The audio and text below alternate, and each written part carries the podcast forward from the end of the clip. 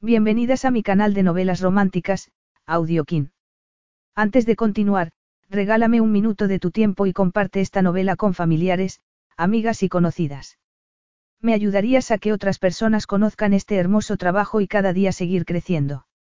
Estaré infinitamente agradecida por tu apoyo y deseando que una lluvia de bendiciones caigan sobre ti. Comencemos con la narración de la novela cuyo título es Un trato escandaloso. Argumento. Su única esperanza era el griego, y las condiciones abrasadoras que los unían. Tessa Anastakos tenía todas las de perder después de una relación desastrosa que la había arruinado. Tenía que salvar la empresa familiar y la respuesta a todas sus oraciones podría ser el hombre del que había huido hacía años. Eso, si él aceptaba su disparatada petición de matrimonio. La pasión entre Tessa y el magnate Alexandros Zacharidis no estaba apagada ni mucho menos. Aún así, él, antes de aceptar el escandaloso trato, tenía ciertas condiciones. La primera, que sería un matrimonio de verdad. La segunda, que quería un heredero. Prólogo. Alexandros Zacharidis, fuerte, poderoso y hecho a sí mismo, no cometía errores, pero ese era uno de los mayores de toda su vida. Se apartó de ella aturdido y dominado por una sensación de traición. Cristos. Teresa lo miró con los ojos muy abiertos, las mejillas sonrojadas y los labios hinchados por la pasión. Alex. ¿Qué pasa? Eso le irritó más. ¿Cómo era posible que ella no entendiera lo que estaba sintiendo? Miró fijamente su cuerpo desnudo, lo que hizo que ella se sonrojara más. Esto no debería haber sucedido. Ella frunció los labios, unos labios que le habían recorrido todo el cuerpo unos minutos antes. Fue un error, añadió él con un leve gruñido. No lo entiendo, ella se incorporó un poco. ¿Qué pasa? Eras virgen, contestó él entre dientes y casi sin poder mirarla. Se había acostado con la hermana menor de su mejor amigo y había sido el primero para ella, pero, además, lo había hecho el día del entierro de Stavros. Ella bajó la mirada para no tener que mirarlo y él sintió un arrebato de desesperación. Eso no debería haber sucedido, pero no era culpa de ella, o, al menos, no solo. Él la había abrazado hasta que el dolor y las condolencias se habían convertido en otra cosa. Deberías habérmelo dicho. Yo, es que, no se me ocurrió. Ella lo dijo entrecortadamente, como si estuviera haciendo un esfuerzo para no llorar. Tenía que desistir, tenía que olvidarse, pero no le gustaban las sorpresas ni equivocarse. Era una pesadilla. Cielo santo, Teresa. ¿En qué estabas pensando? ¿Sabes quién soy? ¿Por qué lo has hecho? Yo, creía. Estaba pálida como la cera y miró alrededor como si quisiera encontrar una explicación. Te pedí que vinieras a mi cuarto y pensé que la intención estaba clara. Viniste creyendo que ibas a acostarte conmigo. Fue una pregunta tan directa y descarnada que debería haberlo aplacado, pero no podía, necesitaba una explicación, necesitaba entenderlo. Cristos, tengo que saberlo, añadió él mirándola fijamente. Sí, contestó ella asintiendo lentamente con la cabeza. Puede saberse por qué lo hiciste. Eras virgen. ¿Acaso creías que yo agradecería el regalo? Cielo santo, Teresa, tenías que habérmelo dicho, no me interesa haber sido tú primero. ¿Entiendes lo que ha pasado? Ella separó los labios y movió la cabeza de lado a lado. La lealtad a Stavros debería haberlo mantenido callado, pero la impresión por lo que había permitido que pasara lo dominaba por encima de todo. Sexo y nada más que sexo. Algo que hago constantemente con otras mujeres y que no significa nada. Tú eres casi una niña. Ella dio un respingo y él volvió a pensar que tenía que contenerse, pero le bullía la sangre con una rabia que no había sentido hasta ese momento. Para él, la lealtad era inquebrantable y su lealtad hacia Stavros era incondicional. Sin embargo, el cuerpo de su mejor amigo no había terminado de enfriarse y él había seducido a su hermana. Se dio la vuelta y miró la pared dominado por el pánico y con la sensación de que iba a vomitar. Vístete, Teresa. Tienes que marcharte. Él salió de la habitación sin mirar atrás y tan abochornado que no podría olvidarlo jamás. Se juró a sí mismo que no volvería a pensar en ella, ni en el temblor de rodillas que le había producido. Un mes después, Teresa recibió una llamada de Alex. Fue completamente inesperada y se dirigió a ella en un tono inexpresivo. No se traslucía ni la pasión que habían vivido aquella noche ni la rabia incandescente que lo había dominado después. ¿Qué tal estás? A ella estaba a punto de explotarle el corazón. Eso era lo que pretendía él. Alex, ¿por qué me has llamado? Nos acostamos hace un mes. ¿Y? Preguntó ella con un hilo de voz. Si esa noche hubiese tenido consecuencias. No las ha tenido, replicó ella con los ojos cerrados y sacudiendo la cabeza. Me alegro. Entonces, asunto zanjado. ¿Tan horrible fue? Preguntó ella con amargura.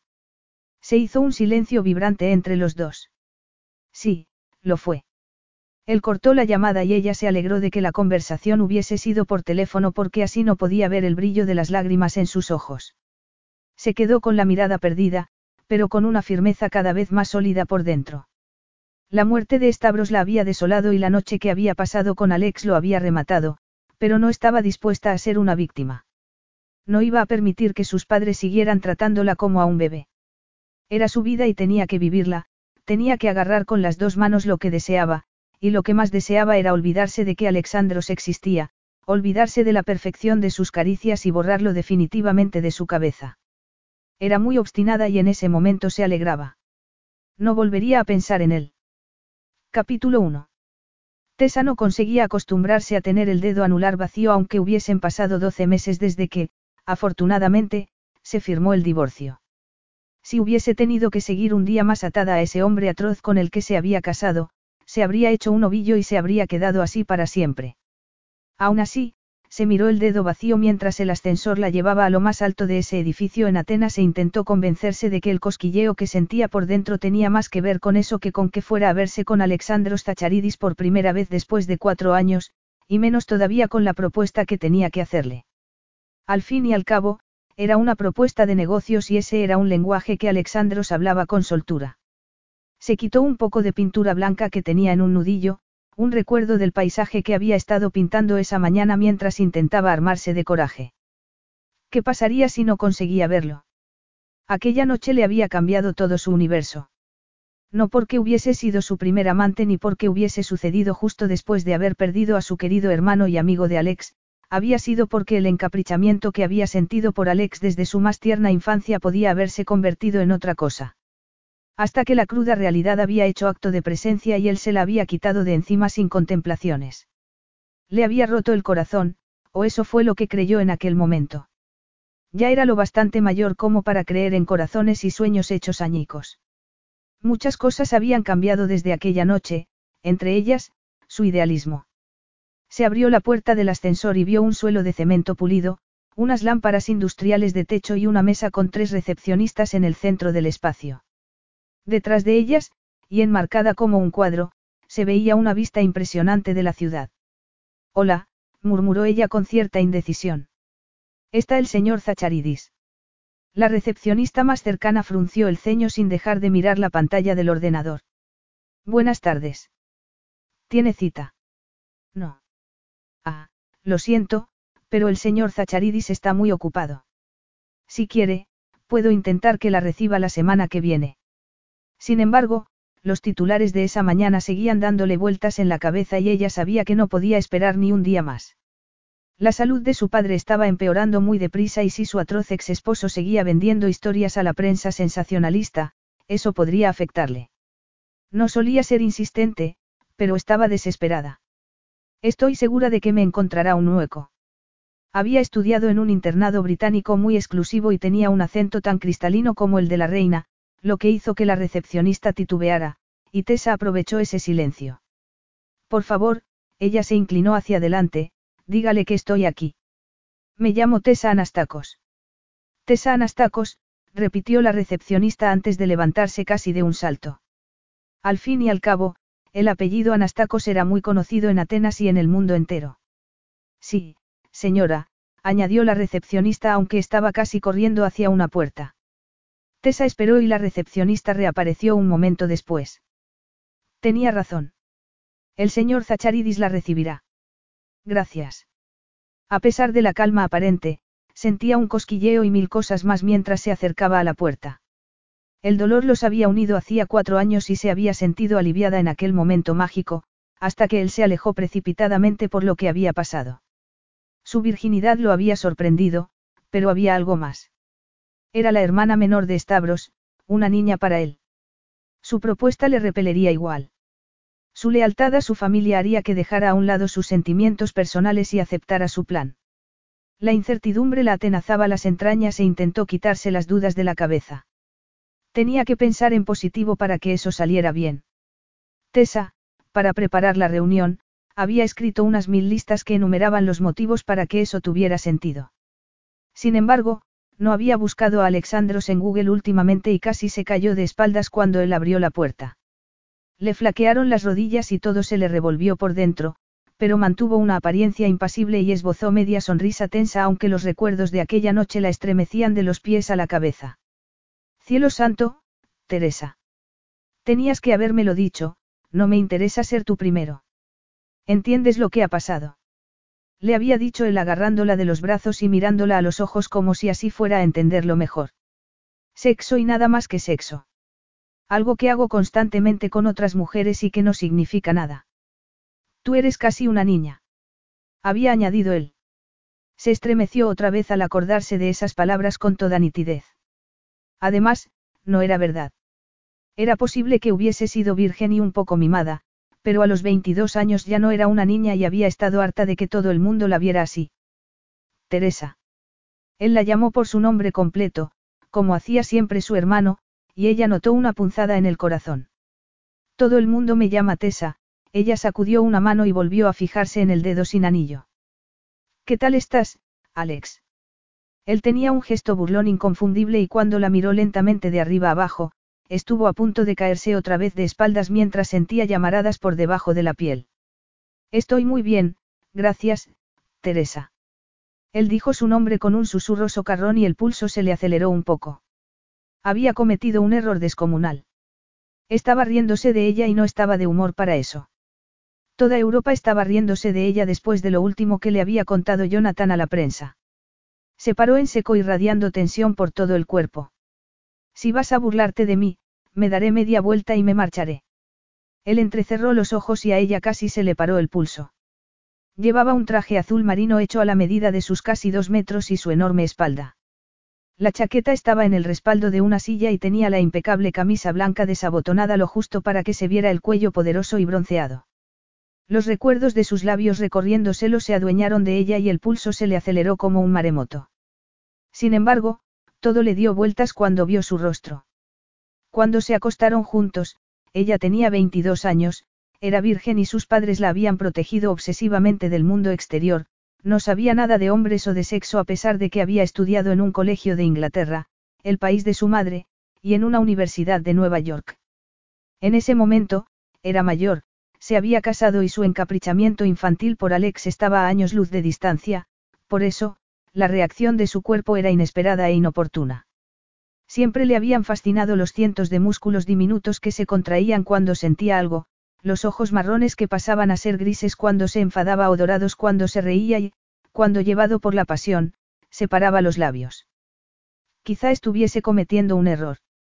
Los dos últimos años le habían pasado factura.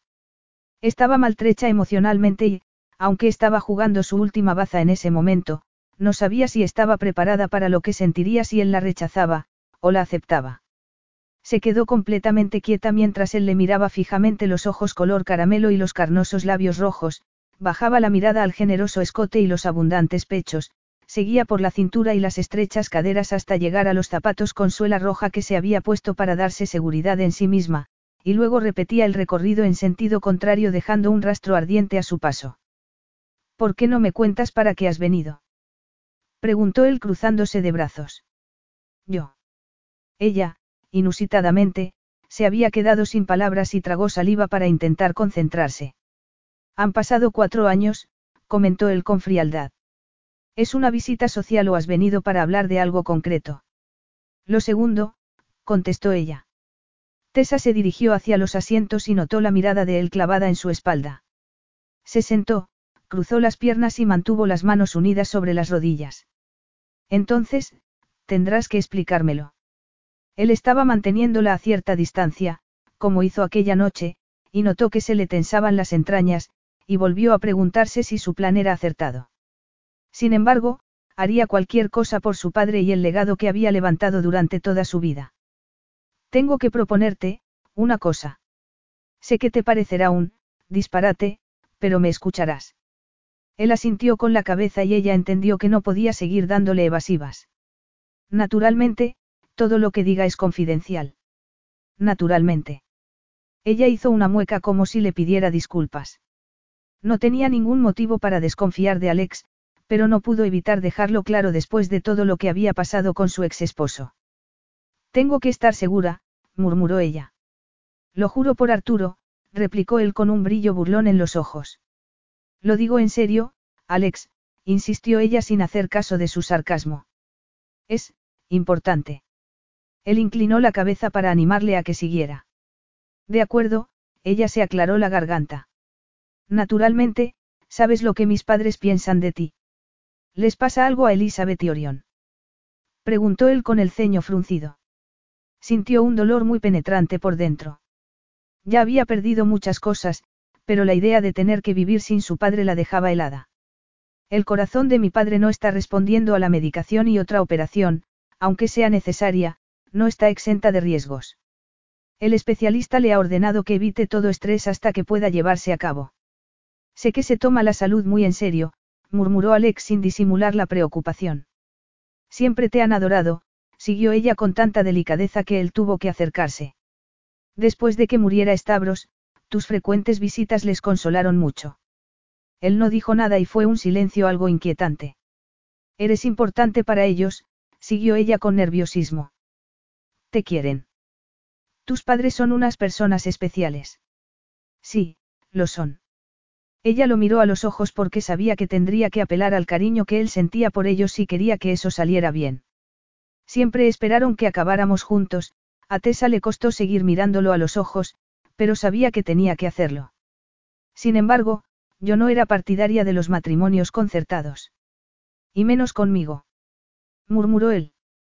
Ella contuvo la respiración al recordar que, cuando era una niña, había soñado a todas horas con una boda por todo lo alto con Alex.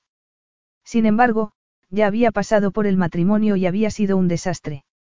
Se puso muy recta y sacudió la cabeza una vez. No, ella tuvo que morderse el labio inferior. Eras el amigo de Stavros, no el mío. Menos por una noche. Ella cerró los ojos e intentó tragar saliva. Esa noche no nos convirtió en amigos. Ella no captó que él la miraba detenidamente o el corazón podría habérsele salido del pecho. ¿Por qué has venido hoy? Los nervios le corroían por dentro. Estoy preocupada por él. ¿Por quién? Por mi padre. Tessa miró a Alex, parpadeó y sintió un nudo en el estómago por la preocupación sincera que vio fugazmente, antes de que él la disimulara con su habitual máscara de firmeza. Cuéntame qué está pasando. Yo, ella apretó los labios cuando no pudo decir ni una palabra. Sigue. Su orden fue como un estímulo y ella se dio cuenta de que no podía hablar con nadie de eso. Jonathan había hecho que fuera recelosa, sus declaraciones constantes a la prensa sensacionalista la tenían en vilo y le aterraba confiar en los demás, pero Alex era distinto. Está muy enfermo, Alex. No sé cuándo lo viste. Hace meses, la interrumpió él con remordimiento. Entonces, no lo habrás notado. Ha adelgazado y está cansado todo el rato.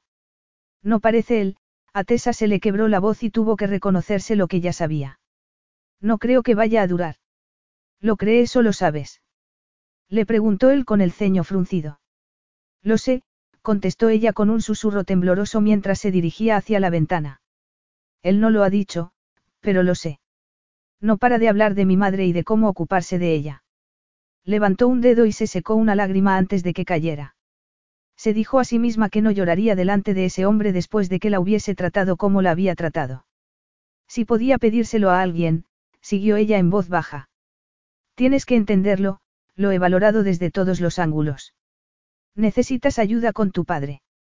No, sí, Tessa suspiró con desesperación. Sí, en cierto sentido. Yo, cometí un error, Alex, y necesito ayuda para enmendarlo. No te entiendo. Lo sé, ella se frotó las sienes. Mis padres lo odian. ¿A quién?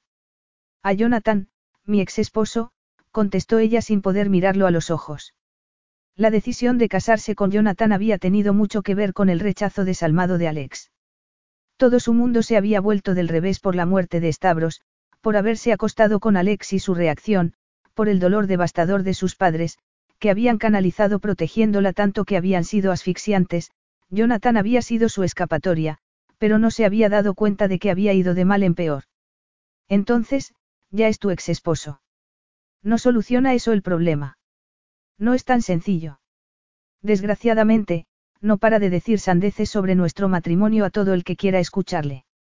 En este momento, va a participar en ese repugnante programa de televisión donde todo el mundo cuenta sus intimidades y el vídeo promocional ya está aireando todo sobre mí. El silencio de Alex no fue especialmente estimulante. Cada vez que se publica un artículo que habla mal de mí o de mi familia, le afecta a mi padre. Tengo que acabar con eso. Sí, eso lo entiendo. ¿Quieres que hable con mis abogados? No daría resultado, Tessa sacudió la cabeza. Ya lo he intentado. Él no va a firmar un acuerdo de confidencialidad porque es mucho más rentable cantar como un canario. Entonces, está infravalorando tu patrimonio. Está intentando exprimir al máximo nuestro matrimonio, ella puso los ojos en blanco. Él no tiene la culpa. No tenía nada y no quiere volver a esa situación. Los términos del divorcio no fueron lo bastante generosos. Creo que habría dado igual lo que le hubiese dado, siempre habría querido más. Es un lío. No he venido para hablar de los defectos de mi esposo. Ex esposo, le corrigió él. Al parecer, has venido porque necesitas mi ayuda. ¿Qué puedo hacer? Quiero recuperar el control, ella levantó la barbilla. Si ha podido contarle tantas cosas a la prensa es, en parte, porque estoy completamente retirada. Alex estaba mirándola fijamente, pero ella no podía mirarlo a él. ¿Por qué? ¿Qué has estado haciendo? Era una buena pregunta que no tenía respuesta. Llevaba mucho tiempo sin pintar, desde que el estrés por su padre, su matrimonio y su madre le habían secado la creatividad.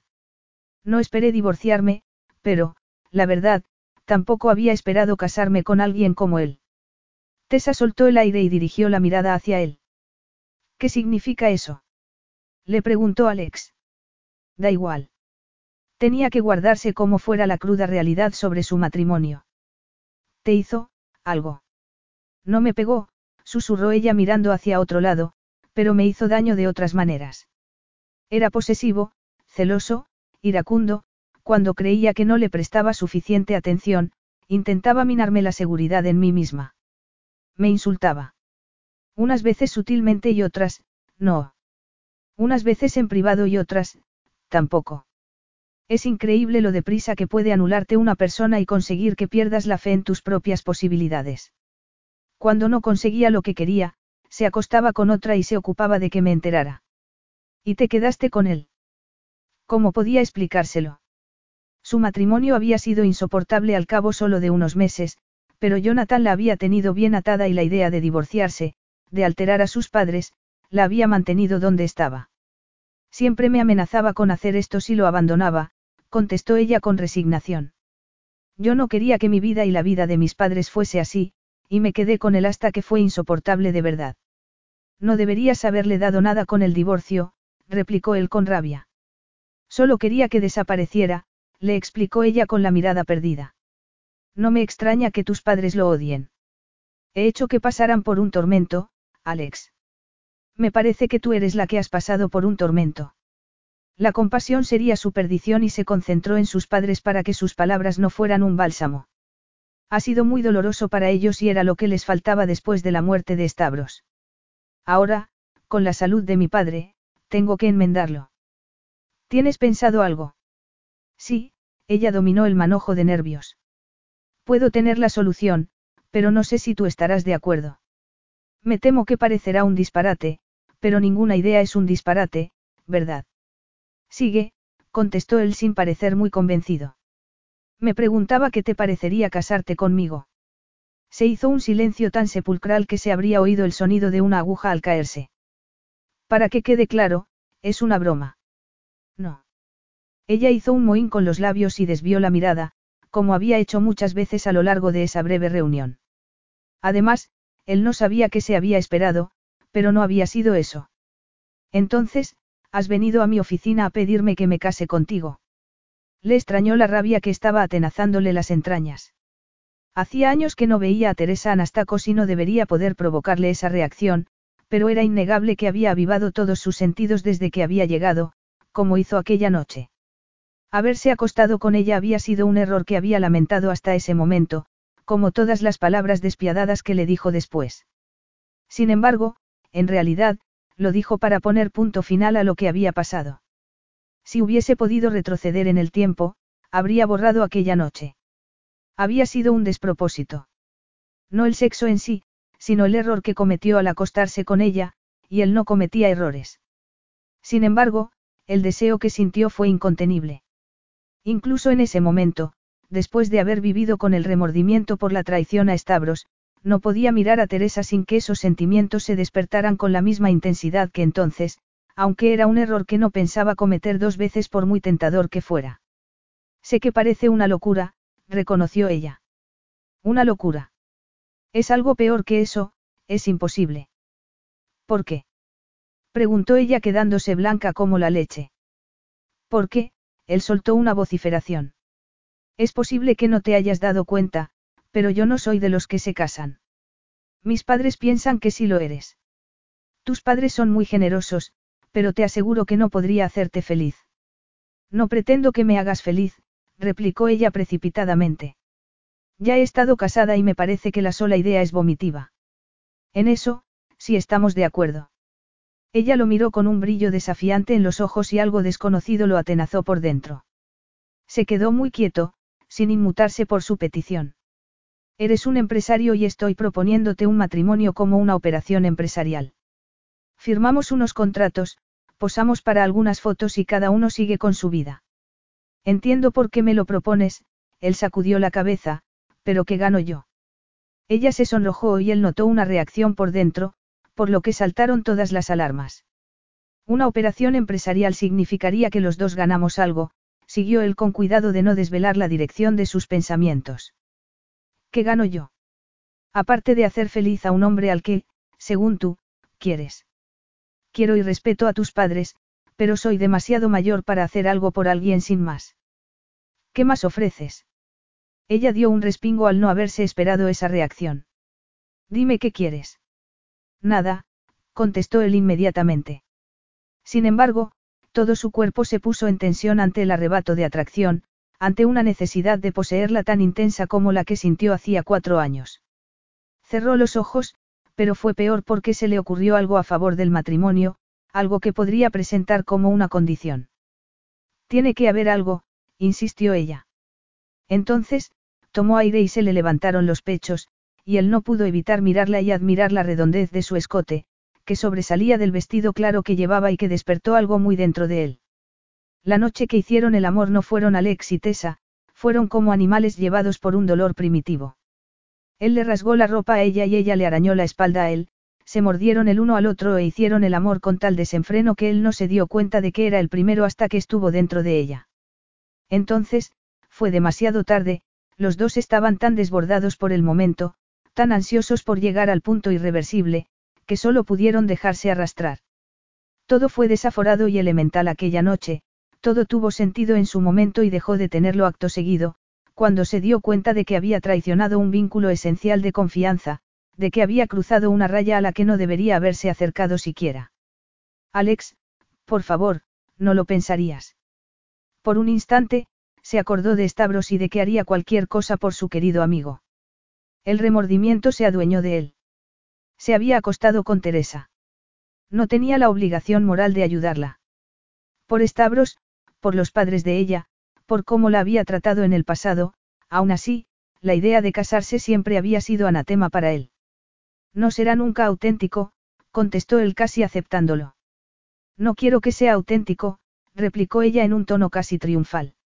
Alex soltó una vociferación en voz baja y se pasó una mano por el pelo. Lo digo en serio, Teresa. Si lo hacemos, no serás nada para mí. Solo serás la hermana pequeña de un amigo muy querido. Los ojos de ella dejaron escapar un brillo que él no reconoció y su rostro se convirtió en una máscara de firmeza. Como siempre, Tessa asintió con la cabeza. ¿Qué quieres? ¿Qué puedo ofrecerte para que aceptes? Estaba completamente solo. Stavros había sido como un hermano para él, que era el hijo único de un hijo único. No había más Zacharidis en su vida. Eso no le había importado hasta la muerte de su padre, hasta que la idea de ser como una isla toda su vida lo había corroído por dentro.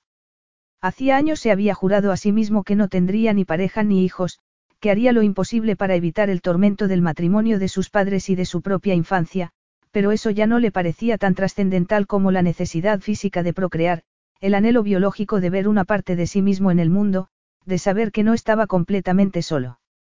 Ese anhelo lo había desconcertado y quizá lo hubiera sofocado, pero, de repente, Tessa estaba proponiéndole que se casara con ella y preguntándole qué quería, era un oportunista, así había levantado ese imperio, y vio la oportunidad para aprovecharse, decidió aceptarlo sin el más mínimo reparo aunque sabía que se arrepentiría y que Stavros lo odiaría. Cruzó los brazos y observó que ella le miraba el pecho antes de volver a mirarle el rostro. Es posible que no te gusten mis condiciones si acepto. Capítulo 2. Ese condicional era mucho más de lo que había esperado. Había estado casi segura de que se habría negado y que hubiese transigido de esa manera indicaba lo desesperada que estaba. Ese condicional era el principio de una negociación y la ansiedad se había adueñado de ella. Me gustaría oírlas. Él se acercó dos pasos a ella. Se le desbocó el corazón y aunque ya no era una chica de 22 años inexperta y protegida, se sintió como si lo fuera. Contuvo la respiración cuando se paró delante de ella porque su olor era adictivo, pero no pudo evitar olerlo al tomar aire, se deleitó con su aroma y quiso, sofocó inmediatamente esos pensamientos, eso no saldría bien si lo deseaba. El deseo era un arma de doble filo. Ya le había cortado con su hoja y haría cualquier cosa para evitarlo. ¿Y bien? insistió ella. Él esbozó una sonrisa muy lentamente y ella se sintió asolada por dentro. ¿Qué tipo de matrimonio te imaginas? Eso es una pregunta, no una condición. Él asintió con la cabeza. Ella, en vez de discutir tecnicismos, reconoció que era justo que él quisiera saber lo que le esperaba. Tendremos que vivir, juntos, contestó ella titubeantemente. Al menos, al principio. Gracias a Jonathan, hay cierto interés público por mi vida privada. Evidentemente, confío en que sea pasajero. Supongo que, antes o después, podremos vivir casi independientemente. Entiendo. Solo será un matrimonio en apariencia. Daremos otro señuelo a la prensa y, con un poco de suerte, Jonathan quedará relegado a la indiferencia, pero, sobre todo, mi padre tendrá cierta tranquilidad de espíritu al final de su vida. Sus ojos negros no se inmutaron. Si le había conmovido su preocupación por su padre, no lo demostró. Así era Alexandros Zacharidis. Era un negociador hábil y temible. ¿Qué pasaría si te dijera que yo quiero algo más?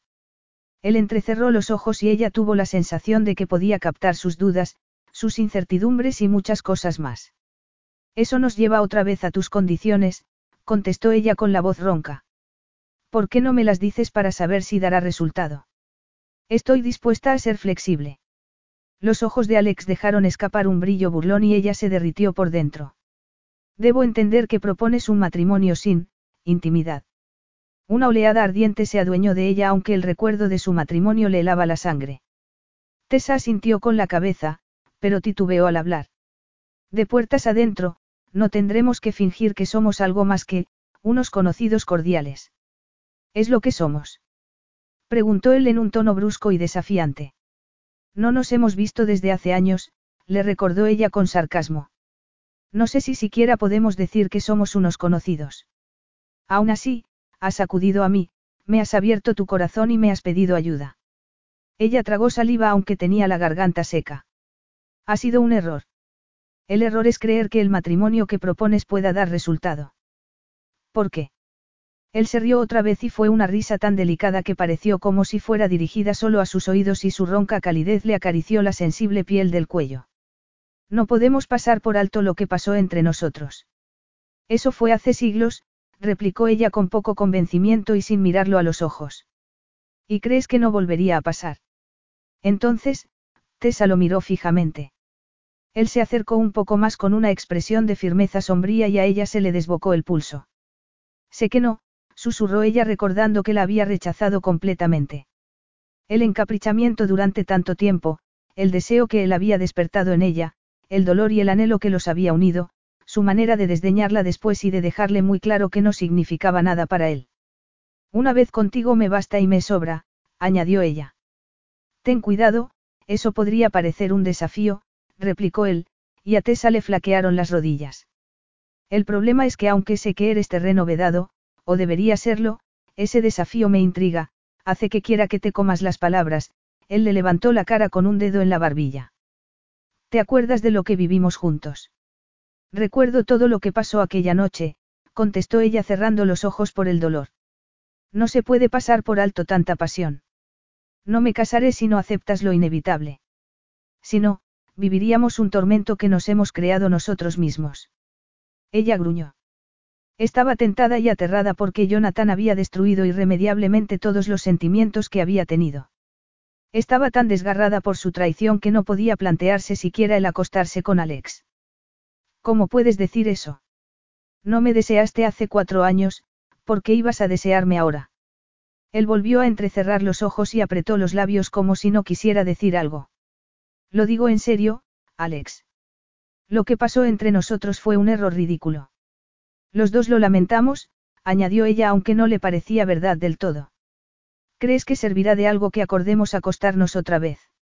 Fue un error, concedió él, pero eso no quiere decir que no fuera muy placentero. Recordó las críticas de Alex como si fueran una avalancha y miró hacia otro lado.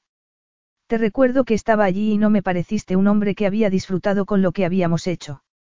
Me arrepentí de haberme acostado contigo por ser quien eras, replicó él sin cambiar de expresión. Eso no tiene nada que ver con el sexo en sí. Creía que fue espantoso. Lo fue. Perfecto, ella dejó escapar una risa amarga. Gracias. Era exactamente lo que necesitaba en ese momento. Fue espantoso que nos acostáramos. Eras la hermana pequeña de Stavros, como esperabas que reaccionara. Ella lo pensó y el corazón se le aceleró un poco. Había creído durante años que el insulto había sido por la experiencia, no por las circunstancias que la habían rodeado. Lo traicioné, siguió él. ¿Cómo iba a complacerme con eso? ¿Y ahora? Parece como si ya no te importara. Te equivocas, Alex resopló, pero también soy realista.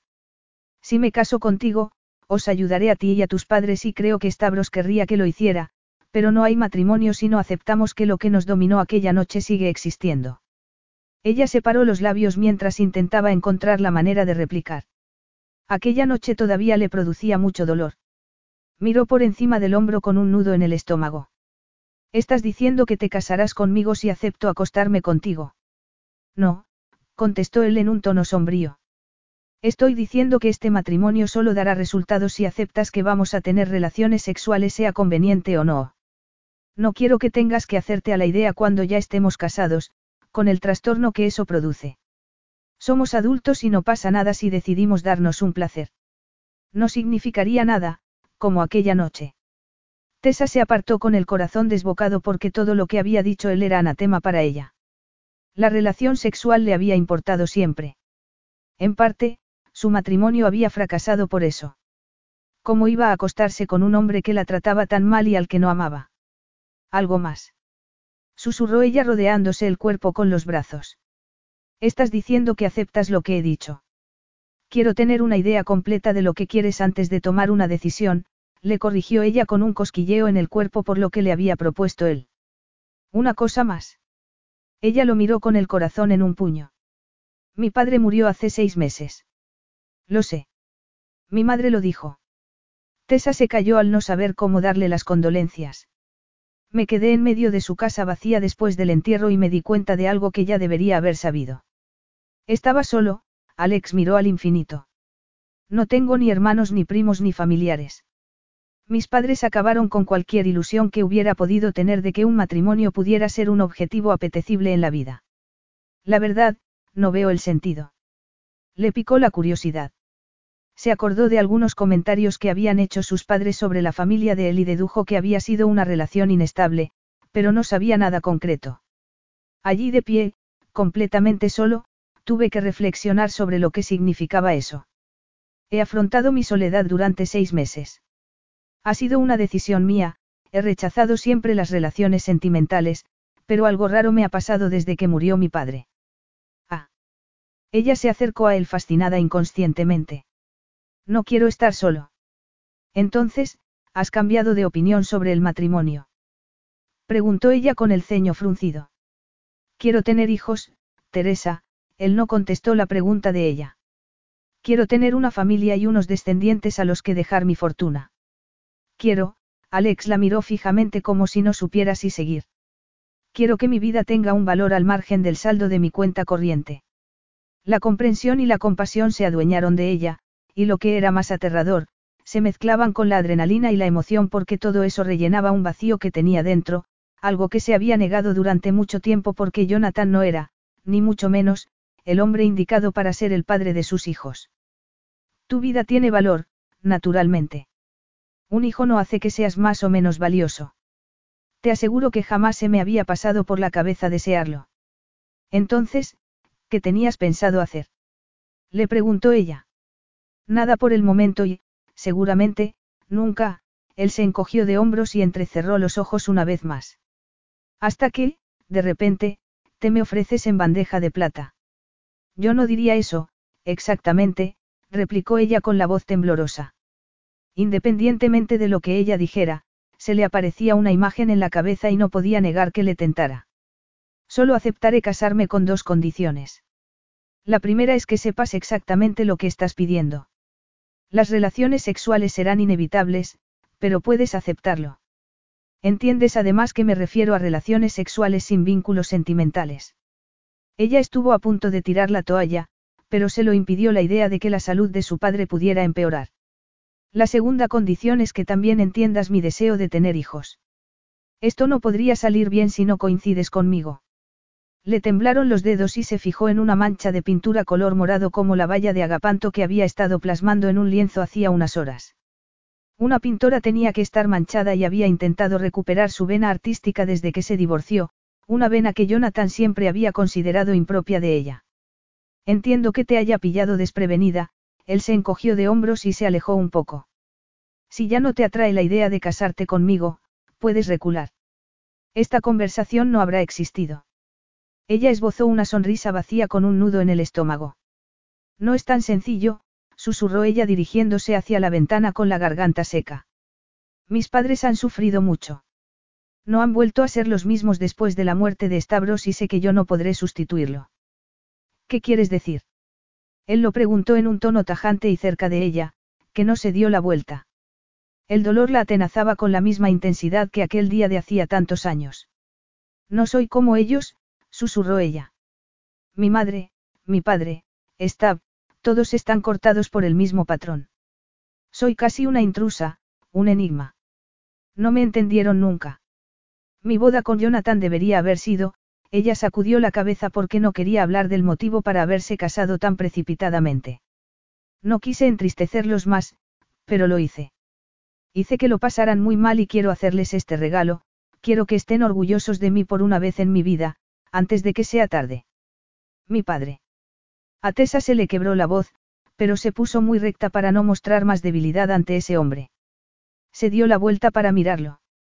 Estaba tan abrumada por la intensidad de sus sentimientos que no captó la lástima que se reflejaba en el fondo de los ojos de él. Estoy seguro de que están orgullosos de ti. Ella no hizo caso. Conocía a sus padres y sabía lo que sentían por ella. La querían y no soportaban la idea de que le pasara algo, pero la valoraban como a un objeto, no como a una persona con entidad propia, les daba igual sus intereses, su pasión o su pintura. Aún así, ella haría cualquier cosa por sus padres, por el padre que estaba acercándose al final de su vida. Sí, susurró ella.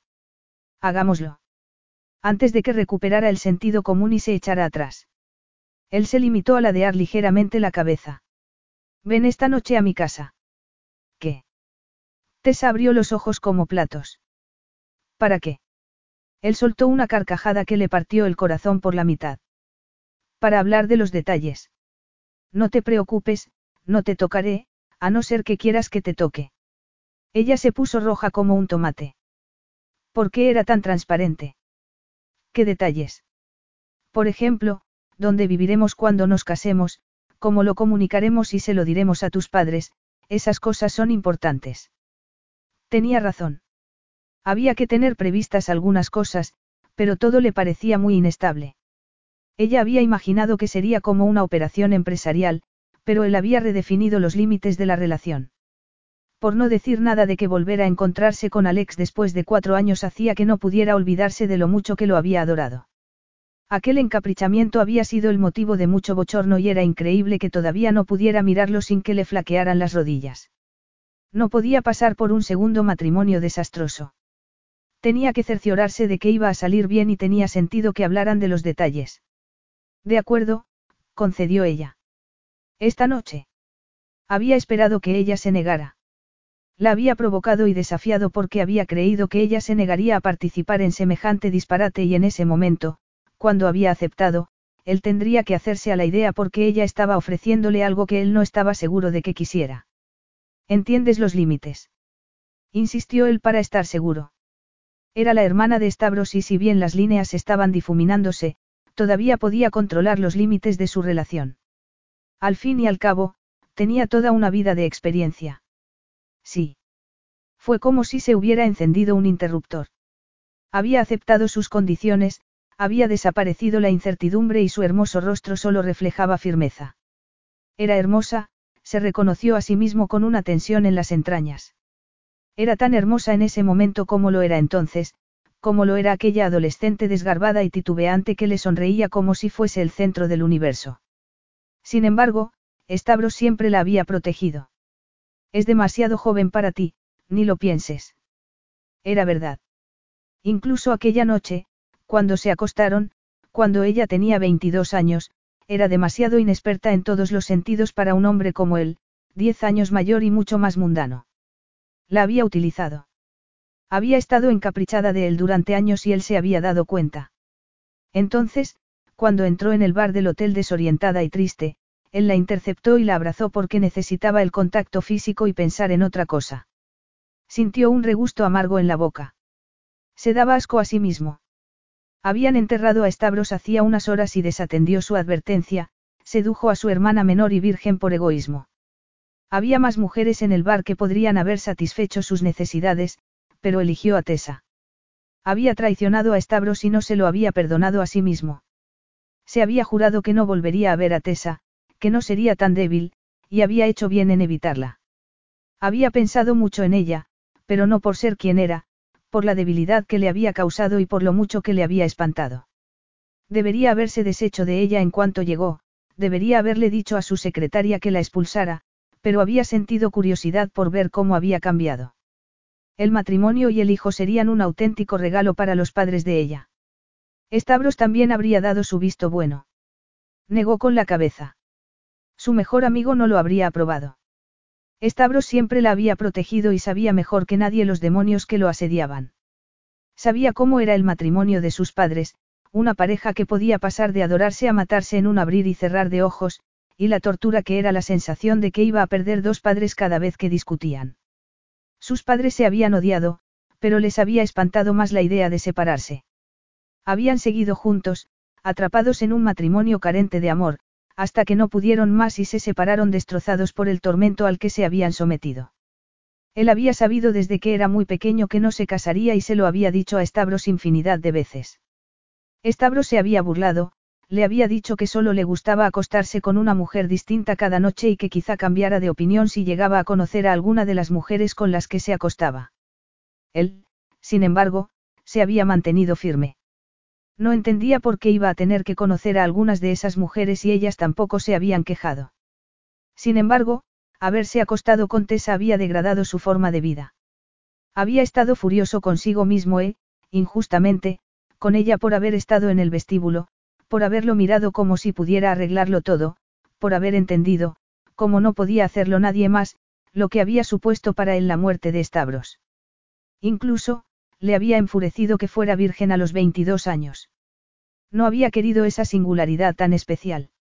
Había estado mal haber traicionado a Stavros, pero haber sido el primero para ella. Habían hablado del matrimonio sin sentimientos, pero no era tonto. Tessa había sido la única mujer que había despertado algo parecido a un sentimiento en él, aunque fueran sentimientos sombríos, y ya tendría que pasar toda la vida ocupándose de que no volviera a suceder. Los sentimientos no cabían en su matrimonio, ni cabrían nunca. Capítulo 3. La verja de entrada se abrió cuando ella tecleó el código de seguridad que le había dado Alex y vio que la puerta estaba abierta en cuanto aparcó delante de la casa. Era una de las mejores zonas de Atenas y de las mejor vigiladas. Echó una ojeada a la impresionante fachada y vio algunas discretas cámaras. Se bajó del coche, se alisó el vestido e hizo una mueca de fastidio cuando el sol de la tarde la deslumbró. Se hizo una visera con una mano y miró detenidamente la casa.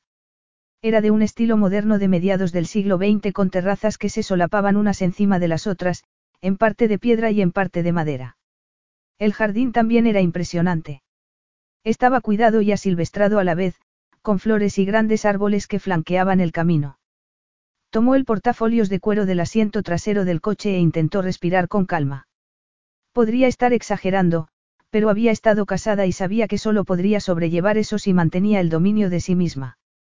Tenía que imponer sus condiciones y por eso había llevado una especie de coraza, un contrato prematrimonial que garantizaría que el matrimonio fuese sensato a pesar de las condiciones que había impuesto él. No se parecería nada al matrimonio con Jonathan, se recordó a sí misma mientras asomaba la cabeza por la puerta. No había ni rastro de Alex, aparte de un par de zapatos marrones. Hola. No contestó nadie. Tomó el teléfono con una mano y entró. El firme repiqueteo de sus sandalias le dio seguridad. El interior superaba al exterior, si eso era posible. El estilo moderno se repetía, los techos eran muy altos, tenían vigas de madera y se veía cristal por todas partes. Había una zona de estar en un nivel más bajo y las alfombras grises combinaban con el suelo de pizarra.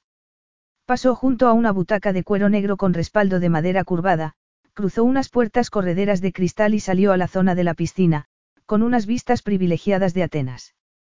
Sin embargo, no pudo fijarse mucho en los edificios ni en la increíble puesta de sol porque Alexandros Tacharidis estaba nadando en la mencionada piscina. Sus poderosos brazos lo impulsaban por al agua como si nadar fuese tan fácil para él como andar para ella. Podía ver los graníticos bíceps, que había tenido cubiertos esa tarde, y la piel dorada, no, color bronce, como la de las esculturas de dioses que veía en los museos. Se le secó la boca y las sandalias dejaron de repiquetear, como si también se hubiesen quedado maravilladas al verlo. Se detuvo cuando llegó al final de la piscina, se incorporó para mostrar el musculoso pecho y sacudió con fuerza la cabeza.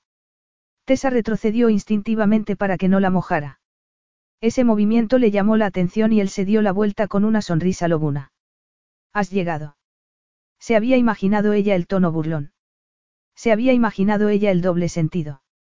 Él podría haber nadado hasta los escalones para salir de la piscina, pero salió a pulso donde estaba y ella pudo ver cómo se tensaban todos los músculos de ese cuerpo imponente y cómo se dirigía, como un felino, hacia una tumbona que estaba peligrosamente cerca de ella, que retrocedió varios pasos mirándolo con cautela y con la garganta tan seca que no pudo hablar.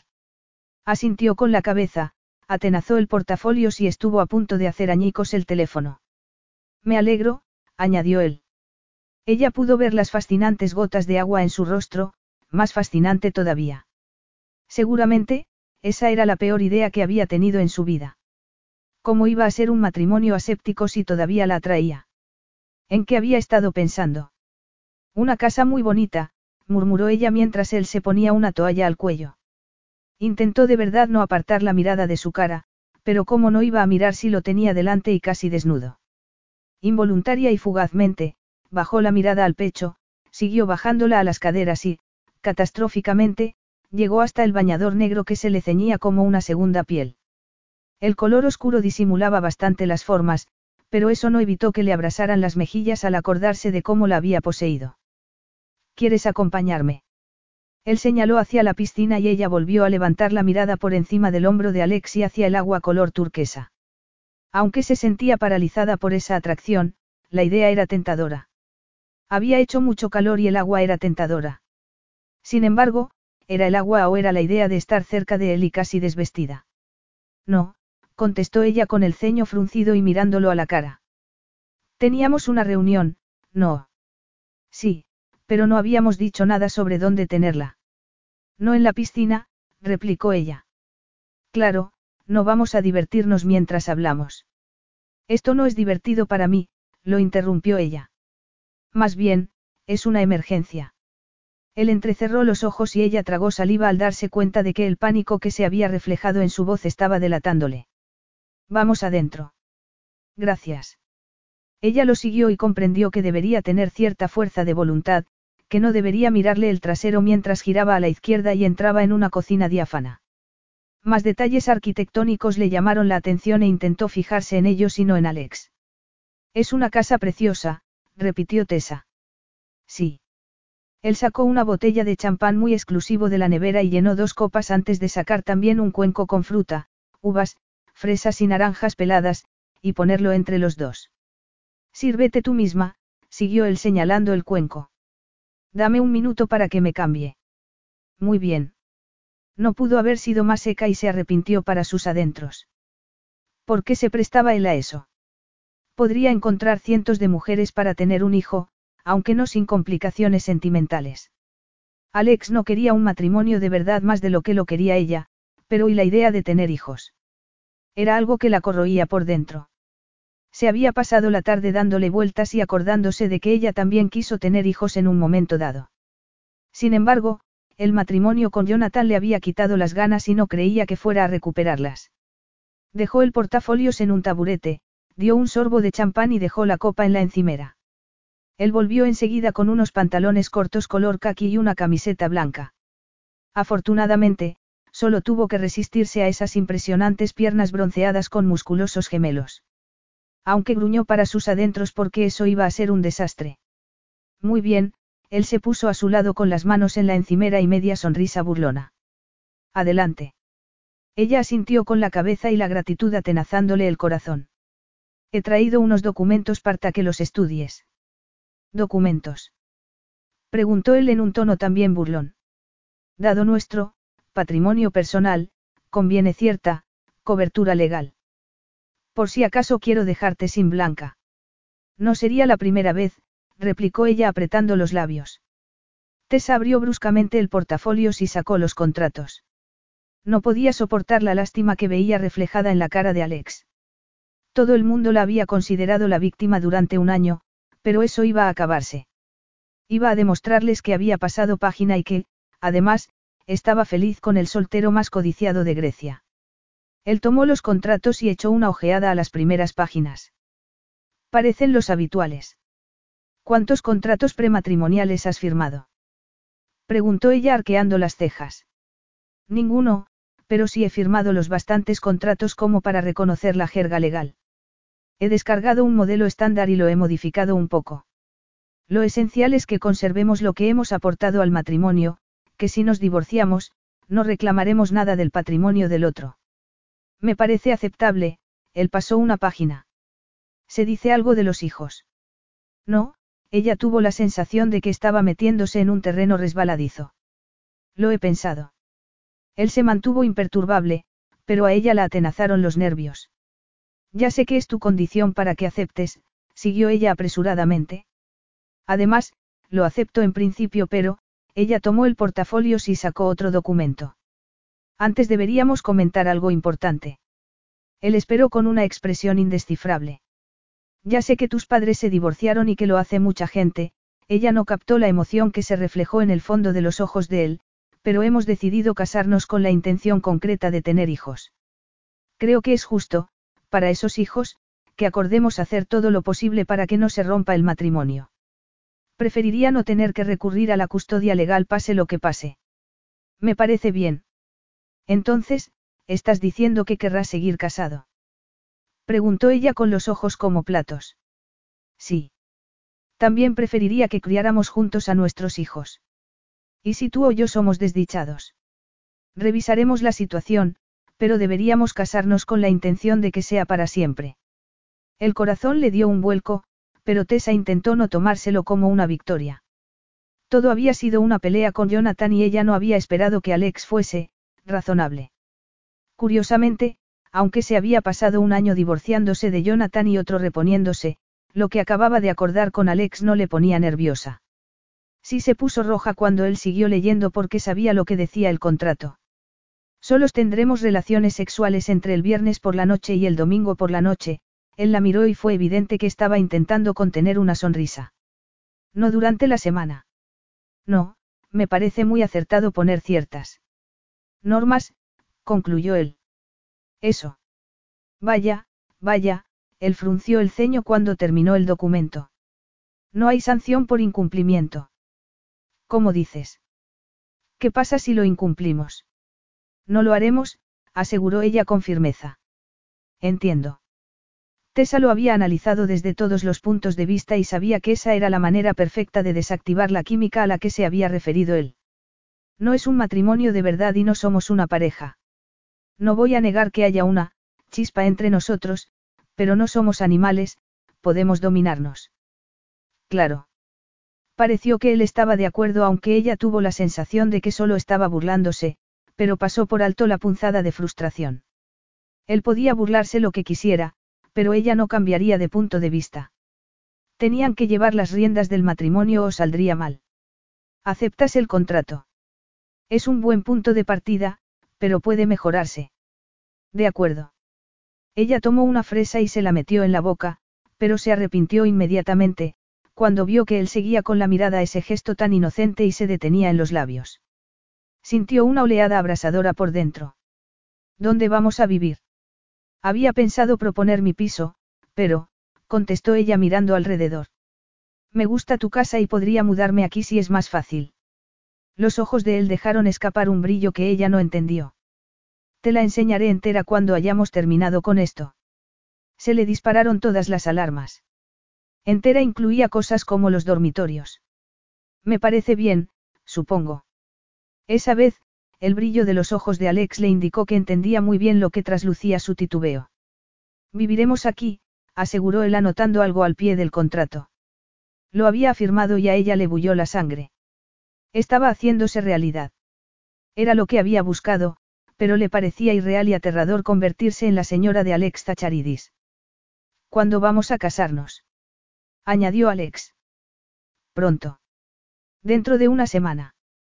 Eso es muy pronto, contestó ella sacudiendo la cabeza. He hecho averiguaciones y podría conseguir que me dieran los documentos legales. Ella se mordió la lengua, pero no tenía sentido andarse con rodeos. Supongo que eso respalda la idea de que es una relación apasionada. Como si no pudiéramos esperar a que se seque la tinta de tu divorcio. Se lo diremos juntos a tus padres. Mis padres, ella cerró los ojos un instante. Los llamaré pronto, deberían enterarse por mí. No, conozco a tu padre y solo respetará esto si lo hacemos bien. Yo le pediré tu mano. ¿Vas a pedirle mi mano? exclamó ella atragantándose con el champán. ¿Qué tiene de malo? No pertenezco a mi padre y no es quien para entregarme a alguien. Es una persona tradicional, es por respeto.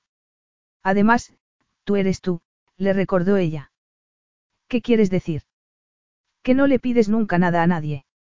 Es verdad, pero las circunstancias son especiales. Mi relación con tu hermano, tus padres, no puedo pasar por alto los deseos de tu padre. Hablaré primero con él. Ella no se había esperado ese empeño tan anticuado y tuvo que recordarse a sí misma que solo se trataba de una muestra de respeto. Muy bien, él pasó la página del contrato. ¿Qué tipo de boda quieres? Alex la acribilló con preguntas durante una hora y con detalles que ella no se había planteado, hasta que dejó el bolígrafo y se balanceó sobre los talones de los pies. Eso debería bastar. Eres muy minucioso. Tessa se preguntó por qué sentiría ese cosquilleo de emoción por dentro. Me ocuparé de que redacten un comunicado de prensa para mañana. Ya lo he hecho yo, replicó ella, y Alex no pudo disimular la sorpresa, pero no tengo una foto de nosotros. Sería mejor que el comunicado fuese acompañado de una foto. ¿Te importa que nos hagamos un selfie? Claro que no, contestó él después de mirarla un rato. ¿Te importa a ti que lo vea? El comunicado. Él asintió con la cabeza y ella sacó un papel del bolso y se lo entregó con dedos temblorosos. Teresa Anastakos comunica su compromiso con Alexandros Tacharidis.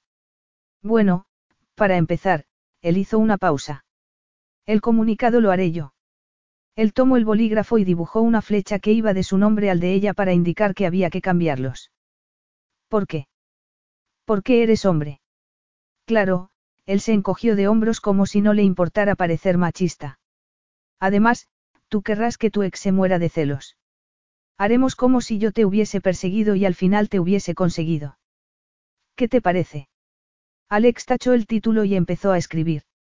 Alexandros Tacharidis se complace en comunicar su compromiso con Teresa Anastakos.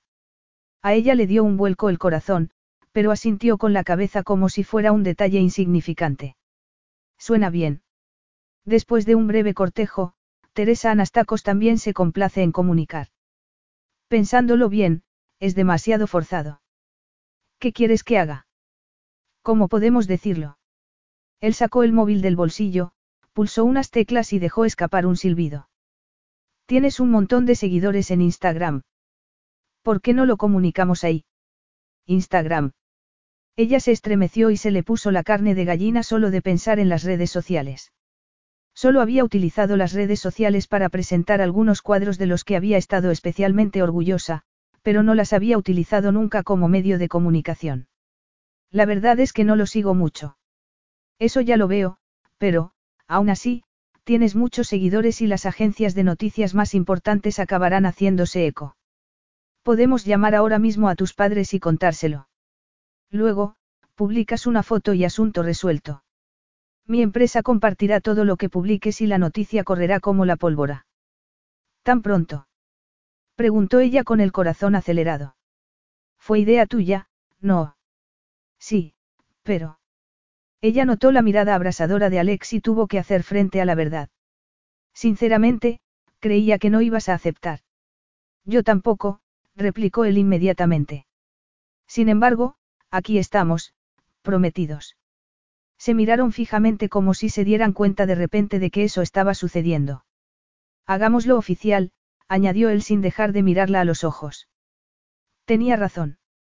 No había por qué posponerlo ni un minuto más. Sus padres se emocionarían y eso era lo único que importaba. Capítulo 4. Todo empezó a rodar en cuanto apareció la publicación en Instagram. Silenció las notificaciones en el teléfono y luego lo apagó cuando empezó a recibir llamadas.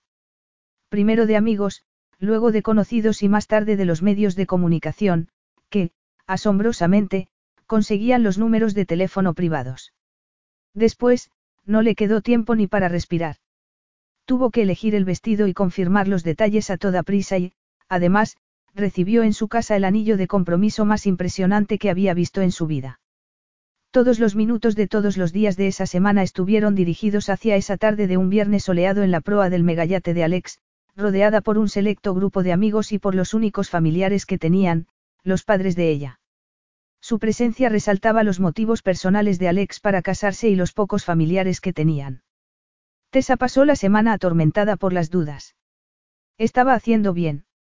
Salir de un matrimonio para meterse en otro parecía una idea ridícula, pero cuando había estado a punto de cancelar todo el plan por las dudas, había visto la expresión de su padre, su serenidad y su sonrisa, y había sabido que merecía la pena. Siguieron las habladurías cada vez que Jonathan contaba alguna vulgaridad en la televisión, pero eso solo la convencía más de que estaba haciendo lo que tenía que hacer.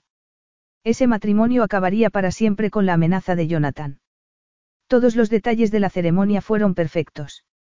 Su padre la acompañó por el pasillo con una sonrisa de oreja a oreja, al contrario que la otra vez. El grupo que habían elegido para que los acompañaran les permitía estar relajados y la ceremonia fue, afortunadamente, muy breve.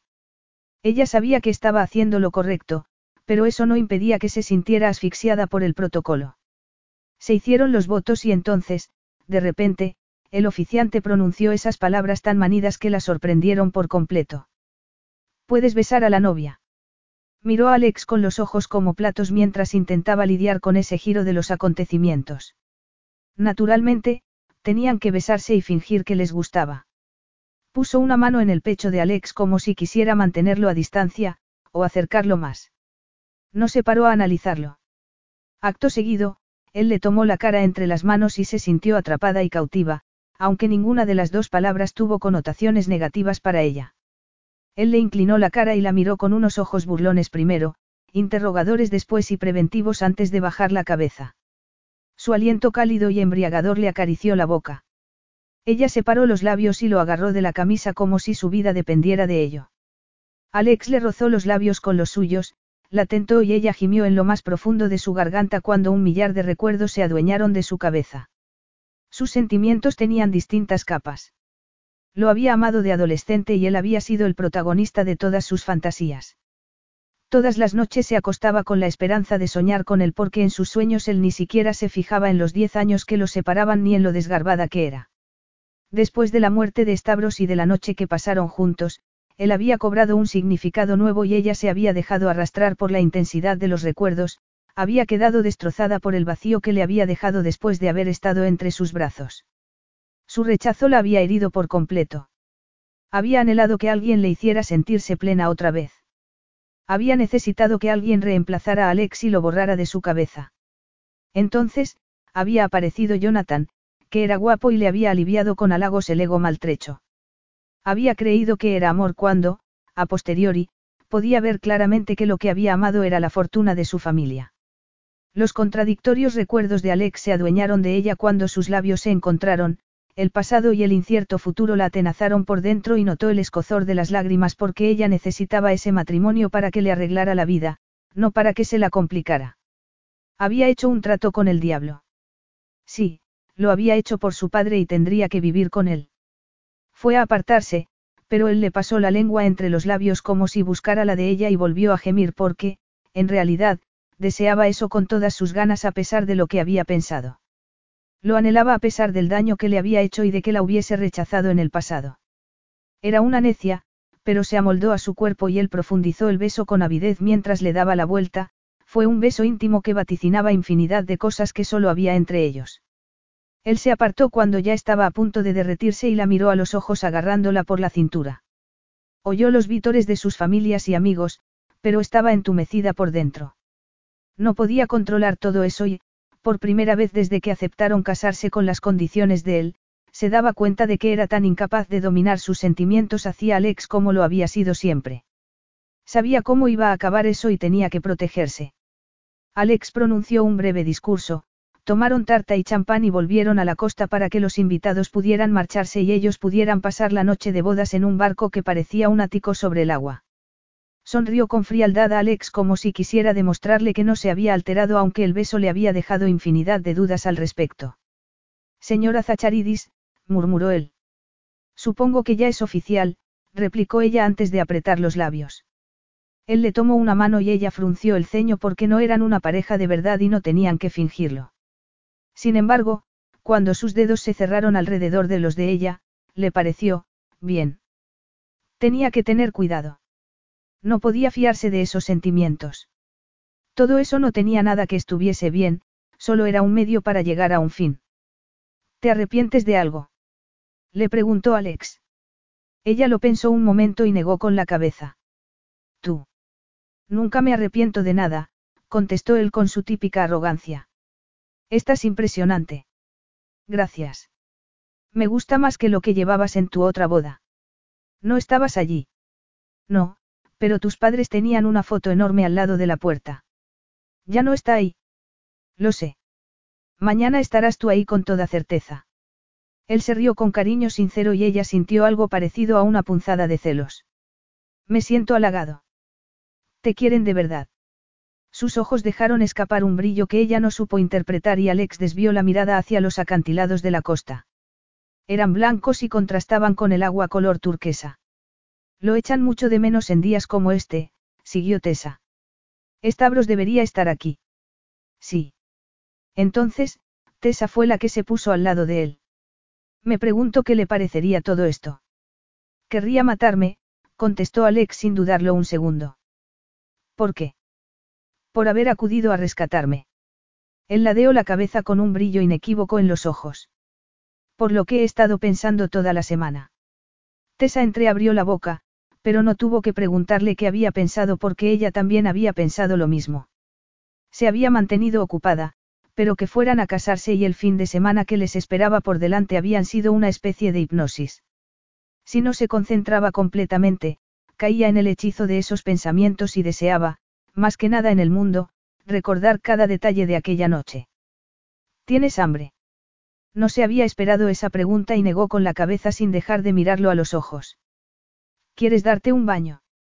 Hacía calor, pero no se le había pasado por la cabeza darse un baño. ¿Quieres tú darte un baño? Le preguntó ella. Él le clavó la mirada en los ojos y ella contuvo el aliento mientras esperaba que él contestara que no, pero, para frustración de ella, asintió con la cabeza. ¿Por qué no? Tenemos toda la noche. Entonces, cuando ella creyó que todo había pasado, él la besó con la misma avidez que durante la ceremonia, como si fuera el final y no el principio, como si quisiera grabarse su sabor en la memoria, todo era mentira y ella tenía que recordarlo. Alex era un amante consumado y podía encender o apagar la pasión a conveniencia, pero ella, no. Ella no se parecía nada a Alex. ¿Has traído bañador? Le preguntó él sin separar los labios.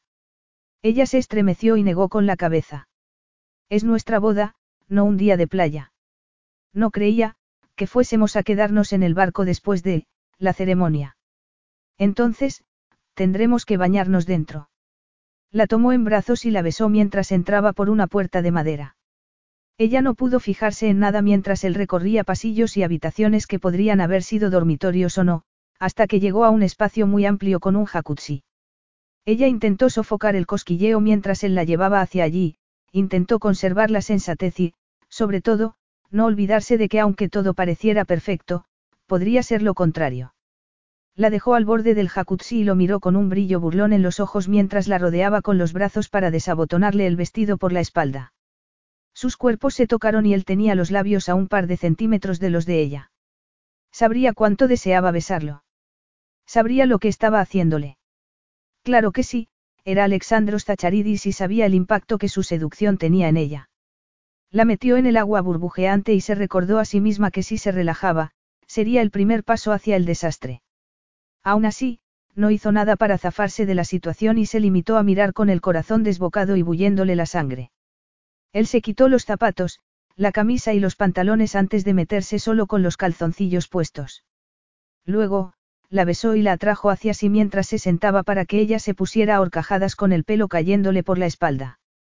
Tessa había creído que ya no le quedaba la más mínima sensualidad en el cuerpo y le pareció increíble saber que su cuerpo lo deseaba, y notar palpablemente que él la deseaba a ella. Había dado por supuesto que eso había quedado devastado después de Jonathan, pero notar que se despertaba hacía que quisiera olvidarse de toda prudencia y hacer el amor con Alex solo para demostrarse que podía gozar y dar placer. La avidez se adueñaba de ella, hacía que lo anhelara, pero él iba muy despacio, le pasaba los labios y las yemas de los dedos por el cuerpo, la provocaba con la lengua y ligeros mordiscos, pero eso no era suficiente. Gruñía de desesperación porque no quería que la provocara, quería que le hiciera el amor en ese instante, todas sus fantasías le daban vueltas en la cabeza, la semana de espera ya había sido el preámbulo que necesitaba. Te deseo. Tessa contoneó las caderas para demostrárselo y se asombró a sí misma por la intensidad de su anhelo y su descaro. Lo mismo te digo. Él también cimbreó las caderas a su ritmo y le tomó un pezón entre los dientes antes de lamérselo con la punta de la lengua. Ella arqueó la espalda al sentir los dardos de placer y él se rió en voz baja antes de pasar a succionárselo hasta que ella gimió porque era un placer, pero insuficiente. La acariciaba con seguridad y ella había perdido el dominio de sí misma, y aunque se dejaba llevar por la pasión, también estaba aterrada porque el dominio de sí misma le ofrecía protección y tenía que protegerse. Tessa se apartó con el rostro sonrojado y los ojos resplandecientes. Esto solo es sexo, como acordamos en el contrato. Claro, es viernes, replicó él. Efectivamente. Tessa se relajó todo lo que pudo relajarse en una circunstancia como esa. Su relación con Jonathan había sido complicada y el puñado de veces que habían tenido relaciones íntimas había sido tan crítico con ella que había perdido toda la seguridad en sí misma, creía que era muy mala en la cama. Su forma de insultarla cuando había estado con otras mujeres, su forma de mirarla, le asediaron las dudas y se separó para cerciorarse de que eso no era un medio para alcanzar un fin. Sabes que estoy tomando la píldora, ¿verdad? Él se detuvo y a ella se le heló la sangre hasta que él se encogió de hombros. Esta vez no engendraremos un bebé, él la besó al lado de la boca, pero podemos hablar de anticonceptivos en otro momento. El cosquilleo le llegó a todos los rincones del cuerpo. No era un medio para alcanzar un fin, no estaba utilizando su deseo para tener un hijo, pero, aún así, no podía dejar de dudar. Las viejas costumbres estaban muy arraigadas y tenía que superar muchas cosas. Efectivamente, una era el trato que le había dado Jonathan, pero Jonathan había conseguido minarle la confianza tan fácilmente porque Alex la había rechazado de aquella manera cuatro años antes. No olvidaría nunca su mirada implacable ni las cosas que le había dicho. Quizás sucediera otra vez, quizás se acostaran y él reaccionara de la misma manera, el pánico se adueñó de ella y empezó a sudar por la frente. Él la besó con voracidad, pero ella dejó de sentir placer y sintió angustia. Él se apartó al notar el cambio y la miró con el ceño fruncido. ¿Te pasa algo, cariño? Era lo que le faltaba, que Alex fuese considerado.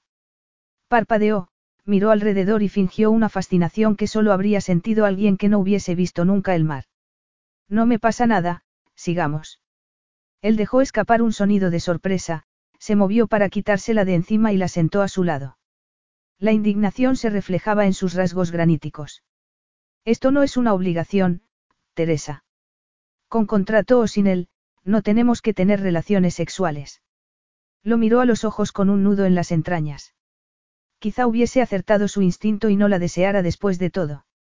Notó el escozor de las lágrimas en los ojos y parpadeó varias veces. No pasa nada, repitió ella como si no le importara. Me da igual sea como sea. Alex no respondió y ella pudo ver, mientras parpadeaba, que él apretaba los dientes. ¿Estás molesto conmigo? Era lo mismo que pasaba con Jonathan, eso era un desastre. No, contestó él inmediatamente. Estoy desconcertado, pero no importa. No le extrañaba que estuviese desconcertado. Había estado besándolo como si su vida dependiera de ello y acto seguido no sentía el más mínimo deseo. Hace mucho tiempo para mí, susurró Tessa sin poder mirarlo a los ojos. No te preocupes. Su amabilidad le hizo daño físico. Se sentía vulnerable, algo que no podía soportar, y la comprensión de él indicaba que percibía su vulnerabilidad y la compadecía. Lo he aceptado y puedo hacerlo. Por Dios, Teresa. No quiero que tengas que hacer un esfuerzo. Puede saberse por quién me has tomado. Evidentemente, estaba ofendido. Sonrió como si quisiera pedirle disculpas y se puso de pie, aunque estaba inestable. Estaba desorientada. No lo había pensado antes, no había podido pensar. Miró alrededor, pero no vio toallas y tampoco quiso mojar el impoluto suelo. No quiero dejar charcos por todos lados. Es un barco y lo normal es que haya charcos. La idea de caminar goteando agua le parecía mal e indecorosa. Te traeré una toalla. Él salió del jacuzzi con una erección evidente y ella miró hacia otro lado con los labios separados y completamente perpleja. Si eso era una erección, también era la demostración de que la había deseado. Sin embargo, también podía ser una reacción física sin más. Dominada por las dudas, se detestó a sí misma y a todo lo que había hecho que fuese así. Decían que el tiempo curaba todas las heridas y era posible que volviera a ser ella misma alguna vez. Alex volvió con las toallas, pero en vez de darle una, la dejó en el suelo y le hizo un gesto para que saliera. Ella salió sin mirarlo a los ojos y cuando se quedó delante de él, la envolvió con otra toalla para que se sintiera a gusto y a salvo, aunque lo descartó inmediatamente. No estaba ni a gusto ni a salvo por él, tenía que encontrar la manera de estarlo sin depender de Alex. Gracias. Ella se lo agradeció en un tono algo tajante. Él suspiró antes de tomarla otra vez en brazos, de estrechar su cuerpo contra el pecho y de llevarla por al yate. Estaba dejando los charcos que había querido evitar, pero ella se aferró a Alex y captó su olor mientras entraban en un cuarto de baño tan grande que no debería caber en un yate. El barco de su familia estaba bien equipado, pero ese era otro nivel. La dejó en el suelo y la sujetó justo delante de él. ¿Me permites? Preguntó él poniéndole una mano detrás del sujetador. Ella no podía mirar hacia otro lado y asintió con la cabeza antes de cerrar los ojos mientras él se lo soltaba. Lo dejó caer al suelo y se le endurecieron los pezones por la temperatura del atardecer. También se le puso la carne de gallina, pero no por el frío, porque estaba, entrando en calor otra vez y le costaba mantener el sentido de la realidad que tenía que mantener. Sería muy fácil inclinarse hacia adelante y besarlo, olvidarse de la prudencia y dejarse arrastrar por la pasión como había hecho antes, pero tenía la necesidad absoluta de controlar las condiciones de su relación y retrocedió un paso mientras lo miraba por encima del hombro. Debería saber algo sobre el funcionamiento de la ducha. Se le formó un nudo en la garganta y miró hacia otro lado cuando él entró en la inmensa ducha. Esta controla la temperatura, comentó él señalando unas manivelas. Y está la presión. Gracias, murmuró ella nerviosamente. ¿Necesitas algo más? Era una pregunta que solo tenía una respuesta.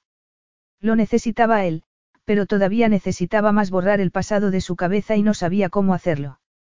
Haberse casado con él tuvo sentido en su momento, pero no se había dado cuenta de que viviría y haría el amor con el hombre que le había roto el corazón y le había dejado sin autoestima.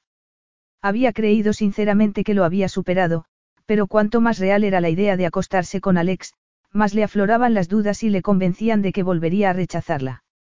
Entonces, ¿hasta dónde llegaría el dolor? No, no tardaré.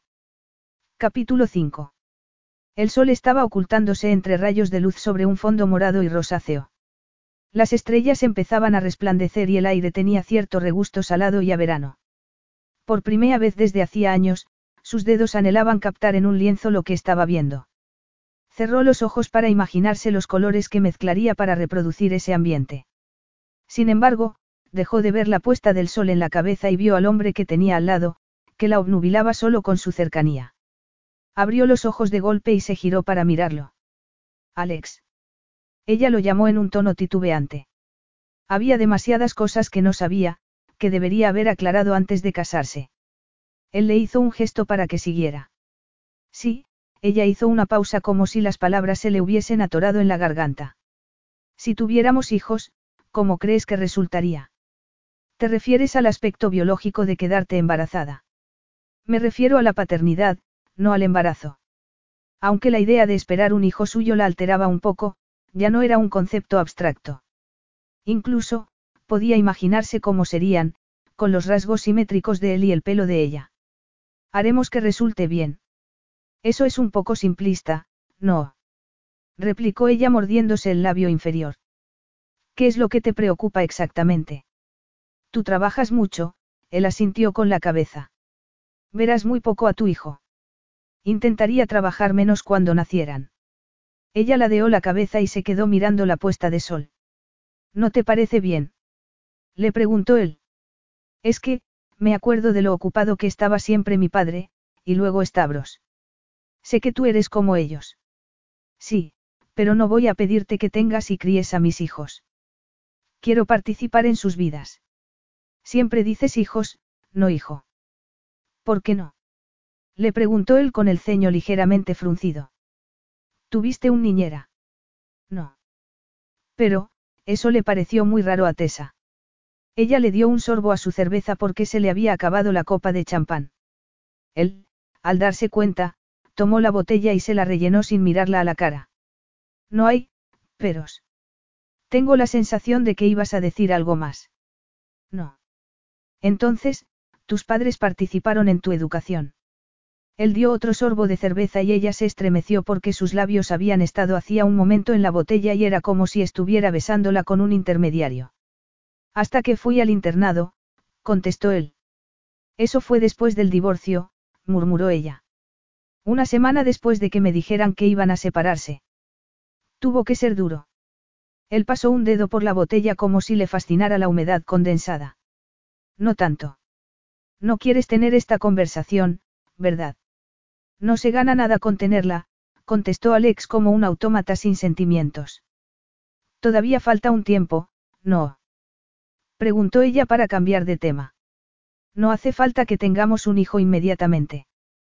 ¿Cómo es posible que no estés ya con una mujer igual de dispuesta a tener hijos contigo? ¿Por qué no había tenido intención de casarme hasta que te presentaste en mi despacho con esa propuesta tan pragmática? contestó él en un tono ligeramente burlón. ¿Por qué? Por muchos motivos. Por ejemplo. No te han dicho nunca que habría sido una inquisidora magnífica. No, pero gracias. No había sido un halago, murmuró él con una sonrisa que se le clavó a ella en el pecho. Sales con mujeres y he visto las pruebas. Tessa intentó no pensar en las fotos que circulaban por internet de Alex Zacharidis con mujeres imponentes colgadas de su brazo. De verdad. Al menos, he visto las fotos.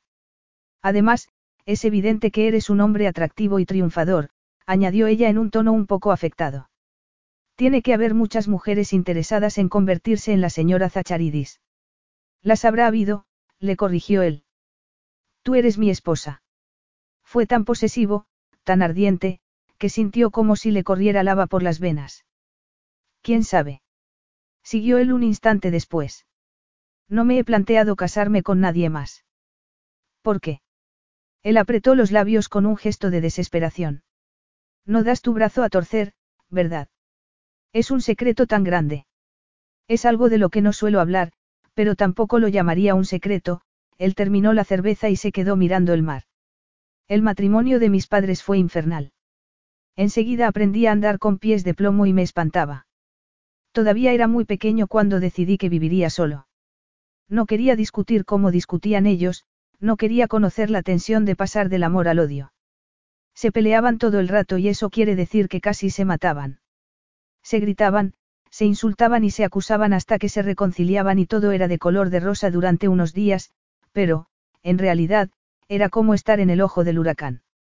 Solo llegué a saber una cosa con certeza, el huracán no acabaría nunca, eran incapaces de estar juntos sin discutir.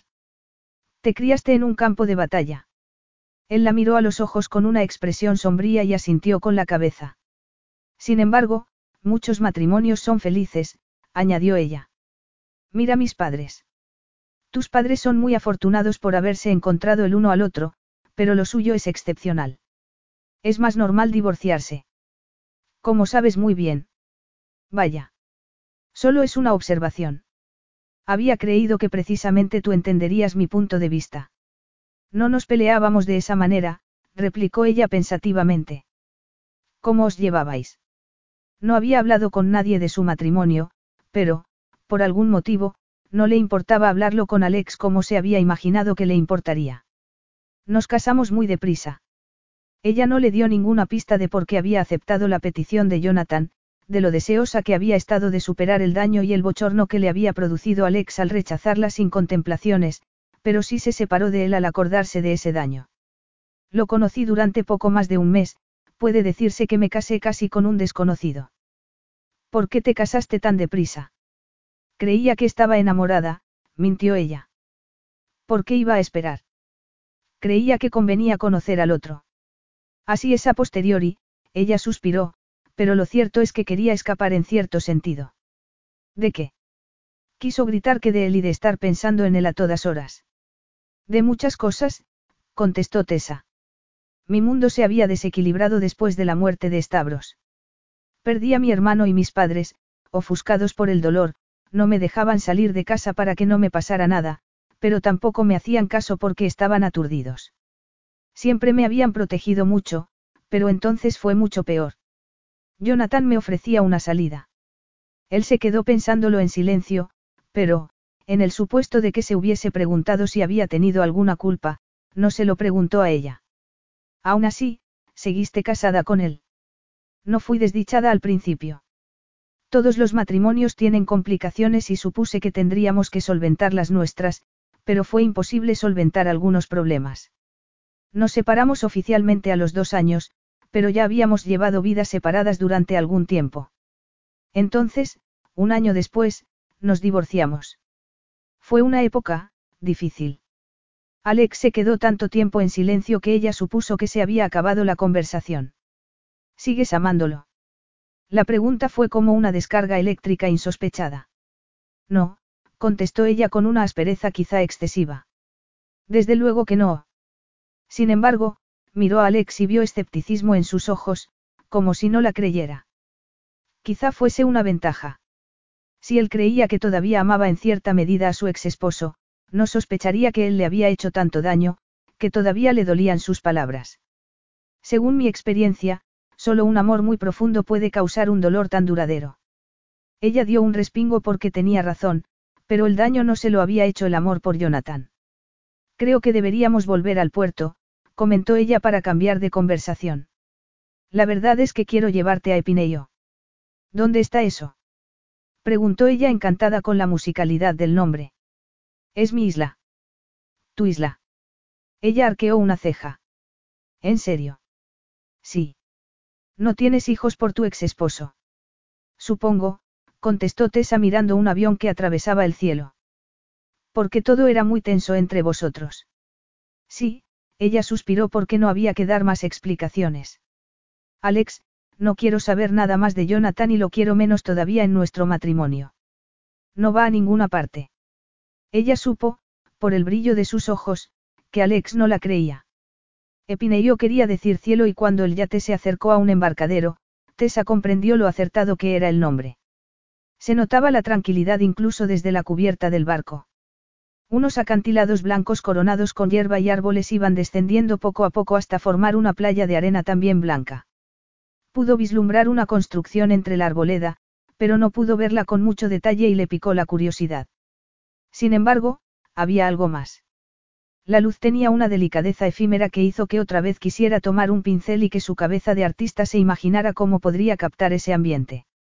Mientras la tripulación atracaba, ella se quedó con los codos apoyados en la barandilla y sin apartar la mirada de la isla. No había visto a Alex desde hacía horas. Habían tomado café esa mañana y habían charlado un poco para evitar el silencio. Todo era muy, cordial. Sentada enfrente de él, no habría podido imaginarse lo cerca que habían estado de hacer el amor el día anterior, menos cuando la miraba y la abrazaba por dentro. Entonces, la tripulación empezó a saltar al embarcadero y a lanzar cabos para montar una rampa que les permitiera bajar más fácilmente a Alex y a ella. Él apareció a su lado como por arte de magia y el corazón le dio un vuelco. Llevaba una camisa blanca, unos pantalones hasta las rodillas, unas gafas de sol colgadas del cuello de la camisa y una gorra, estaba tan guapo que se derritió y estuvo a punto de arrojarse a sus brazos, pero se limitó a esbozar una sonrisa tensa. Es muy bonito. Bonito. Qué cortés. Se había acostumbrado a no ser muy expresiva y, en realidad, se había alegrado de haber desarrollado esa técnica, pero, por un instante, quiso ser ella misma. Está bien para venir cuando tengo que escapar. ¿Cada cuánto pasa eso? Él le puso una mano en la parte baja de la espalda para llevarla hacia la rampa, pero su sistema nervioso se desbocó como si le hubiese tomado los dos pechos con las manos. Casi todos los fines de semana. La rampa era tan estrecha que bajaron muy juntos y tuvo que contener un estremecimiento. De verdad. Creía que salías todas las noches con una mujer distinta. ¿Te importa? Claro que no, contestó ella con cierta rigidez. Además, me imagino que vendrás con ellas. No, replicó él en tono tajante. Epineio es personal, íntimo. Ella sintió un escalofrío porque la había llevado a su refugio privado. No significaba nada, pero algo le aleteó por dentro, se sentía ridículamente complacida. Una vez abajo, pudo ver la casa y dejó escapar un suspiro. Era una casa que llevaba mucho tiempo allí, era de adobe pintado de blanco y tenía una cubierta de tejas rojas. La puerta era azul y tenía tiestos con geranios a los lados. Sintió que le bullía la sangre. No había pintado durante su matrimonio porque las críticas de Jonathan y su desdicha la habían paralizado, pero allí sentía la inspiración por todas las esquinas. Es precioso, susurró ella aunque era poco decir para tanta perfección. ¿Y tú, cariño? Ella lo miró a los ojos con el corazón acelerado. No hace falta que me llames así, no hay nadie cerca. De acuerdo, Teresa. ¿Lo prefieres? No, era mucho peor porque decía su nombre como si fuera una brisa de primavera y le llegaba muy dentro. La tenía hipnotizada y no podía mirar hacia otro lado. Nadie me llama así. Stavros te llamaba así. Lo sé. Te llamaba Teresa cuando hablaba de ti. ¿Qué decía? Preguntó ella sonriendo sin querer. Bajaron a la arena y, como estaba seca e irregular, se tambaleó. Alex la agarró de un codo. Ella no se soltó al principio, pero se apartó cuando llegaron a los árboles, aunque no había recuperado el equilibrio. Estaba muy orgulloso de ti, contestó Alex con retraso. Creía que ibas a prenderle fuego al mundo, en el buen sentido. Alex sonrió ligeramente y fue como si el mundo fuese a volcar, y no solo por el inesperado halago. Estabros. No me lo creo. No sabes que tenía una opinión fantástica de ti. Éramos como la noche y el día, comentó ella con cierto escepticismo. Él siempre estaba hablando de la empresa con mis padres. Su cerebro funcionaba, estaba maravillada. Sinceramente, no sabía si se fijaba en mí la mayoría de las veces. Alex dejó escapar un sonido de sorpresa y se paró. No digas eso. Lo quería mucho, se apresuró a aclarar ella ante esa reacción inesperada. Lo adoraba, pero yo era diez años más joven y no teníamos nada en común. Te protegía mucho. Creía que eras inteligente y decidida, pero demasiado buena y que tu bondad te haría vulnerable, Alex apretó los dientes. Quería protegerte de la maldad del mundo. Eso no era ninguna novedad y ese afán protector le había desquiciado la mayoría de las veces, pero, aún así, le encantaba que se ocupara de ella. Lo echo de menos, reconoció ella con un suspiro. ¿Y yo? Él volvió a ponerle una mano en la parte baja de la espalda para llevarla por el sendero y no pudo pensar en nada más cuando vio la casa. Alex, es increíble. Es exactamente lo que tendría que ser una casa en la playa. Ella no se dio cuenta de cómo la miraba él, con avidez para intentar interpretarla de una manera que ella no habría querido que la interpretara.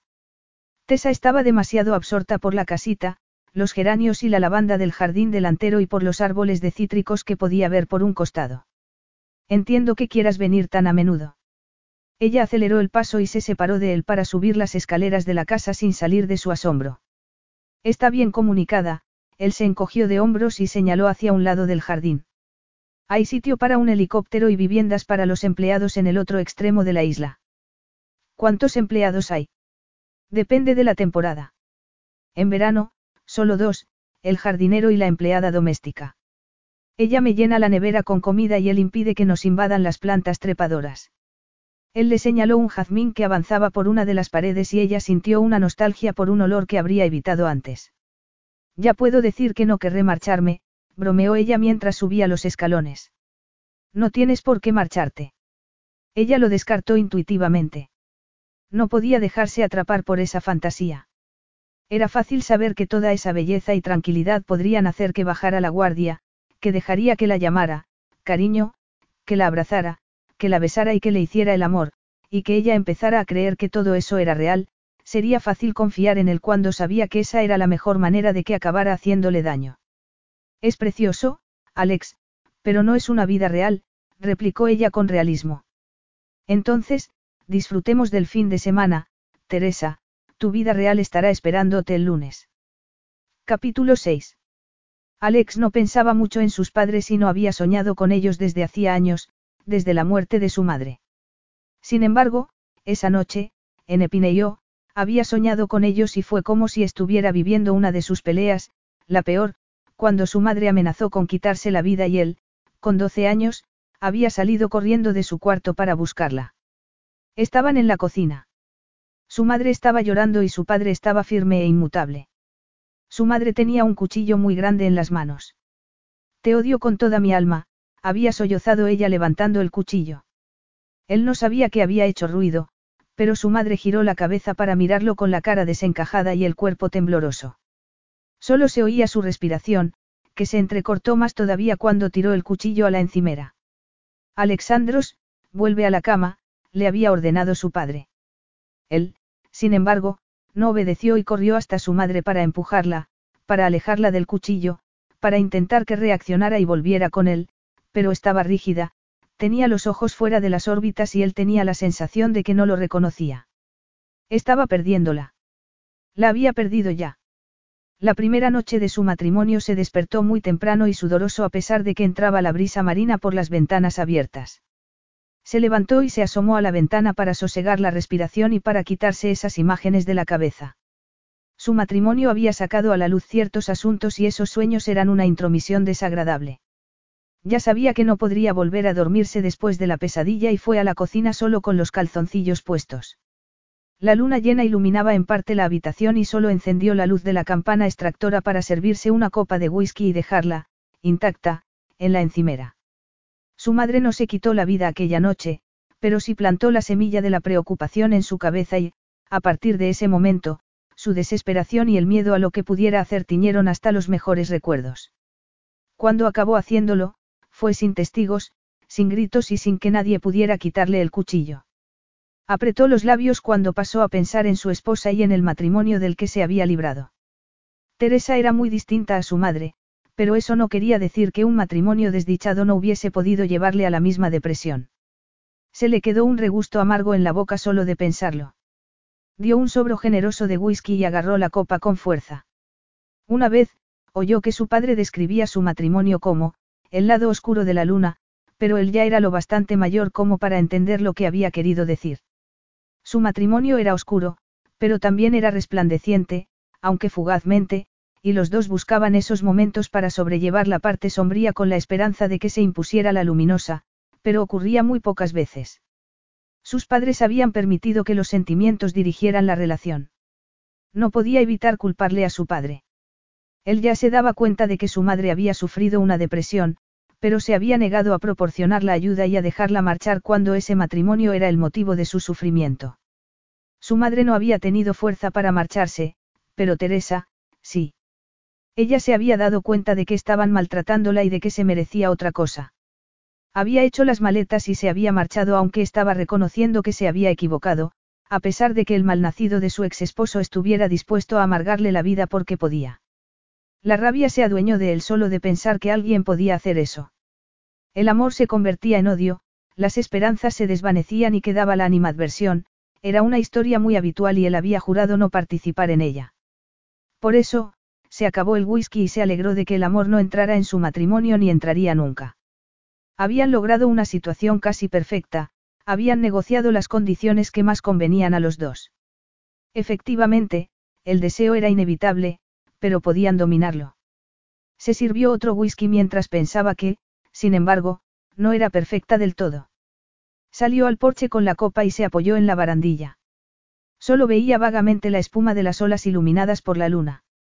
Teresa no había salido indemne de su relación con Jonathan y lo había demostrado su reacción a la intimidad después de la boda. Ya se habían acostado antes y él entendía que ella sintiera ese deseo y que fuera una mujer sensual y apasionada, pero también podía ver claramente que le habían hecho mucho daño y le habían socavado la seguridad en sí misma. El matrimonio había destrozado a su madre y a Teresa le había pasado lo mismo, aunque de otra manera. Por mucho que quisiera demostrarle lo fantásticas que podía ser sus relaciones sexuales, ella tenía que quererlo primero.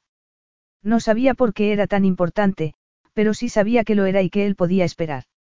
Una cosa era prometerse a sí mismo que respetaría las limitaciones de ella y otra muy distinta era ver a su flamante esposa con una camisa de él que mostraba sus bronceados muslos y que se le pegaba a cada rincón del cuerpo porque la había usado para bañarse. Estaba tumbada en una tumbona con los ojos cerrados y el pelo sobre un hombro. Estaba maravillosa, intocable y ardiente.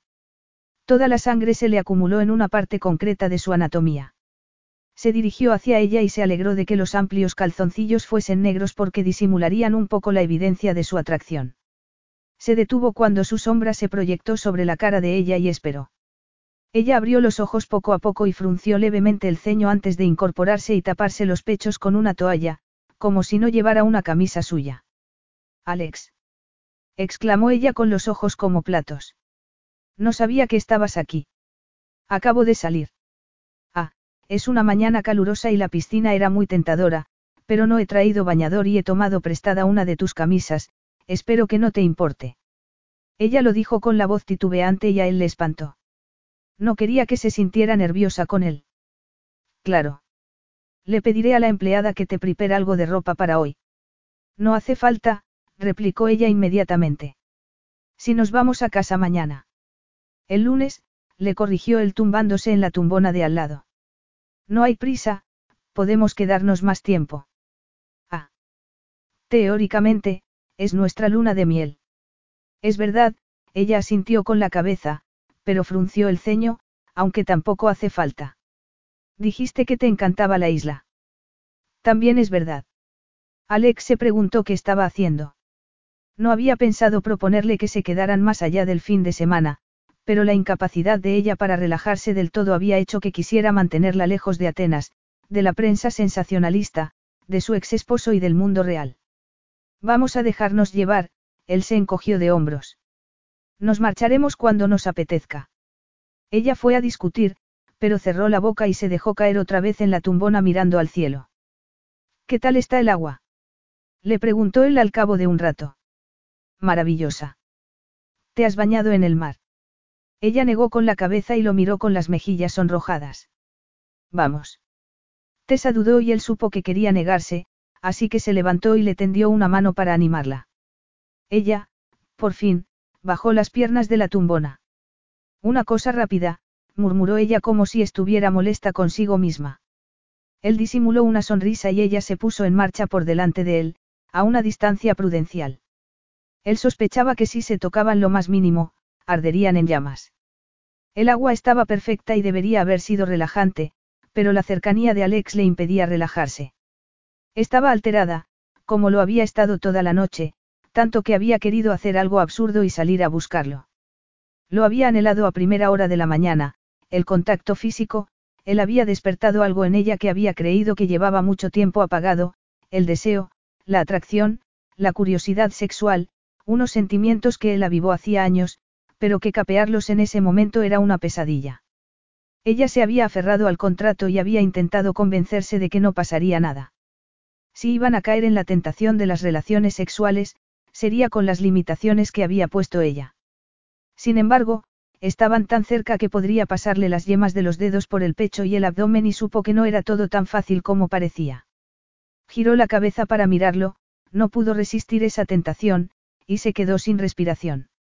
Era muy, elemental.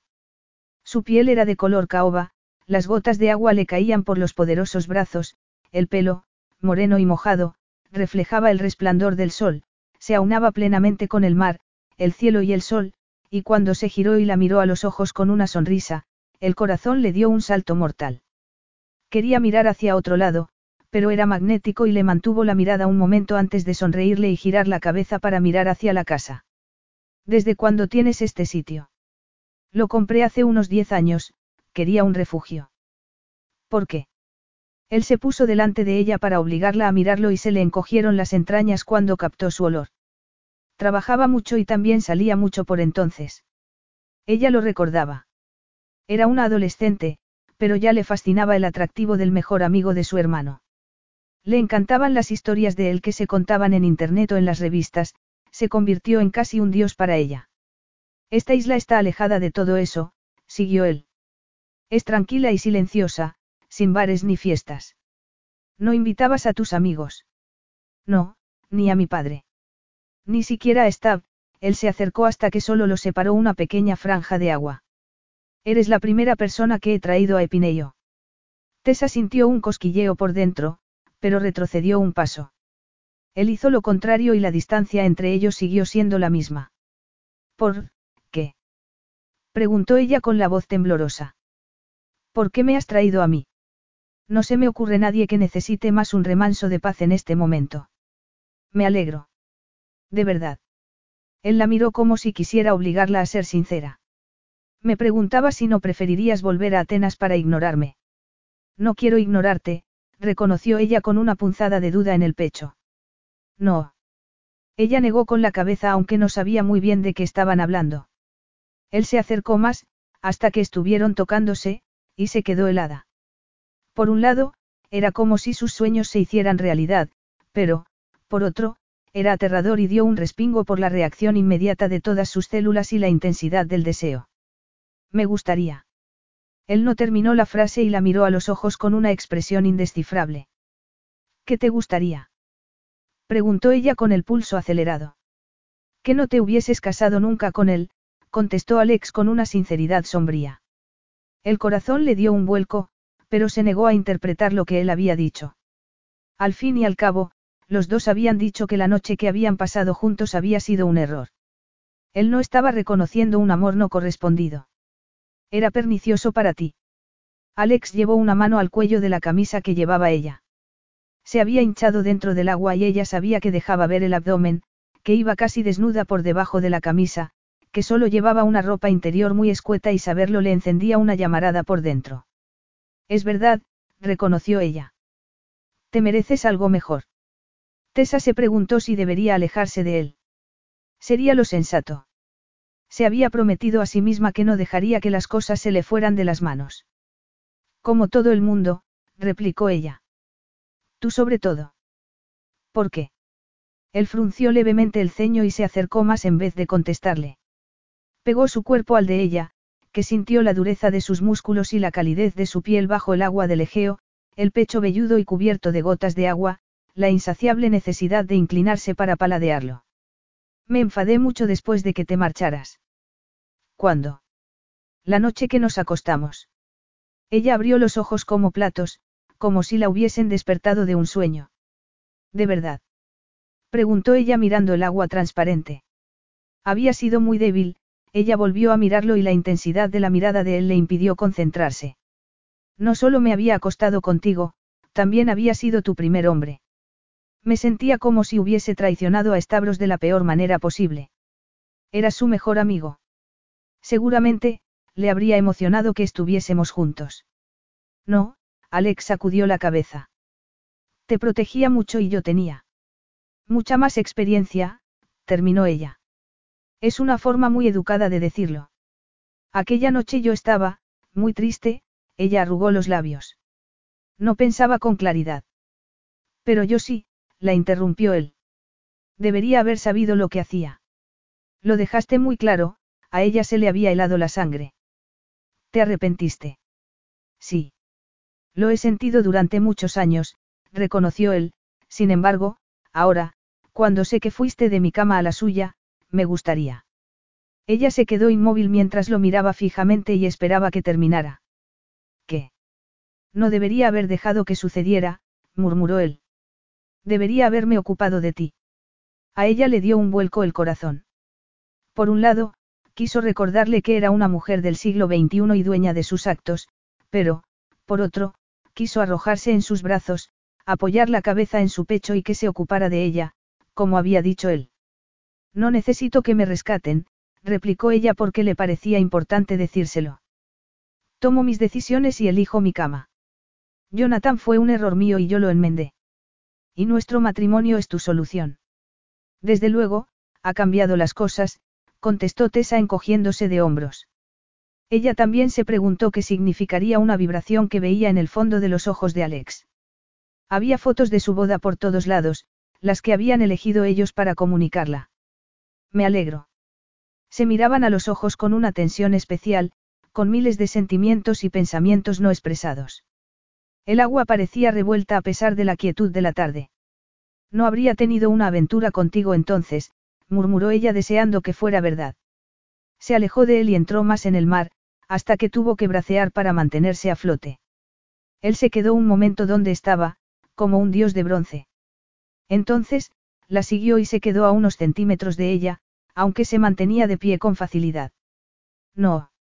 Eras justo lo que querían mis padres, contestó ella con una sonrisa a pesar del desacuerdo. Nunca me habías parecido una rebelde, Teresa. No, reconoció ella. No lo soy, y menos en ese caso. Jonathan fue mi único acto de rebeldía. Después de que muriera Stavros, intenté ser todo lo que creía que mis padres querían que fuera. Me aterraba dar un traspiés o no estar a la altura de él, pero cuando me presionaron para que me casara contigo, ella sacudió la cabeza. Era su mejor amigo. Para mí, era suyo, no mío. Incluso después de que nos hubiésemos acostado. Sobre todo por eso, ella se estremeció al recordar el rechazo de Alex. Eso, si acaso, me dio más firmeza para buscar mi camino. Conocí a Jonathan una semana después de que nos hubiésemos acostado y me pidió que nos casáramos al cabo de un mes. Me acuerdo. ¿De verdad? Preguntó ella con el corazón acelerado. Puedes llamarlo vanidad masculina, contestó él con una risa forzada. No me hizo gracia que pasaras página tan deprisa aunque sentía un remordimiento atroz por lo que había hecho. No me hiciste pensar precisamente que te habría gustado repetirlo. Era imposible. Tessa desvió la mirada porque le espantaba lo fácilmente que podía hacerle daño, lo mucho que le había afectado aquella noche. Lo había amado. Seguramente, el encaprichamiento infantil siempre había sido algo más y aquella noche se sintieron atraídos por fuerzas superiores a ellos mismos. Al menos, así lo había sentido ella. Yo no significaba nada para ti, comentó ella sin alterarse. No pudo extrañarte que empezara a salir con otro. Y yo significaba algo para ti. ¿Qué te crees? preguntó ella con sorpresa. Estaba ridículamente encaprichada contigo. Pero solo era una niña. Tenías 22 años, le recordó él apretando los dientes. También era inexperta y protegida gracias a mis padres y estabros. Tú no te parecías a nadie que hubiese conocido, pero no era real, Alex. Aquello no era real y esto tampoco. El sexo sí fue real, replicó él sorprendiéndoles a los dos. Ahora eres mi esposa y me deseas tanto como entonces. No puedes eludirlo todo el rato, Teresa. Ella cerró los ojos cuando el sonido de su nombre le provocó una oleada de anhelo. Tenía razón, estaba eludiéndolo porque le aterraba la alternativa. Hemos negociado las condiciones del matrimonio y no voy a incumplirlas, ella intentó decirlo en un tono de resignación. No basta. No voy a dejar que te acuestes conmigo y fingir que todo es por un contrato. Ella se mordió temblorosamente el labio inferior y abrió mucho los ojos. Es más, siguió él, quiero anular esa condición de nuestro contrato. Olvídate de ella. Se quedó pálida cuando volvió a sentirse rechazada. No quieres. Lo que quiero es que me desees como una mujer desea a un hombre, no por el dolor que sentíamos aquella noche ni porque hayamos llegado a un acuerdo antes de casarnos. Él, de repente, se acercó y la tomó en brazos, la estrechó contra el pecho y las piernas de ella, como si tuvieran voluntad propia, le rodearon la cintura. Sin embargo, no podía. Alex la machacó aquella noche y Jonathan la había rematado, como iba a dejarse arrastrar. En el fondo, sabía que él tenía razón, pero eso no quería decir que estuviera exento de peligro. Lo deseaba con toda su alma y no era ni por estabros ni por el acuerdo, era porque su cuerpo lo anhelaba de una forma casi incontrolable, pero si se lo confesaba, quedaría expuesta al dolor que quería evitar por todos los medios. No sucederá nunca. Nunca es mucho tiempo, cariño, Alex la soltó y ella se quedó flotando en el agua. Si cambias de opinión, ya sabes dónde estoy. Capítulo 7. La mañana siguiente se despertó temprano, parpadeó por la tenue luz y decidió que no iba a intentar quedarse dormida otra vez. Le dominaba una energía desconocida y quería quemarla. Se levantó, se puso unos pantalones cortos y una camiseta que le había facilitado la empleada y decidió que exploraría la isla. Era una isla preciosa y esa sería la mejor manera de olvidarse un rato de su esposo y de cómo se enardecían el uno al otro. Cruzó de puntillas la casa como si fuese una ladrona, entró en la cocina, encendió la cafetera y puso una taza. Se quedó mirando cómo se llenaba con el aromático líquido oscuro, cerró los ojos, se la llevó a los labios y esperó el impacto de la cafeína. Buenos días. Se dio la vuelta con el pulso desbocado cuando oyó la voz grave y ronca de él. Hola, te he despertado. Se le avivó una llamarada por dentro cuando lo vio con unos vaqueros y una camisa blanca que resaltaba su bronceado. Nunca es mucho tiempo. No, llevo un rato levantado. Son las seis. Me levanto temprano, le explicó él inexpresivamente. Entiendo. Bueno, no te entretengo. Iba a dar un paseo para explorar un poco la zona. ¿Quieres ver la isla? Le preguntó él en un tono pensativo. Porque tenía la sensación de que cuando la miraba, podía verla completamente por dentro. Sí, contestó ella con energía. Era fácil ser enérgica con casi todo, menos con el deseo que le bullía en las venas. Entonces, puedo enseñártela de la mejor manera. Estuvo a punto de resistirse, pero siempre sentía cierta debilidad cuando estaba con Alex. Solo iba a dar una vuelta, replicó ella con poco convencimiento. Si quieres estar sola, no pasa nada, él endureció la expresión. A mí, sin embargo, me gustaría enseñarte los mejores sitios de Epineio. El corazón le dio un vuelco. Él estaba diciéndole que le gustaría estar con ella. ¿Por qué no podía reconocérselo a sí misma? ¿Por qué la machacó una vez? Aquella noche le ofreció algo más que su cuerpo y su virginidad, le ofreció su corazón. No con palabras, pero sí con cada mirada y cada caricia. Él, al margen de aquella noche, no había deseado ni su cuerpo ni su corazón. Aún así, estaban casados y tenían que encontrar la manera de ser maduros y civilizados. Eso llevaría tiempo y práctica.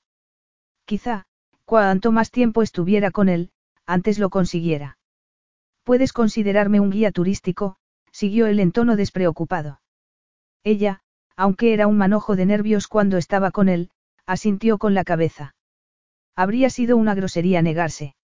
Si tienes tiempo. No me habría ofrecido si no lo tuviera. Si bien ella había pensado ir andando, Alex tenía otro plan.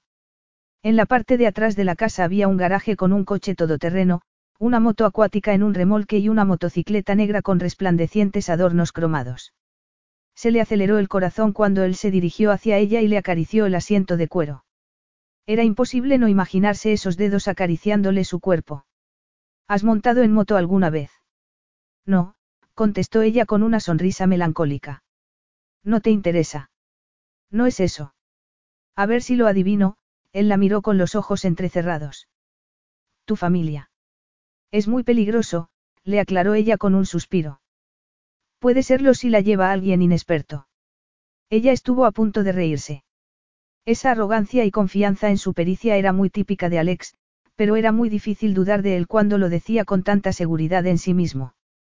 ¿Qué piensas, Teresa? ¿Te da miedo montar conmigo? Estás intentando provocarme.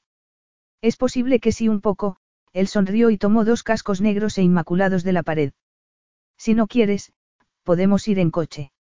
Aunque es todo terreno, no puedes llegar a los mismos sitios, pero sí puedes hacerte una idea. Ella torció los labios mientras lo pensaba. No era que no quisiera montar en moto, pero se le disparaban todos los sentidos solo de pensar en montarse a horcajadas sobre una máquina tan potente y tener que abrazarse a la cintura de Alex. Sería una tarea imposible resistirse a él. Entonces, ¿por qué se acercó a la moto como si fuera una especie de postre irresistible? Prométeme que no se lo dirás a mis padres, bromeó ella. Él le sonrió de una manera que hizo que se sintiera como si el sol le brillara por dentro. Te lo prometo. Alex se acercó a ella con un casco y lo levantó como si fuera a ponérselo. Ya puedo hacerlo yo. En realidad, ella no tenía ni idea de cómo ponerse un casco. Él se lo imaginó y no le hizo caso. Se lo puso, pero no se apartó aunque se había cerciorado de que estaba bien puesto. Me gusta ser el primero para ti. Él no empleó un tono burlón sino uno intenso y grave. Era una referencia evidente a la noche que se acostaron y ella se sintió como si se hubiese zambullido en un río de lava. Sin embargo, sus palabras se contradecían con el daño que le hacían aquellos recuerdos. A él no le había gustado nada de aquella noche y lo había dejado muy claro. Entonces, ¿qué hago? Preguntó ella alegrándose de que el casco le tapara las mejillas. Él recogió su casco, se lo puso y se montó en la moto con agilidad. Móntate detrás de mí, contestó él sin darle más explicaciones. Él encendió el motor y ella notó el potente rugido por todo el cuerpo. También se alegró de que no estuviera mirando porque le costó más que a él montarse, sobre todo, cuando intentaba mantener cierta distancia. Agárrate, le ordenó Alex. Una vez montada, pudo notar lo íntima que resultaba esa posición aunque intentaba no estar pegada a él. Si no, te caerás, añadió él. Ella no tuvo más remedio que dejarse caer hacia adelante y rodearle la cintura con las manos. Pensándolo bien, quizá hubiera debido elegir el coche. Al menos, habría tenido su asiento y un espacio entre Alex y ella. Entonces, Alex puso la moto en marcha y salieron hacia el camino. A partir de ese instante, sintió el corazón en la boca y la adrenalina por todo el organismo. Tomaron un sendero que subía por el borde de la isla, justo por encima de los acantilados blancos, e, inconscientemente, se agarró a él con más fuerza. Estaba maravillada y sentía miedo a la vez, y tenía que tomar bocanadas de aire para serenar los nervios. La moto vibraba debajo de ella y tenía el cuerpo cálido y granítico de Alex pegado al de ella. Además, cuando tomaba aire, captaba su olor y el deseo se adueñaba de ella. Tenía las manos sobre su musculoso pecho y podía notar los latidos regulares de su corazón. Se le había secado la boca y no podía respirar casi. Llevaba la moto lo bastante cerca del borde de los acantilados como para que pudiera ver la impresionante vista, aunque sin sentirse en peligro. Después de rodear la isla durante un tiempo, Alex llegó a una bifurcación y se desvió hacia el interior, hacia una zona con olivos, cítricos y arbustos de lavanda que crecían silvestres y desordenadamente. La temperatura subió inmediatamente, pero el calor que sentía ella no tenía nada que ver con el sol. Alex conducía con cuidado por un sendero casi liso, pero que tenía una piedra o una raíz de vez en cuando. Movió las manos sin querer y pudo palpar los entrantes y salientes del pecho por encima de la ropa, y se estremeció porque, de repente, quiso mucho más. Los árboles dieron paso a unos prados y a otro sendero que llevaba a la costa del lado opuesto de la isla, pero allí no había acantilados y bajaba directamente a una cala pequeña y perfecta. Parecía sacada de un folleto turístico. La arena era blanca y unos promontorios la aislaban del mundo. El agua era de un tono azul como no había visto nunca. Se detuvieron, pero Alex no apagó el motor y ella siguió notando la vibración entre las piernas, despertándole una excitación que hacía que deseara dejarse llevar por los sentimientos que la habían atormentado desde que se dio cuentas de que fuera lo que fuese lo que la llevó a los brazos de Alex en su despacho, seguía allí inalterable. Sin embargo, ya no era aquella mujer, muchas cosas habían cambiado. Pese a lo alterada que estaba por dentro y cierta sensación de que era inevitable, como había dicho Alex, se dominó y retiró las manos. Entonces, él apagó el motor y se hizo un silencio casi abrumador en el que solo se oía el sonido del agua. ¿Preparada? Sí. Tessa se bajó de la moto y se alejó un poco para poner distancia entre ellos. Alex se quitó el casco y ella se apresuró a hacer lo mismo antes de que se lo quitara él. Dejaron los cascos en la hierba, al lado de la moto, y él la esperó cuando ella se rezagó un poco por la inquietud. Había propuesto ese matrimonio para enmendar el error de haberse casado con Jonathan. Sus padres habían creído que Alex era el esposo ideal para ella, pero no sabían lo que había pasado entre ellos, no sabían que se había entregado a Alex y él la había rechazado después de haberle arrebatado la virginidad. Por eso se había casado con el hombre que ellos habían odiado y que había ninguneado el nombre de su familia en la prensa siempre que había podido. Se había casado con Alex para intentar disculparse con sus padres, pero, en el fondo, sabía que también se había casado para tenerlo cerca. Había intentado negárselo, pero allí, mirándolo bajo la luz dorada del sol, no podía eludir la verdad. Se había metido en eso voluntariamente, lo deseaba el día que fue a su despacho y lo deseaba en ese momento. La aterraba, pero también la excitaba, como el trayecto en moto hasta allí. Ven, le ordenó él tendiéndole una mano. Ella la miró antes de tomarla con cierto fatalismo y de estremecerse al sentir el contacto. Era como si repitieran los votos del matrimonio, sobre todo, cuando se miraron a los ojos y ella sintió como si algo estuviese recolocándose en el centro de su corazón. Tenía que ser la magia de esa isla donde no había llegado el dolor de corazón ni la falta de honradez. Es preciosa, comentó ella para romper la intimidad del momento. Es privada. Una vez más, tuvo la sensación de que él valoraba muchísimo su privacidad. Alex se quitó los zapatos cuando llegaron a la arena y esperó a que ella hiciera lo mismo, que dio un salto por lo caliente que estaba la arena. Él la levantó y se la echó a un hombro, como un cavernícola, y la llevó a la orilla, donde la deslizó a lo largo de todo su cuerpo y la dejó en la arena mojada. Había infinidad de motivos para que quisiera mantener la cabeza fría, pero también sentía una atracción hacia él que hacía que se olvidara de su matrimonio y de la noche que estuvieron juntos. Él estaba inmóvil como un imponente centinela, pero ella estaba temblando por el esfuerzo de resistirse. Lo deseaba y eso le aterraba, y solo pudo ponerle una mano en el pecho. Lo miró a los ojos como si le pidiera que no le hiciera daño otra vez porque no creía que pudiera soportarlo. Aún así, ese camino se había hecho con el dolor, no. Alex no era como Jonathan. Ella no había sentido nada así por Jonathan y por eso se había casado con él, porque no era una amenaza. No había soñado nunca con él ni el deseo le había privado del sueño. Su relación había sido cordial hasta que él empezó a rebajarla y a engañarla. En ese momento ya sabía que lo que le había dolido había sido darse cuenta de que había cometido un error inmenso, no la falta de amor de Jonathan. Sin embargo, la amenaza era muy real con Alex. Si se dejaba llevar, si se olvidaba de que era un acuerdo contractual, podría perder el corazón y todo su ser. Alex no iba a amar. Si ella le entregaba su corazón, él no iba a entregarle el suyo a cambio y las consecuencias serían atroces. Lo inteligente sería alejarse y tomar aire para recordar que lo peor que podía hacer era olvidarse, aunque solo fuera un segundo, de que eso no era real. Alex. Ella intentó sofocar esa sensación que estaba adueñándose de ella, pero él estaba muy cerca y le parecía que era una batalla perdida. ¿Qué? Estaban muy cerca y el calor del sol no era nada en comparación con el que generaban ellos. Lo sentía también él. Tenía que sentirlo. Al fin y al cabo, él había querido que su relación fuera física. ¿Y si lo decepcionaba? ¿Y si los insultos de Jonathan estaban justificados? Según él, ella no tenía deseo sexual y no podía reprocharle que él lo buscara en otros sitios. Se encogió como si lo hubiese oído en ese instante, pero estaba rebosante de deseo y le clavó las uñas en el pecho como si así pudiera evitar que todo se descontrolara. ¿Qué pasa, cariño? No comentó que la llamara así y lo miró a los ojos para ser completamente sincera. Estoy asustada, Alex. No quiero que me hagan daño otra vez. No voy a hacerte daño, replicó él apretando los dientes. Eso no lo sabes. Se hizo un silencio y solo se oyó el viento entre los árboles. ¿Quieres que volvamos a casa? Le preguntó él con la voz ronca.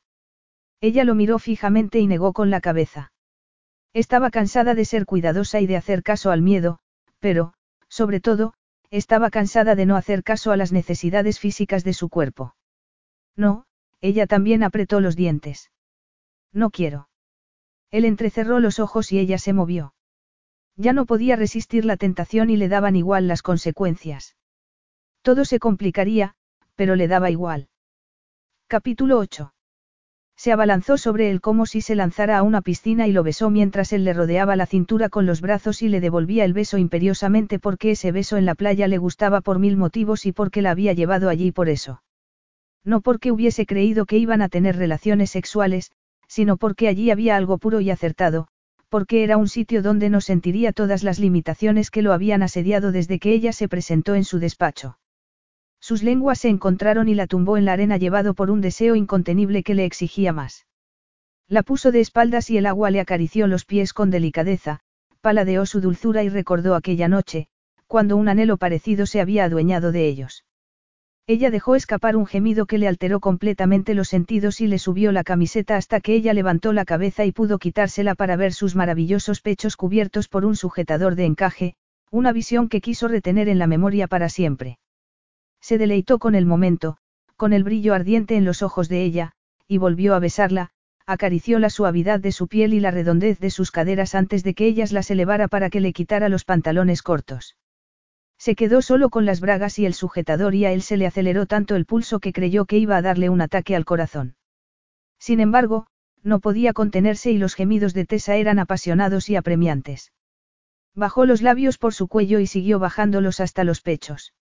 Le tomó un pezón entre los dientes, por encima del sujetador, y sintió una oleada abrasadora. Necesitaba mucho más. Le bajó la tela para liberarle los pechos y los tomó con las manos, sintió su peso, le pasó los pulgares por los pezones hasta que ella se arqueó y él la besó para silenciar sus gritos. Algo incontenible se había apoderado de él y le quitó las bragas con la respiración entrecortada mientras la miraba desnuda, confiada y entregada a él. Gruñó porque si bien eso era inevitable y le gustaba, también era la hermana de Stavros y tenía que terminar de asimilar esa relación. Culpable o no, se desvistió en un abrir y cerrar de ojos hasta que se quedó desnudo delante de ella, con una erección, y Tessa lo miró como si no hubiera visto un hombre en su vida. Alex, gimió ella levantando las manos. Por favor. Sin embargo, aunque él estuvo a punto de sucumbir, la realidad se abrió paso en su cerebro. No tengo preservativo, murmuró él quejándose por no haber llevado la cartera. No pasa nada, replicó ella sonrojándose. Tomo la píldora y estoy, sana. Yo también. Se arrodilló entre las piernas de ella y la miró como si fuera una criatura marina o un sueño. Le pareció que lo más probable sería que ella desapareciera en el mar, pero no se movió lo más mínimo. Levantó los brazos y esa vez él descendió y la besó otra vez. La devoró y se sintió vulnerable, estaba de rodillas por lo mucho que la deseaba. Tessa le rodeó la cintura con las piernas y no pudo apartarse un poco para ir más despacio. Su cuerpo actuaba como si tuviera voluntad propia, buscaba el de ella y acabó entrando sin darse cuenta hasta que ella gritó. Alex, no pares. Le encantaba cómo decía su nombre llevada por la pasión mientras le arañaba la espalda y arqueaba las caderas. No voy a parar. Su anhelo era casi ingobernable y quería aminorar ese ritmo que lo había desbordado. Se incorporó y la miró mientras se movía y ella reaccionaba, fue entendiendo lo que le gustaba y sus zonas más sensibles, salió y tardó un momento en volver a entrar, la enloqueció para que lo llamara casi con desesperación, y cuando estuvo dentro otra vez, ella perdió el dominio de sí misma y la besó para serenarla. Entonces, empezó a moverse y no le dio tiempo casi para que se repusiera, la llevó al límite y cuando explotó, él la acompañó y la abrazó con fuerza, solo oyó el sonido de sus respiraciones, del placer que había hecho que se sintiera completamente en paz por primera vez desde hacía mucho tiempo. El peso de su cuerpo era un afrodisíaco. Estaba debajo de él y captaba el calor del sol, las caricias de las olas, la arena, los vellos de su pecho, la fuerza de su cuerpo, la calidez de su piel, su respiración entrecortada, lo captaba todo. Estaba completamente inmóvil, como si sentir todo eso fuese vital para grabarlo en la memoria, como si supiera que esas sensaciones durarían un tiempo limitado y luego se arrepentiría. Quizá ocurriera, pero, en ese momento, solo podía estar entusiasmada porque era como si Alex hubiera despertado una parte importante de ella, como si hubiera reavivado una parte de ella. Parpadeó para contener las lágrimas, pero fue demasiado tarde. Teresa. Su manera de decir su nombre fue como una opresión en el pecho. Se mordió el labio inferior, pero los sentimientos la dominaron por dentro, que era exactamente lo que quería evitar. Sí. Preguntó ella con una sonrisa que se contradecía con las lágrimas. ¿Te pasa algo? Ella lo miró y vio su gesto sombrío. Negó con la cabeza y le puso una mano en el pecho. No he sido delicado, murmuró él. No he podido, estaba. No, Alex, ha sido, ella se mordió más el labio. Ha sido perfecto. Sin embargo, él se levantó y se alejó hacia el interior de la playa de espaldas a ella. Tessa, impaciente consigo misma, también se levantó y fue a su lado.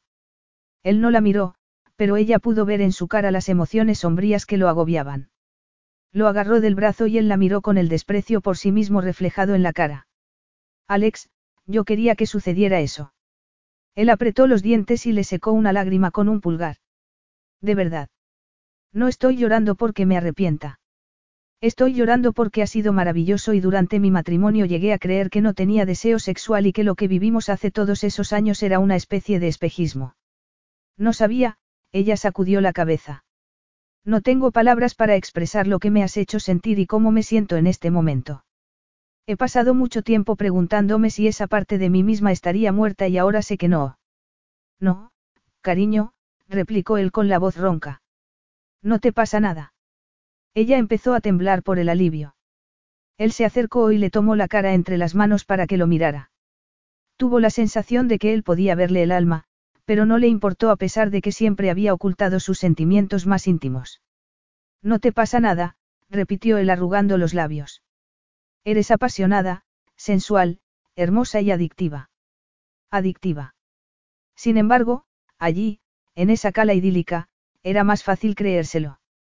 Alex hacía que se sintiera maravillosamente y eso la aterraba porque podría relajarse, confiar en él y quererlo otra vez, pero no podía arriesgarse.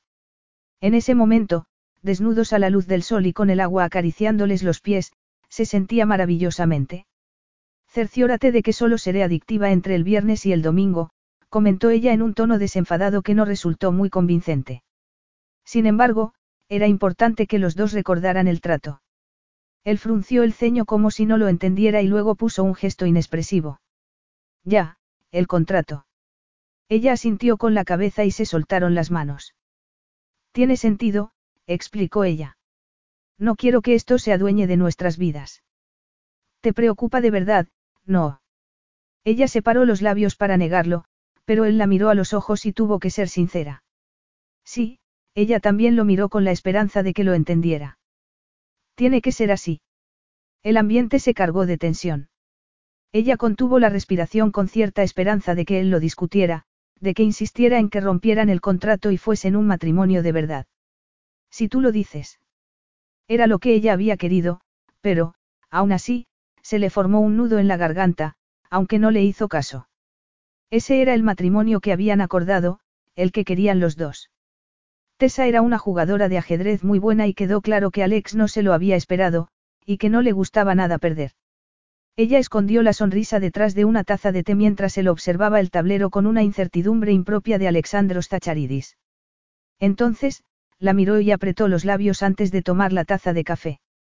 No entiendo que bebas café a esta hora, comentó ella mirándole la mano que sujetaba la taza y recordándole las caricias en la playa. Yo no dormiría en toda la noche.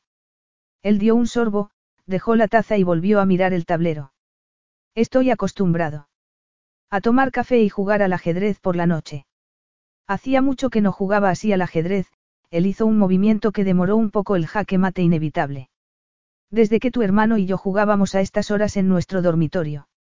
Stavros me enseñó a jugar, Tessa sintió que algo se le encendía por dentro. Era muy bueno y no me dejaba ganar nunca. Podría decir lo mismo de ti. Yo no tengo su talento, pero aprendí a ser buena y rápida. Los dos éramos muy competitivos y a los dos nos espantaba perder. Las partidas eran airadas y mi madre le ponía una multa cada vez que decía una palabrota. Tenía un vocabulario espantoso cuando jugaba al ajedrez.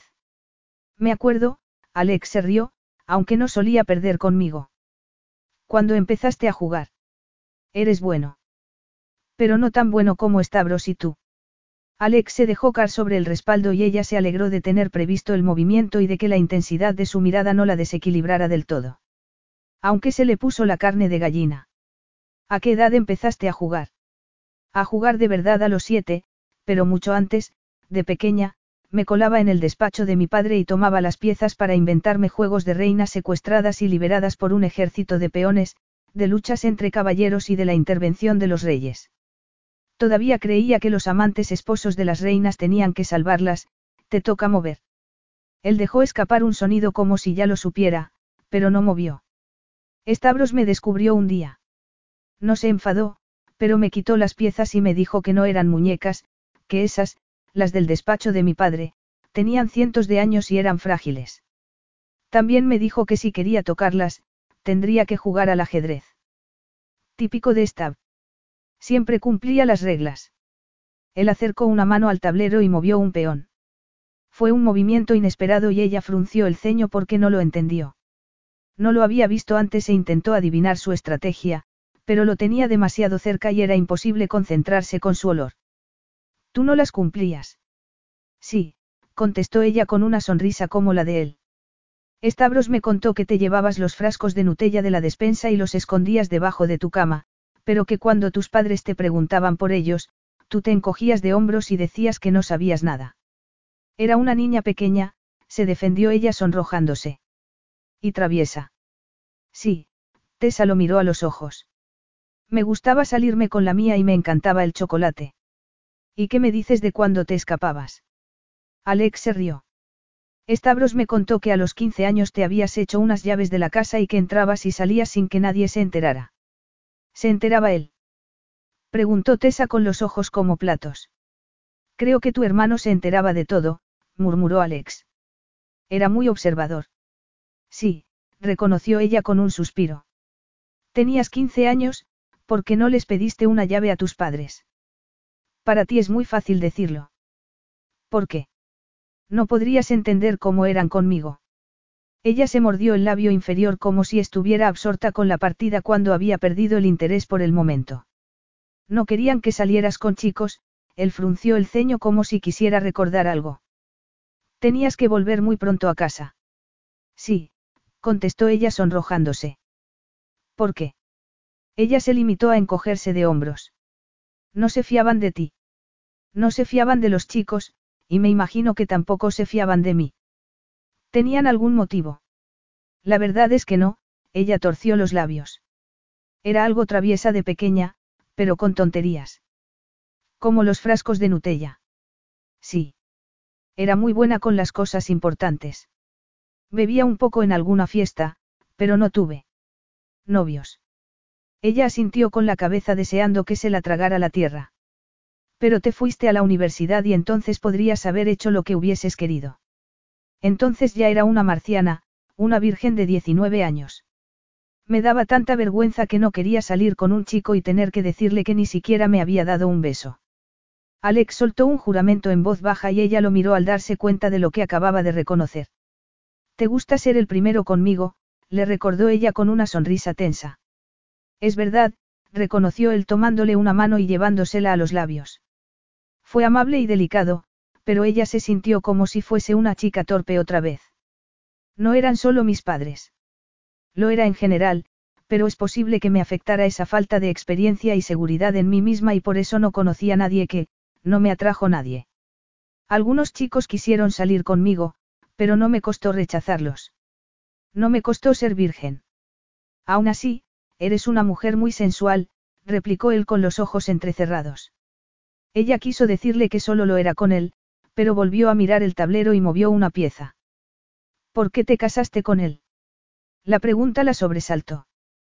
Tomó la taza de té, dio un sorbo y lo miró con una tranquilidad aparente.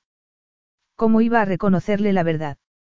¿Cómo iba a contarle que se había casado con alguien en parte porque estaba huyendo de él y de lo que había sentido con él?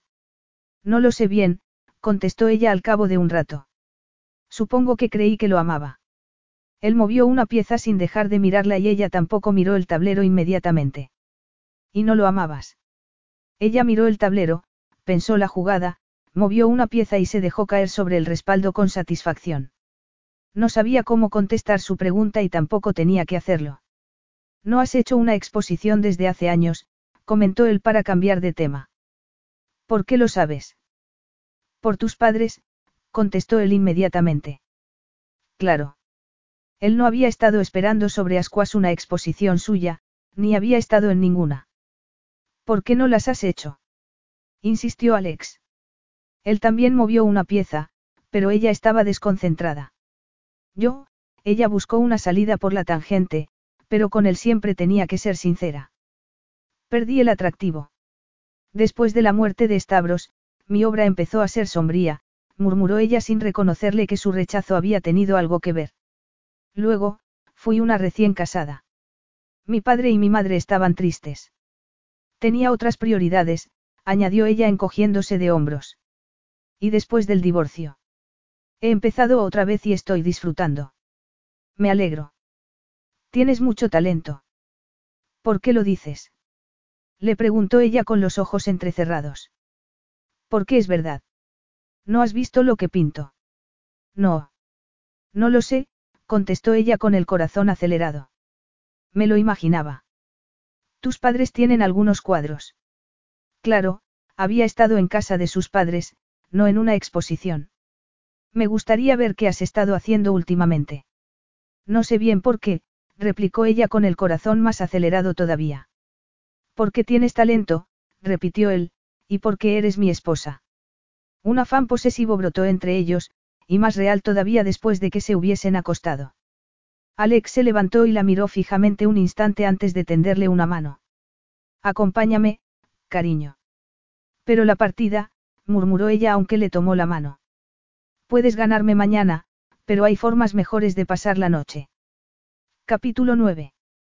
Volver a la impresionante casa de Alex en Atenas le pareció distinto y no solo por lo morena que estaba después de los días que había pasado en la piscina. Estaban en casa y eso le devolvía a la realidad. Podría haberle tentado quedarse en su refugio, donde no tenía cabida la realidad, pero no habría sido pragmático. Aunque tampoco había contado con lo agobiante que podía ser. Se hizo un café, encendió la tableta electrónica y empezaron a sonarle los avisos de las noticias. Fue abriéndolas, descartó los comunicados sobre su boda y se centró en las repercusiones. Jonathan, que afortunadamente seguía recluido con los participantes del programa, no sabía que se había casado otra vez y siguió divulgando secretos y mentiras sobre su matrimonio. Solo eran habladurías sin importancia, pero le alteró esa forma indiscriminada de decir su nombre y cuando Alex entró más tarde en la sala, la encontró roja de rabia y escribiendo un correo a su abogado. Tenía que haber una ley que impidiera publicar artículos sin haberlos contrastado primero. Algunos se acercaban muchísimo a la calumnia. ¿Pasa algo? Sí, le pasaba algo, pero estar en Atenas le recordaba quién era ella, quién era Alex y lo que implicaba su matrimonio. La luna de miel había terminado y tenían que seguir con sus vidas. No, contestó ella levantándose. Me voy a trabajar al estudio, Tessa tomó el bolso de una butaca. Hasta esta noche. La miró marcharse sin dar muestra de ningún sentimiento. Naturalmente, si quería trabajar, podía hacerlo. Él también había pensado volver a la oficina, aunque sin ninguna prisa. En realidad, le habría gustado mucho más hacer otras cosas. Sin embargo, Tessa había estado eludiéndolo desde que volvieron de Epineio. Había leído un libro en el barco, había charlado cordialmente cuando había sido inevitable y había estado en silencio durante el viaje en coche. Él no la había presionado. Era una situación compleja y la sobrellevaban lo mejor que podían. Se acercó distraídamente hasta el sofá y se fijó en la tableta electrónica justo antes de que la pantalla se quedara negra. Sin embargo, había visto una foto de Jonathan y ella con un titular escandaloso. Abrió el aparato y leyó el artículo con los labios apretados. Su ex esposo seguía esparciendo esos disparates repugnantes como se había temido ella. Primero pensó en Tessa, pero se acordó inmediatamente de su padre y del plan de ella para evitar que sus padres sufrieran más por el majadero de su ex. Eso no estaba dando resultado. Lo habría dado alguna vez. Si no, porque había aceptado. Aún así, echó una ojeada por Google y comprobó que las sandeces de Jonathan solo llegaban a la prensa sensacionalista más rastrera. Su matrimonio recibía más atención porque los precios de las acciones de las dos empresas habían subido ante la posibilidad de una fusión. Se frotó el cuello mientras lo pensaba. Orión estaba haciéndose mayor y tenía débil el corazón. Había retomado el papel de consejero delegado después de la muerte de Stavros, pero le vendría bien aligerar esa presión. Le entregaría a él las riendas. Le parecería excesivo a Tessa dadas las características de su matrimonio. Dejó la tableta electrónica con inquietud. Las líneas que había pensado mantener rectas estaban torciéndose, pero no lo permitiría. No había cambiado nada. Estaban casados de una forma muy especial y los problemas de ella seguían siendo los mismos, como habían acordado. Se duchó y salió hacia la oficina para escapar de la dirección que estaban tomando sus pensamientos. Pintaba con rabia y sufrimiento, pero también pintaba la presencia de la belleza y el dolor en la vida, la euforia de la felicidad se ensombrecía con la amenaza de la pérdida. Pintaba Epineyó, la arena blanca de las playas y la sombra de los árboles. Había que fijarse mucho para captar la profundidad de esas sombras y su presencia lúgubre. La luz entraba por los ventanales del parque de bomberos reconvertido que compartía con otros dos artistas y pintaba incansablemente sin hacer caso del cuadro que tenía a la izquierda, el par de ojos que la miraban fijamente y que ya conocía tan bien como los suyos propios. Pintaba bajo la mirada de Alex, del cuadro que pintó una semana después de que se acostaran, cuando él le llenaba la cabeza, el alma y el corazón, cuando había anhelado tener una parte de él aunque sabía que no la tendría nunca. No sabía por qué había conservado ese cuadro durante todos esos años, era impropio de ella. Le gustaban los paisajes y los bodegones, pero había reflejado sus rasgos pincelada a pincelada en el lienzo y estaba especialmente orgullosa del brillo escéptico y burlón de sus ojos y del gesto despectivo de sus labios. Había querido recordarlo así, hiriente, porque había sabido que no lo olvidaría nunca. Sin embargo, estaba sumergiéndose otra vez en una indolencia feliz, deleitándose con él. Se agarró la cabeza entre las manos y se lamentó. Todo había parecido muy fácil, pero no lo era, ¿eh? independientemente de lo decidida que estuviese a mantener el contrato, él volvía a ser parte de ella y no podía evitarlo. Pintaba hasta que la luz era tenue y le dolía la mano. Luego, poco después de las ocho, recogía, limpiaba los pinceles, barría su zona y cerraba el estudio compartido. Lo hacía despacio porque, en el fondo, le daba miedo la noche que se avecinaba. En Epine y yo habían dormido juntos, se habían bañado, habían jugado al ajedrez, el pasado había dejado de importar, pero allí la rodeaba y la oprimía como un bloque de hormigón. No podía fingir que fuera fácil y que no pasaba nada, tenía que estar despierta. Él estaba en la cocina cuando ella entró y el corazón le dio un vuelco cuando se miraron a los ojos. Hola, la saludó él en un tono que hizo que se le cayera el alma a los pies. Hola, lo saludó ella con la voz ronca por no usarla. ¿Qué tal todo? Bien, contestó Tessa aclarándose la garganta. Iba a pedir la cena. ¿Qué te apetece? Sintió pánico. No podía fingir que todo iba bien. La cabeza le daba vueltas por la preocupación con su padre, la rabia contra Jonathan y, sobre todo, el desconcierto que le producía su esposo, el hombre que le había roto el corazón, el único hombre que había amado. Nada, no tengo hambre. Yo, ella miró con nerviosismo hacia el pasillo. Voy a contestar los correos en mi cuarto. Buenas noches, Alex. La miró con impaciencia mientras se marchaba. Su cuarto. Buenas noches. Estaba de broma. Habían pasado cinco días como uña y carne en Epine y de repente quería dormir en dormitorios separados y tener relaciones sexuales los fines de semana. Espera un momento, le ordenó él siguiéndola. A ella se le hundieron los hombros y eso debería haber bastado para que él se detuviera, pero estaba dominado por sus propios sentimientos y no entendía los de ella. ¿Qué? Estás huyendo de mí. Él solo quería que se lo confirmara, no que se lo explicara. Voy a mi cuarto, le aclaró ella con delicadeza. ¿Por qué? Ella lo miró fijamente antes de desviar la mirada. El embrollo entre ellos era insoportable. Él la anhelaba. El asunto de Jonathan le habría parecido una bobada a él, pero a ella le había dolido. No se daba cuenta de que él podía arreglarlo. Podía abrazarla, podía hacer el amor con ella y podía pedirle a sus asesores legales que se ocuparan de los periódicos que divulgaban historias infundadas. Podía arreglarlo todo si ella le dejaba. Tengo que estar sola, contestó Tessa sin alterarse. Pero no estás sola, replicó él acercándose más. Yo estoy aquí y puedo ayudarte. No quiero ayuda. ¿Por qué? Ella lo miró con angustia. Porque es un asunto mío. Soy tu esposo. No lo eres de verdad, le recordó ella. Fuiste muy amable al casarte conmigo y llegué a pensar que nuestro matrimonio lo arreglaría todo, pero no ha sido así y, tengo que pensar. Él sintió como si le hubiesen dado un puñetazo en la boca del estómago. Estás diciéndome que quieres divorciarte. No, contestó ella. Eso lo empeoraría todo. A no ser que tú quieras divorciarte. Naturalmente, yo aceptaría. No, a él le extrañó la rabia que sentía. Quiero seguir casado contigo. La salud de tu padre no ha mejorado, ¿verdad? Ella negó con la cabeza. Entonces, nos atendremos a tu acuerdo. Exacto, Tessa le puso una mano en el pecho.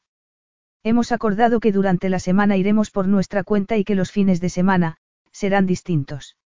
Eso es, los fines de semana podemos tener relaciones sexuales. Alex lo dijo para provocarla, porque estaba furioso y se detestaba a sí mismo por eso. Ella no tenía por qué lidiar con los sentimientos de él, pero estaba dejándolo a un lado cuando quería consolarla y a él no le gustaba que le dijeran dónde tenía que estar. Tessa lo necesitaba, necesitaba que la consolara, o necesitaba espacio. Efectivamente, corroboró ella sin mirarlo a los ojos. En este momento, quiero irme a mi cuarto, bañarme y acostarme. Ella lo dijo con la voz temblorosa y a él se le esfumó toda la rabia y frustración. De acuerdo, Tessa le había dicho lo que necesitaba y él tenía que aceptarlo. ¿Por qué no vas llenando la bañera y te llevo una copa de vino dentro de diez minutos? Ella lo miró a los ojos y él pudo ver las lágrimas en las pestañas. Quiso abrazarla y prometerle que todo iba a salir bien. No se merecía eso. Quiso hacer el amor con ella, como la noche del entierro de Stavros, para aliviarle el dolor y que se sintiera mejor, quería hacer el amor porque era lo que necesitaban los dos, pero él no era su padre ni ella era su madre y podían tomar decisiones racionales y serenas en su matrimonio. Vete yendo, añadió él antes de que cambiara de opinión. Una vez en la bañera, derramó todas las lágrimas que había contenido a lo largo del día. Una vez sola, dejó que le cayeran por las mejillas sin considerarlas una forma de debilidad, sin preocuparle si estaba traicionándose. No pasaba nada por estar triste o porque le hubieran alterado las noticias del día. Oyó pasos en el dormitorio y se limpió la cara con el agua de la bañera. Él llamó a la puerta y esperó, y ese pequeño gesto le conmovió a ella. Pasa.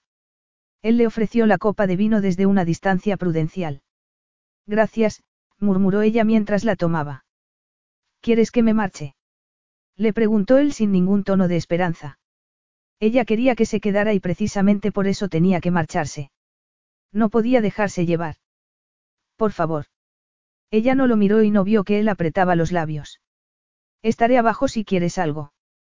Alex estaba dándole espacio y respetando sus límites, entonces, porque se sintió como una piltrafa cuando se quedó sola. Capítulo 10. Aunque era casi increíble, las cosas fueron de mal en peor al día siguiente. Una amiga le mandó un artículo llamado La heredera gélida. Estaba lleno de falsedades y citaba una conversación de Jonathan con un cantante de poca monta que también estaba en su reality show. Se lamentaba por su desalmada exesposa, daba detalles concretos de su matrimonio y se inventaba muchísimas cosas. Ella lo leyó con la sensación de que estaba asfixiándose. Buenos di, Alex no terminó la frase cuando la vio. Teresa. Ella no pudo hablar, pero sacó el teléfono del bolsillo y se lo dio con el artículo en la pantalla. No va a parar nunca, ¿verdad? Ella lo miró, pero no pudo soportar la expresión de su cara. Se dio la vuelta con las manos en la encimera y se quedó mirando la vista de Atenas. Es un cretino, murmuró Alex con desdén. Sí, pero es un cretino que va a seguir chillando el resto de mi vida, replicó ella en voz baja. Cometí un error cuando me casé con él, pero voy a tener que pagarlo durante mucho tiempo. Alex se quedó rígido detrás de ella. No sucedería si él podía evitarlo. Eso ya había durado demasiado tiempo y, a juzgar por lo poco que le había contado Teresa, podría haberla maltratado. Jonathan quizá no la hubiese pegado, pero la había intimidado y menospreciado siempre que había podido. El maltrato emocional era un tormento que seguía socavándola.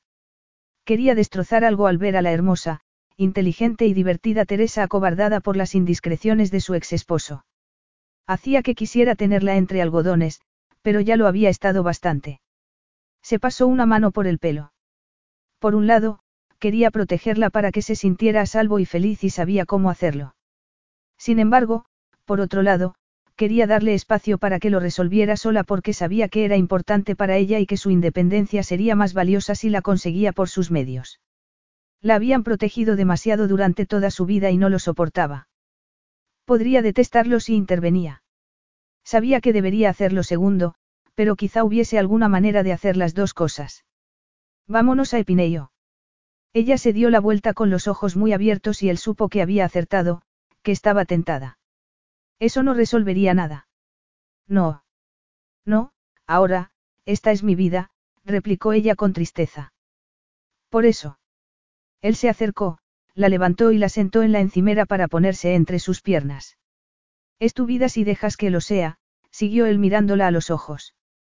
Entró en tu cabeza cuando estabas en Epineio. Ella frunció el ceño y lo miró a los ojos, pero Alex insistió aunque ella no hubiese contestado. Él va a intentar alargar todo lo posible los secretos sobre tu matrimonio. Y las mentiras, lo interrumpió ella airadamente. Sí. Mientras hacerlo tenga algún valor comercial, pero nadie que te conozca les hará el más mínimo caso. Está ofreciendo cotilleos obscenos, eso es verdad. Y yo estoy en medio de todos, se lamentó ella sacudiendo la cabeza. Y es desesperante, concedió él, pero tú eres una persona mucho mejor que él. Cada mentira que cuenta a la prensa es más rastrera y cada día que tú permaneces en silencio, dice mucho de cómo sois él y tú. Tú eres íntegra, Teresa, y no creo que él sepa cómo se escribe la palabra. Ella parpadeó y miró a un punto por encima de su hombro. No estaba llegándole. Te casaste conmigo por dos motivos. Para acallar sus historias con noticias sobre ti y por tu padre, ella asintió con la cabeza. Cada día que pasa y que tu padre cree que formamos un matrimonio feliz es como un regalo para él. Sin embargo, hay un tercer motivo que es posible que desconozcas. Podríamos decir que no hay mal que por bien no venga. Ah, susurró ella. ¿Cuál? En Epineyo eras feliz y te lo mereces. Vivir a gusto es la mejor venganza. Tenía razón, pero estar cerca de él era arriesgado. En Epineyo corrió el riesgo de olvidarse de los límites, de imaginarse que el matrimonio era real y que podía convertirse en lo que ella había deseado siempre. Vamos hoy mismo, siguió él. Déjame que te ayude a olvidar. No querías cambiar el relato. Cámbialo aquí, él le puso un dedo sobre el corazón. Libérate de él. Irá ganando mientras te altere. No soy solo yo. Están mis padres, mis amigos y ahora tú. Yo. Esto abochorna a cualquiera que me conozca. Yo no estoy abochornado, él le dio un beso en la frente. Me da igual lo que diga de ti. Te conozco y cualquiera que te conozca sabrá lo que pasa. Sus historias perderán actualidad y la prensa lo olvidará. Sus 15 segundos de fama habrán terminado o volverá a casarse y divorciarse para intentar explotar a otra, él se encogió de hombros. Solo tú puedes controlar tu respuesta a él. Ven conmigo y olvídalo. La besó para demostrarle lo fácil que podía ser y lo acertado que sería. Se dijo a sí mismo que era la decisión más inteligente, que era su esposa y que tenía que ayudarla aunque hubiese notado un cambio entre ellos que no podía explicar. Eso no cambia nada, ella se apartó y lo agarró de la camisa. Nuestro matrimonio no es real. Lo sé, reconoció él con frialdad, como si hubiese tenido un momento de debilidad. Los dos sabemos cuál es el trato. De verdad. Ella lo miró a la cara. No quiero una relación con nadie, me refiero a una relación sentimental, ella se sonrojó. No puedo darte nada más. Pues no pasa nada porque no pido nada más, replicó él aunque sintió una punzada en un costado. Ninguno de los dos quiere una relación. ¿Cómo nos cercioraremos de recordarlo? Preguntó ella mordiéndose el labio inferior. No enamorándonos, contestó él como si fuera lo más fácil del mundo. Por eso quiero limitar el tiempo que pasamos juntos. Te prometeré una cosa, cariño. No me enamoraré de ti por mucho tiempo que pasemos juntos y por muchas veces que nos acostemos. Además, me ocuparé de que no te enamores de mí. No quiero un matrimonio real, añadió él. Solo quiero lo que funciona entre nosotros. Tres horas más tarde, en la playa de Epineo, era imposible cuestionar el razonamiento de él. Le parecía que los problemas estaban muy lejos y que allí podía respirar. Es posible que huir tenga sus ventajas después de todo, comentó ella con media sonrisa. Desde luego. Él le rodeó los hombros con un brazo en un gesto de amistad y apoyo. Al menos, eso debería haber sido, pero ella sintió una llamarada por dentro en cuanto se tocaron y se derritió pegada a él, invitándolo sin palabras a que se acercara más, transmitiéndole su deseo. Era un deseo que él podía despertar muy fácilmente. No iba a intentar sofocar ese deseo, pero se prometió a sí misma que reinstauraría las reglas en cuanto volvieran a Atenas. Eso era como un paréntesis porque Jonathan había sido un majadero. Estaban haciendo trampa, pero estaba justificado. Una vez convencida, inclinó la cabeza hacia él y sonrió cuando la besó porque, por un momento, le pareció que todo era como debería ser. Se relajó por primera vez desde hacía años al lado de Alexandros y hacía mucho tiempo que no era tan feliz. Esperó a que estuviese dormida para levantarse de la cama, ir hasta la puerta del cuarto y mirarla sopesando lo que pensaba hacer. No dudaba de su intuición y sabía, desde el día anterior por la mañana, que no iba a quedarse cruzado de brazos, que no iba a permitir que Tessa fuera el saco de boxeo de su ex esposo. Aunque Epineyo era su remanso de paz del ritmo frenético de la vida real, no podía desconectar completamente y su despacho de allí lo demostraba. Tenía dos pantallas de ordenador de última generación y toda la tecnología que necesitaba para trabajar a pleno rendimiento. Entró, encendió los ordenadores y llamó a la oficina por teléfono. Solo había una persona a la que podía confiarle eso. Ponme con Berringer, ordenó sin preámbulos. Sí, señor, ahora mismo. Su secretaria le puso en contacto a pesar de la hora y Berringer contestó a la tercera señal. Se oían choques de vasos y risas de fondo. ¿Estás ocupado? Le preguntó Alex. Estoy cenando en casa con unos amigos, no es nada importante. Alex se dejó caer sobre el respaldo de la butaca. No le gustaba inmiscuirse en la vida privada de sus empleados, pero les pagaba muy por encima de la media. Tengo tiempo, señor. ¿Qué ocurre? Se oyó el chasquido de una puerta y se silenció el ruido ambiental. Seré breve. Necesito que me hagas una cosa. Delega si hace falta, pero hay que ocuparse. Le esbozó lo que había pensado, amenazar a la cadena de televisión con una denuncia por difamación y al abogado de Jonathan por el mismo motivo aunque él estuviese encerrado e incomunicado en el recinto del reality show y que le prometiera una demanda más detallada si Jonathan no firmaba una cláusula de confidencialidad retroactiva. Alex no sabía si daría resultado. Él estaba dispuesto a perseguir a Jonathan por todos los tribunales de Europa, pero podría soportarlo Teresa. Se temía que no. Ella no quería que se entremetieran más en su vida privada y lo harían si se producía un conflicto legal. Tenía que esperar que bastaran las amenazas, pero si no, utilizaría todos sus recursos, en contra de los deseos de ella, para que desapareciera ese problema. Cerró los ojos y vio su rostro mientras leía el artículo, el espanto reflejado en sus ojos y la sensación de traición, y supo que efectivamente, que haría cualquier cosa para aliviar su dolor. Lo haría por estabros. Le debía eso, como mínimo, a su mejor amigo. Sin motivo aparente, empezó a leer el último artículo y, como antes, la tensión arterial se le disparó.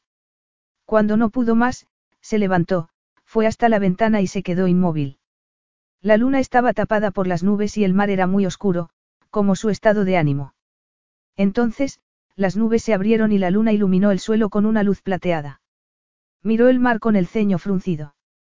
La luz y la oscuridad, serían igual de hermosas la una sin la otra. Quiero enseñarte una cosa. Ella lo miró con la certeza de que sus pensamientos, más bien pornográficos, se reflejaban en su rostro mientras su esposo llegaba a la zona de la piscina. Acompáñame. Ella arqueó una ceja, pero se levantó y la excitación fue en aumento cuando él le tomó una mano como si fueran una pareja de verdad y la llevó por un sendero sinuoso hasta un pequeño edificio que ella no había visto antes. Tenía las paredes blancas, un tejado de tejas de barro y una puerta grande pintada de color turquesa. Él la abrió y le hizo un gesto para que entrara. Ella entró, con el ceño fruncido, y vio que tenía el suelo de cemento pintado. ¿Qué es? Es tu estudio si lo quieres. Ella lo miró con los ojos como platos y mil cosas en la cabeza. Placer porque era muy considerado y peligro porque era muy considerado. Si no tenía mucho cuidado, podía sacar conclusiones porque la necesidad de pintar era mucho mayor cuando estaba allí. Yo tengo un despacho y lo normal es que tú tengas un estudio. Eres muy amable, Alex. Estoy, impresionada. Gracias, me encanta. Tessa entró más y pudo admirar la luz que entraba por la puerta abierta y la vista del mar que se veía por las ventanas de un lado. Me alegro. Él lo dijo con frialdad y ella tuvo que contener un suspiro. Parecía un gesto muy considerado, pero, seguramente, solo era un gesto pragmático para que estuviese ocupada mientras estaba en la isla y él pudiese trabajar sin remordimientos. Esa visión realista era esencial, pero quitaba cierto lustre a las cosas. Lo miró con una sonrisa que no se le reflejaba en los ojos. Reuniré material cuando volvamos a Atenas. Él asintió con la cabeza esperándola desde la puerta. Has madrugado, comentó ella mientras volvían hacia la casa. Sí. Creía que esto era tu refugio y venías a relajarte. Estoy relajado, replicó él encogiéndose de hombros aunque rígido como un tronco. Entonces, ¿por qué te levantas a estas horas? Preguntó ella mirándolo por el rabillo del ojo. En realidad, he trabajado toda la noche. De verdad. Te quedaste dormida y yo no paraba de darle vueltas a la cabeza, así que me fui al despacho. No había dormido casi nada la noche anterior. No había dormido casi nada desde que volvimos de Epineo, pero aquí, la brisa, el sonido de las olas, podría quedarme dormida ahora mismo. ¿Quieres que te arrope? Le preguntó él. A ella se le aceleró el pulso. Necesitaba unos límites casi tanto como lo necesitaba él. Asintió con la cabeza con un aire fatalista, pero ¿cómo iba a resistirse? La tentación de quedarse todo el día en la cama era muy grande, pero hizo un esfuerzo y se separó del cuerpo desnudo de Tessa. El sol resplandecía y el mar estaba muy azul al otro lado de la ventana. Se le ocurrió una idea y no se la pensó dos veces.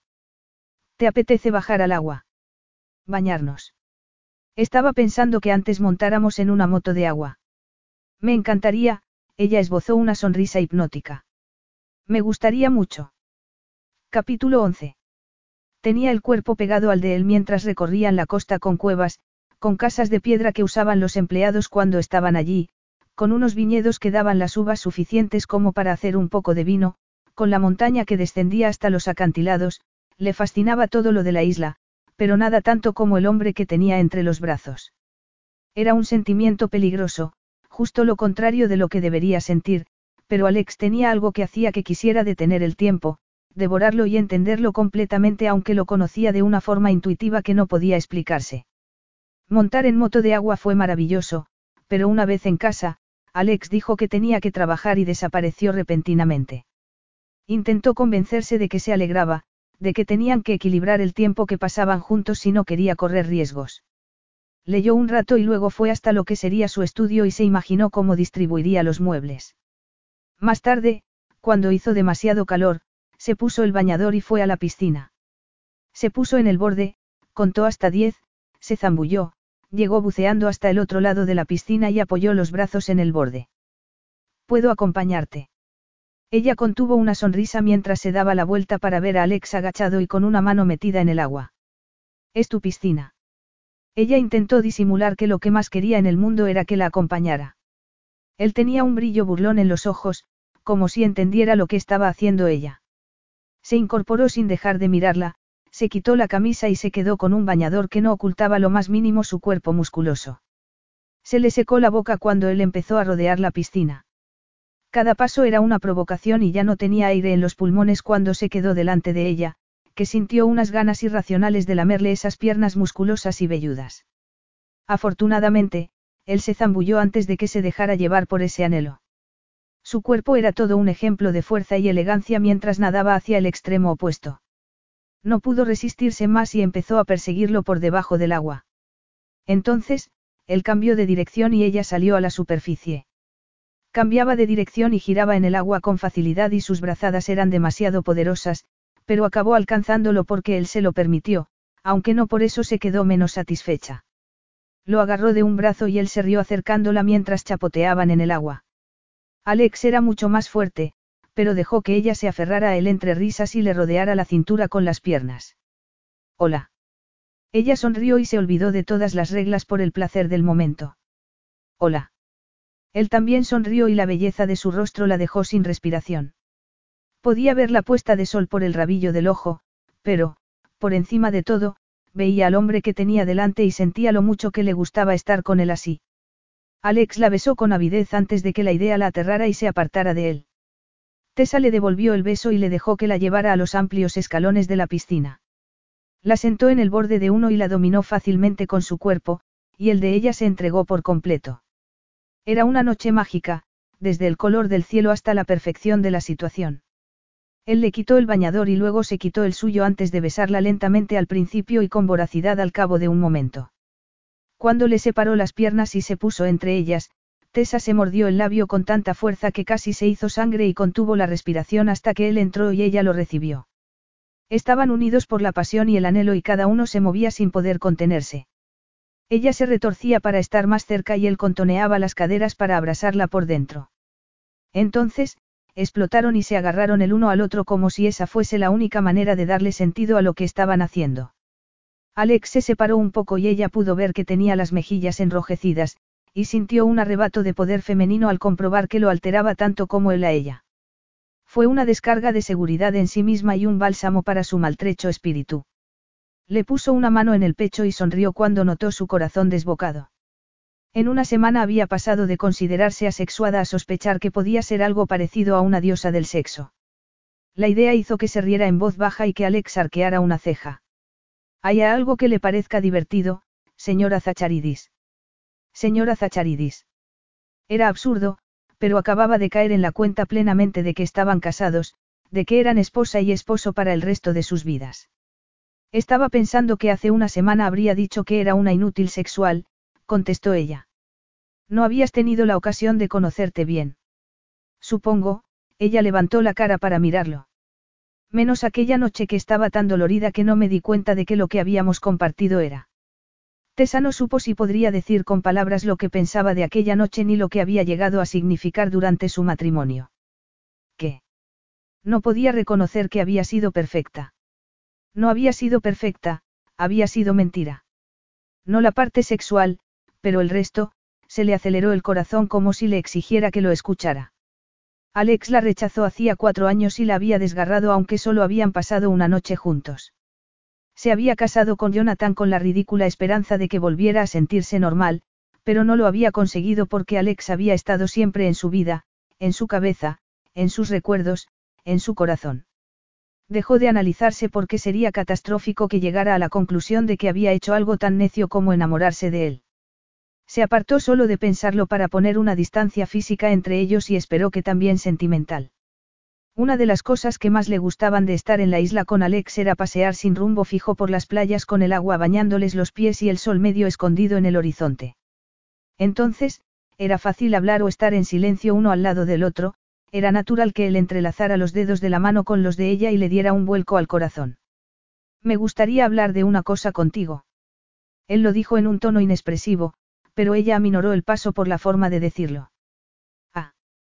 La empresa de tu padre no puede seguir funcionando con el altimón. No está bien y la presión es muy grande. El vicepresidente. No me gusta, la interrumpió Alex. Y a tu padre tampoco o ya le habría dado las riendas. Ya conoces a mi padre, tiene que controlarlo todo.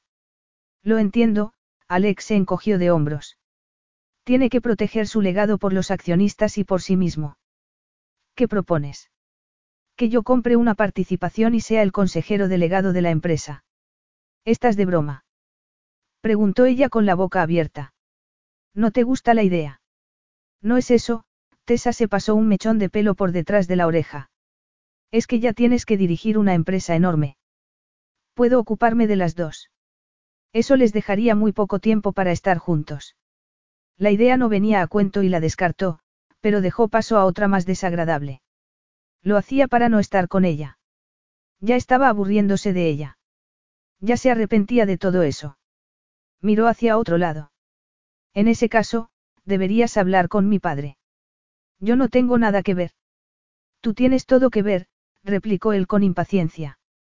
Para empezar, eres una accionista muy importante. Además. Él no terminó la frase y ella volvió a mirarlo, pero solo comprobó que había dejado de caminar y que estaba observando el mar con una expresión pensativa.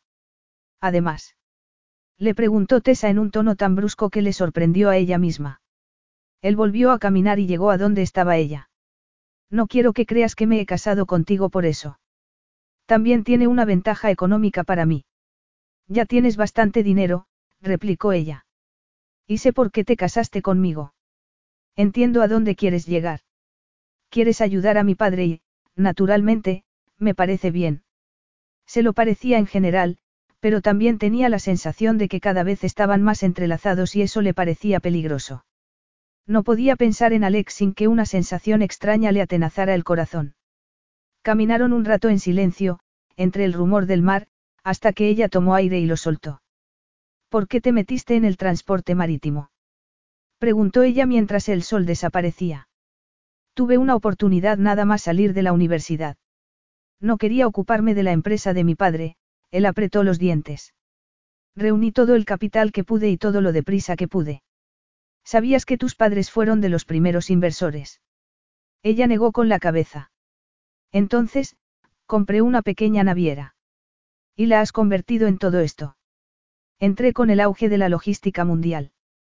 Si no supiera que es imposible, diría que estás siendo modesto. Muy bien, él se rió, tengo buen olfato y trabajé mucho.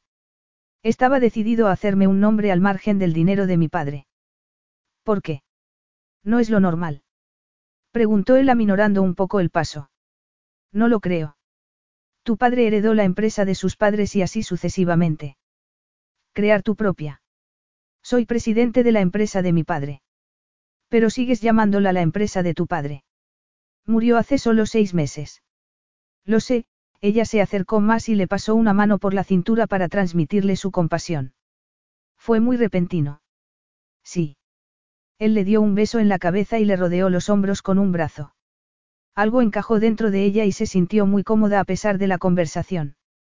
Tardaré un tiempo en dejar de pensar que es su empresa, si lo hago alguna vez. Antes de que él, antes de que lo perdieras, no quería saber nada de la empresa, ¿por qué? No he contestado ya a eso. Creo que no. Él se rió con cierta amargura. Eres muy perspicaz.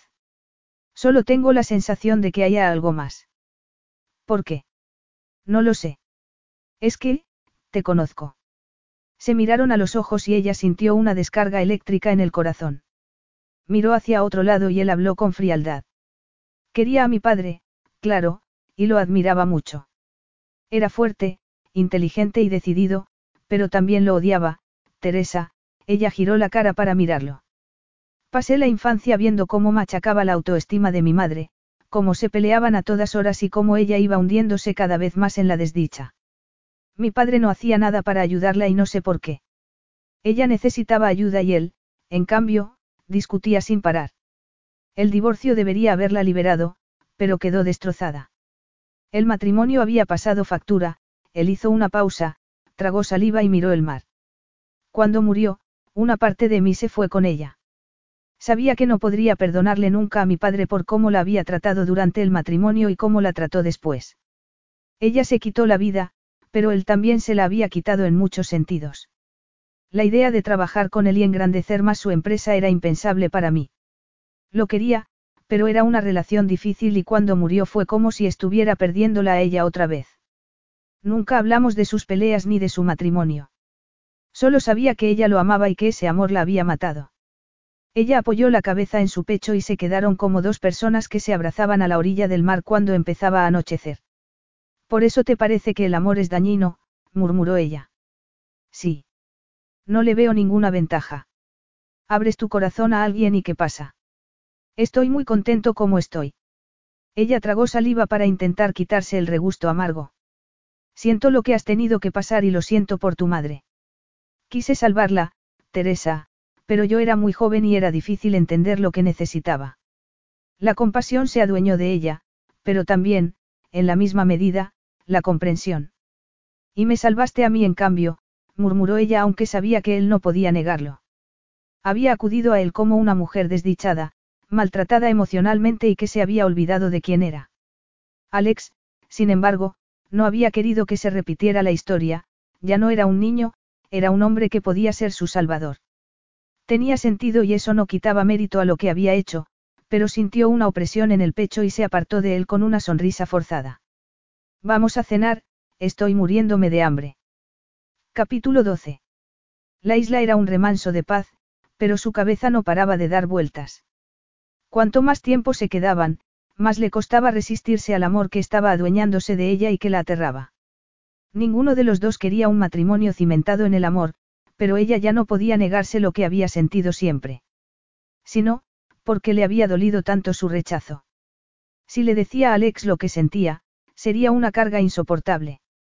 Sabía que era lo que él más temía y lo que pensaba del amor.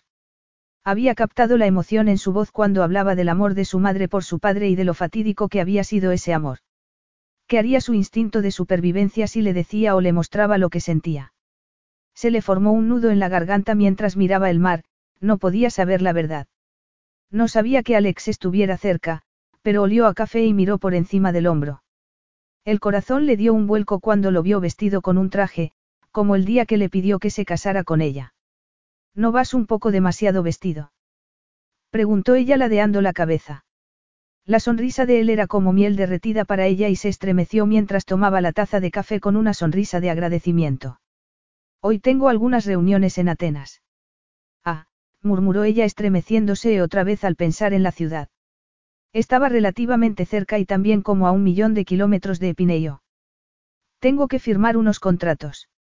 Si no, lo habría dejado en manos de otro. Él le pasó un dedo por una mejilla con una sonrisa y ella separó los labios con un suspiro. Movió la cara hasta que la boca le tocó el dedo y a él se le dilataron las pupilas por la pasión.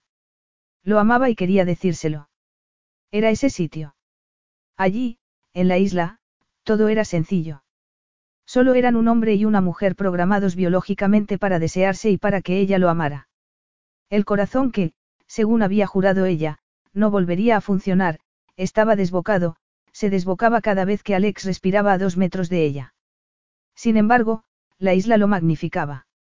Allí no había nada que le recordara quién era y cómo tenía que vivir. Era una huida y no podía seguir huyendo.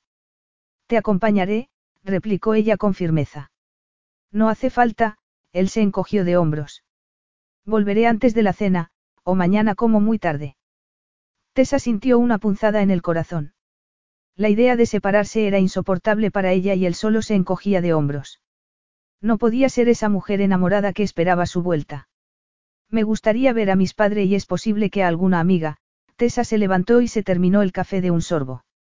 Puedo estar lista en un minuto, de acuerdo. Sintió un escalofrío mientras el helicóptero sobrevolaba Atenas. Los monumentos que siempre le habían fascinado por su historia eran, en ese momento, como un alambre de espinos contra su piel. Era la vida real, pero la aterraba. No por lo que hubiera podido decir Jonathan, porque allí, en Atenas, tendría que separarse de Alex. Querían que fuera un matrimonio duradero y solo podría serlo si encontraba la manera de convivir con el amor que sentía y eso significaba recuperar los límites que ella misma había impuesto, y eso era más fácil allí. Habré terminado a la hora del almuerzo, vamos juntos a ver a tus padres. Podrías hablar con mi padre sobre tu idea de ocuparte de la empresa. Seguro que no te importa. No es una cuestión mía, contestó ella encogiéndose de hombros. Claro que sí, replicó él en tono airado. Quiero que lo aceptes antes de que se lo proponga. Será positivo para mi padre, se limitó a decir ella con delicadeza. ¿Y qué te parece a ti? Claro que lo acepto. Solo me parece que tendrás mucho. Puedo apañarme. Claro que podía, era Alexandros Zacharidis, Superman. Muy bien, ella esbozó una sonrisa exageradamente resplandeciente. Lo organizaré. Le pareció raro entrar en la casa de sus padres con Alex al lado. Elizabeth Anastacos abrazó con fuerza a su hija y Orión estrechó la mano de Alex. Luego, los llevaron a la terraza, donde habían preparado un banquete descomunal. Mamá, te has tomado demasiadas molestias. No ha sido nada, replicó Elizabeth con su humildad habitual. Elizabeth no solo era ingeniera eléctrica, también había sido la mano derecha de su esposo, y fuente de muchas ideas, y luego de estabros. Además, era una cocinera excepcional que podía preparar ocho platos sin inmutarse. Podríamos haber traído algo, murmuró Tessa con una sensación ancestral de ser una molestia. La próxima vez iremos a vuestra casa, replicó Orion con entusiasmo a pesar de su palidez. A vuestra casa. Era una frase inocente sobre expectativas a largo plazo. ¿Quién podía reprochárselo? Alex y ella estaban casados y pensaban tener hijos en algún momento. Eso era para siempre. Sintió que algo le atenazaba el corazón, pero no dejó que la alterara. Tessa les habló de Epineyo durante el almuerzo y Alex completaba lo que se le olvidaba a ella y contestaba las preguntas sobre la historia de la casa de la isla. Sin embargo, también dejaba que ella asombrara a sus padres con historias sobre el precioso refugio. Entonces, cuando pasaron a tomar café, Alex sacó a relucir el tema de la empresa. Se me ocurre una manera de aliviar tus preocupaciones, pero es una decisión trascendental y tendrás que meditarla mucho. Pasó a esbozarle su propuesta, cuánto le pagaría por una participación, una cantidad muy tentadora, y cómo llevaría las riendas de tres empresas de esas dimensiones. La empresa de mi padre y la mía funcionan como un engranaje bien engrasado, puedo dejarlas en segundo plano mientras me familiarizo con Anastacos Industries. Naturalmente, la decisión de ceder el control o no es personal y tienes que tomarla tú. No, no lo es, replicó Elizabeth con los ojos velados. Ya han tomado la decisión por él. Tessa tomó la mano de su madre y se la acarició con delicadeza. No puedes seguir así, cariño, añadió Elizabeth dirigiéndose a su esposo, que gruñó. Si hay alguien que puede ocupar tu lugar, es Alex. Estaba segura de que después de la muerte de Stavros él. Se hizo el silencio y Alex agarró la rodilla de Tessa para tranquilizarla. Orión dejó escapar otro sonido, pero esa vez pensativo. El valor de nuestras acciones ha subido por la mera posibilidad, comentó Orión. Es verdad. Tiene mucho sentido empresarial. Además, mi esposa tiene razón. Estoy cansado. Prefiero seguir aquí, con mi familia, durante el tiempo que me quede.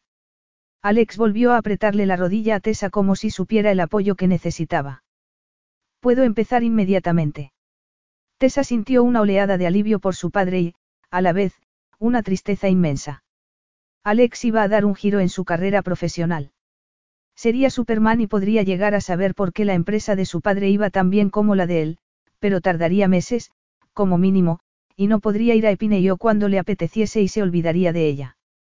Sería un cambio para su matrimonio y, después de tan poco tiempo, la luna de miel habría acabado definitivamente. El almuerzo fue alargándose, pero el sol seguía en lo alto cuando se marcharon y Tessa, todavía dándole vueltas a la cabeza, no podía plantearse volver a casa de Alex. Tenía que adaptarse a otro cambio en su vida. ¿Te importaría dejarme en mi estudio? murmuró ella. Me gustaría trabajar en una cosa y podría recoger algunas pinturas para llevarlas a la isla. Claro. ¿Cuál es la dirección?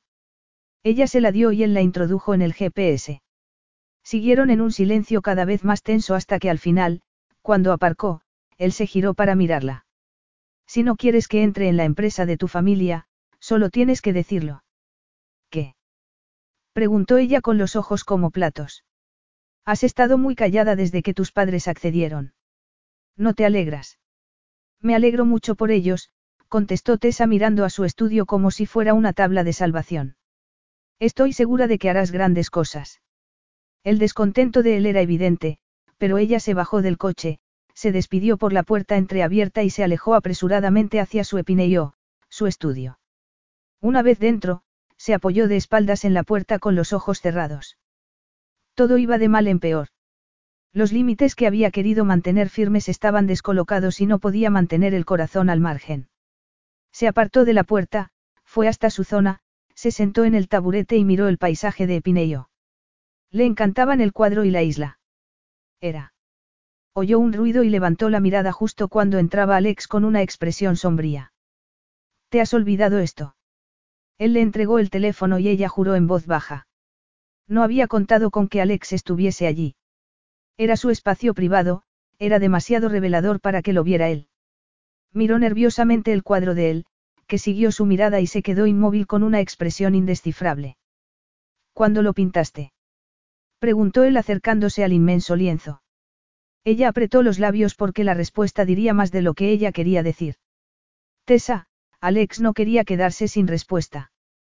¿Cuándo? Después de aquella noche, contestó ella. Entiendo, él se acercó más. Mientras todavía me veías. ¿Acaso importa? ¿Por qué lo tienes aquí? ¿Por qué tienes un inmenso retrato mío en tu estudio? ¿Por qué parece que estoy burlándome de ti?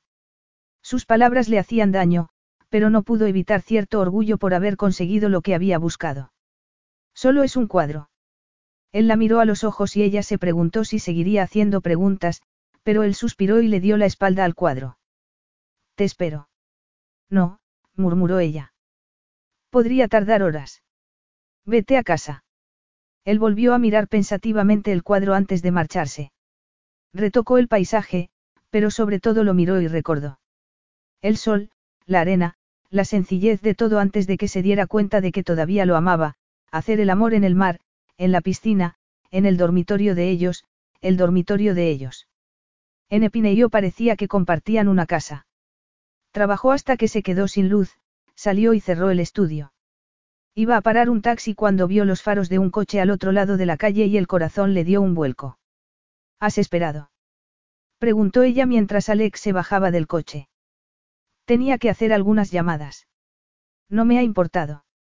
Vaya. Se había quedado porque le había venido bien y era mejor que ella no sacara conclusiones. Él rodeó el coche y le abrió la puerta del acompañante. Sin saber por qué, deseó que hubiese sido una motocicleta y que hubiese tenido que rodearle la cintura con los brazos en vez de tener que sentarse en un lujoso asiento de cuero. En Epineyo se sentía desinhibida y se desvanecían las reglas que había impuesto ella misma para protegerse, se permitía a sí misma sentirlo todo sin límites, pero ¿qué sentía Alex? Era evidente que ella le gustaba y que él había hecho un esfuerzo para que fuera feliz, pero eso no significaba que la amara y por un motivo muy sencillo, no quería. La resultó paradójico ponerse el cinturón de seguridad. Pretendía protegerla del peligro, pero ¿qué pasaba con el peligro de amar a Alex como lo amaba ella? Se le aceleró el pulso y le corroyeron las dudas. ¿Cómo iba a conseguir que ese matrimonio saliera bien si ella lo amaba y él no sentía lo mismo? ¿Por qué no había contado con esa posibilidad? Se había casado convencida de que podría dominarlo. ¿Qué necia había sido? El aire se cargó de tensión hasta que llegó a su casa, aparcó y le abrió la puerta antes de que pudiera abrirla ella. Una vez dentro, él volvió a mirarla con una expresión indescifrable y ninguno de los dos dijo nada hasta que hablaron a la vez. Alex. Verás, yo. Tú primero, le pidió ella apretando los labios. ¿Estás bien? Claro, contestó ella exageradamente despreocupada. ¿Por qué no iba a estarlo? Eso es lo que intento dilucidar. Estabas bien en casa de tus padres y dijiste que te alegrabas de que entrara en la empresa de tu padre. ¿Qué pasa entonces? ¿Cómo podía explicárselo? ¿Cómo podía contarle todo lo que había estado pensando desde que se dio cuenta de que lo amaba? No podía meterle esa presión. No podía esperar que la amara solo porque era lo que ella quería. Él había dejado claro lo que sentía. Le puso una mano en el pecho con la intención de decirle algo tranquilizador y dejar el asunto a un lado, pero sintió una descarga eléctrica por dentro en cuanto tocó su musculoso cuerpo. Alex. Ella lo dijo como si fuese un sueño, una esperanza aunque supiera que no había esperanza. Él la besó con avidez, como dominado por su incapacidad para entenderla, y arrastró a Tessa, que le acarició el granítico cuerpo con anhelo por sentirlo y paladearlo. Alex, llevado por el mismo anhelo, introdujo las manos por dentro de sus bragas y le acarició su rincón cálido. Ella se arqueó con ganas de él. Cuando la acariciaba así, nada importaba, se sentía plena en ese momento. Él gruñó y los dos se desvistieron precipitadamente. Él volvió a acariciarle el sexo y explotó, le clavó las uñas en los hombros desbordada por las sensaciones. Alex retiró la mano, la levantó, la apoyó en la pared y la llenó con su erección. Tessa gimió y se mordió la lengua para no murmurar las palabras que se repetían en su cabeza. Te amo, te amo. Sin embargo, la sentía por todo el cuerpo mientras él se movía dentro de ella. Llegaron juntos al clímax entre gritos de una satisfacción deslumbrante, aferrados el uno al otro como si fueran la única esperanza de salvación. Sin embargo, a medida que se apagaba el resplandor, ella se preguntó si eso no sería una devastación más que una salvación. Lo primero que hizo, intuitivamente, fue poner límites para mantener a Alex a distancia. Sabía entonces que el amor podía ser tan inevitable como el sexo en ese matrimonio y por eso había querido establecer cuándo y cómo estarían juntos. Claro que sí y era tan importante en ese momento como lo fue entonces. Salvo que. Levantó la cara para mirarlo a los ojos buscando algo parecido al amor, para saber si estaba librando la misma batalla que ella. Tessa, susurró él con un gesto de preocupación. Estaba. Ella no terminó la frase. Si lo hacía, sería irreversible. Podía actuar como si no sintiera nada, podía mantenerlo entre los límites que había impuesto ella misma, podía actuar como si no estuviera consumiéndola por dentro, pero Alex no se lo merecía y ella quería algo más. Estabas. Repitió él. Tessa no tuvo valor. Tenía que hablar con él, pero podía esperar. Da igual. Lo besó otra vez e intentó no pensar en el futuro y en las complicaciones que se había buscado al permitir que su necio corazón se enamorara de él. Capítulo 13. Los nervios fueron atenazándola por dentro a medida que avanzaba la noche y cuando él fue a llevarla a su dormitorio, ella se quedó plantada donde estaba. En Epine y yo habían dormido juntos todas las noches y no se había planteado otra cosa, pero allí tenía su cuarto y si renunciaba a su espacio sin saber lo que él sentía, sería su perdición. Ese matrimonio, que se había pensado como una forma de salvación, sería un tormento del que no podría escapar. No quería dejar a Alex, no podía darle la espalda aunque lo amara como lo amaba y creyera que era un amor no correspondido. Estoy agotada, me voy a mi cuarto. ¿Crees que no puedo contenerme? Le preguntó él con una ceja arqueada. Creo que tienes tanto peligro como yo, contestó ella en tono desenfadado. Me gusta que durmamos juntos. Dime qué a ti no.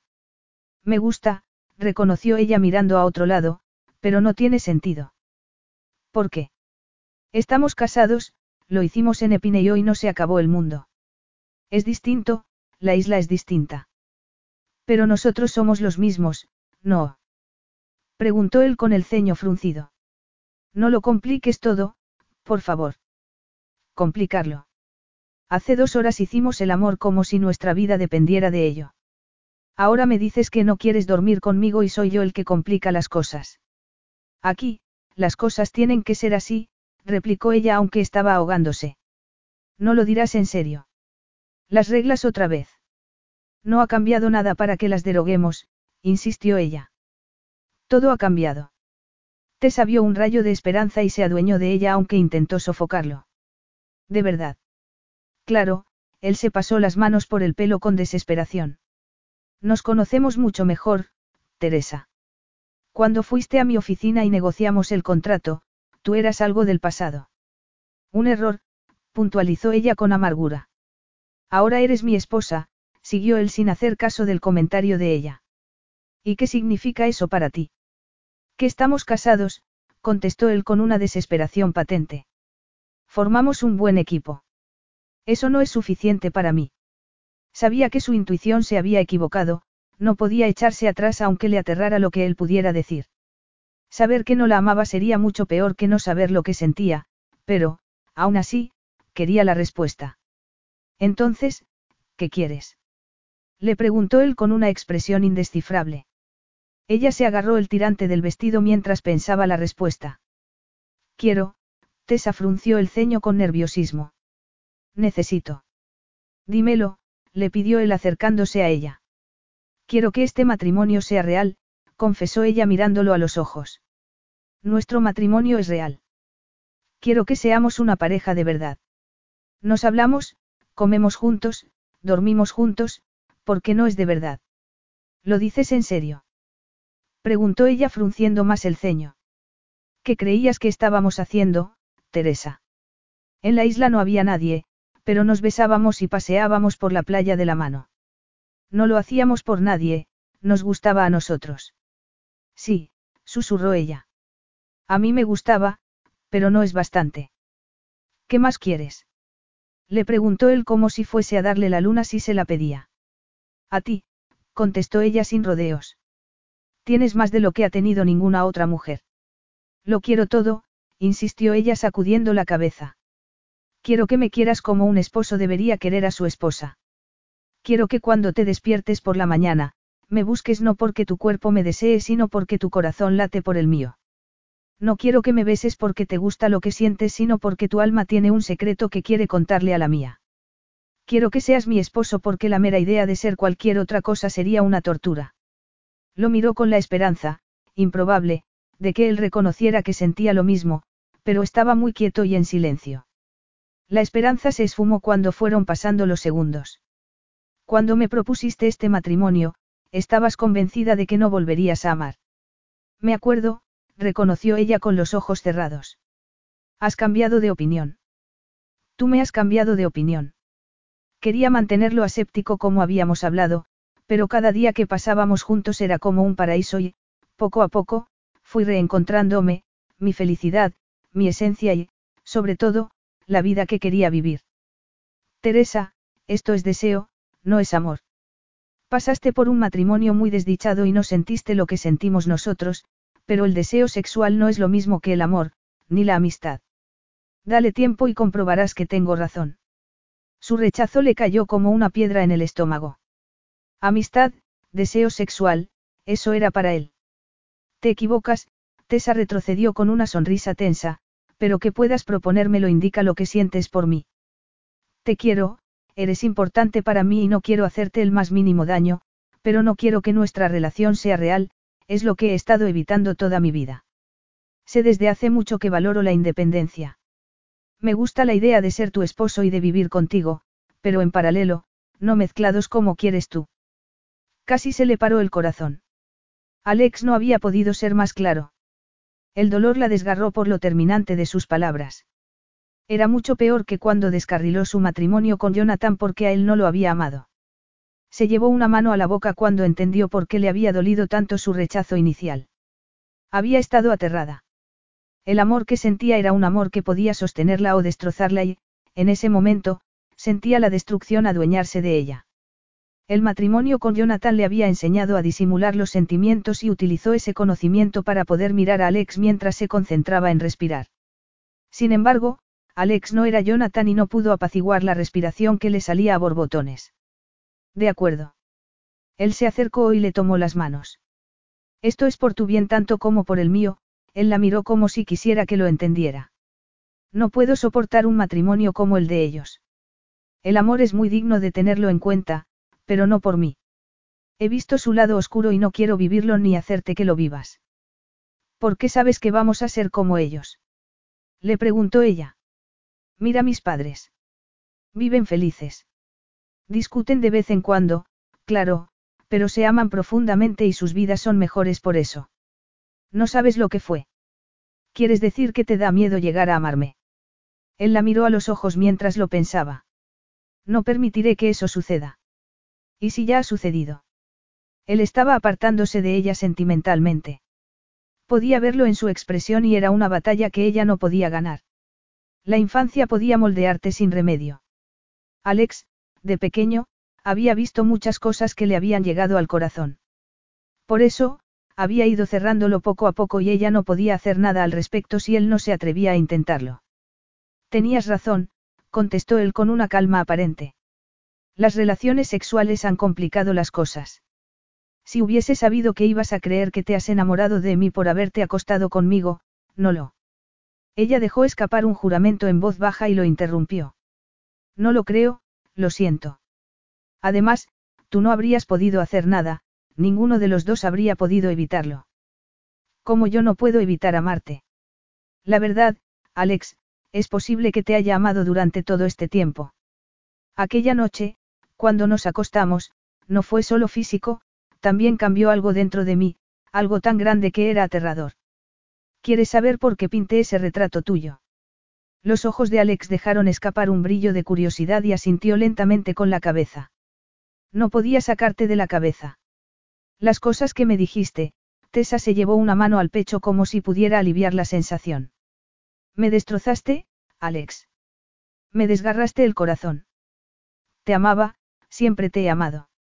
Era fácil pensar que solo era un encaprichamiento, pero ahora te conozco mejor y entiendo mejor mis sentimientos. Te amaba y acudí a ti cuando te necesité, a ti, no al sexo, y tú me dijiste que yo no significaba nada, que te habría gustado no haber hecho lo que hicimos. Me quedé devastada. Me sentí una idiota por haber pasado la noche contigo.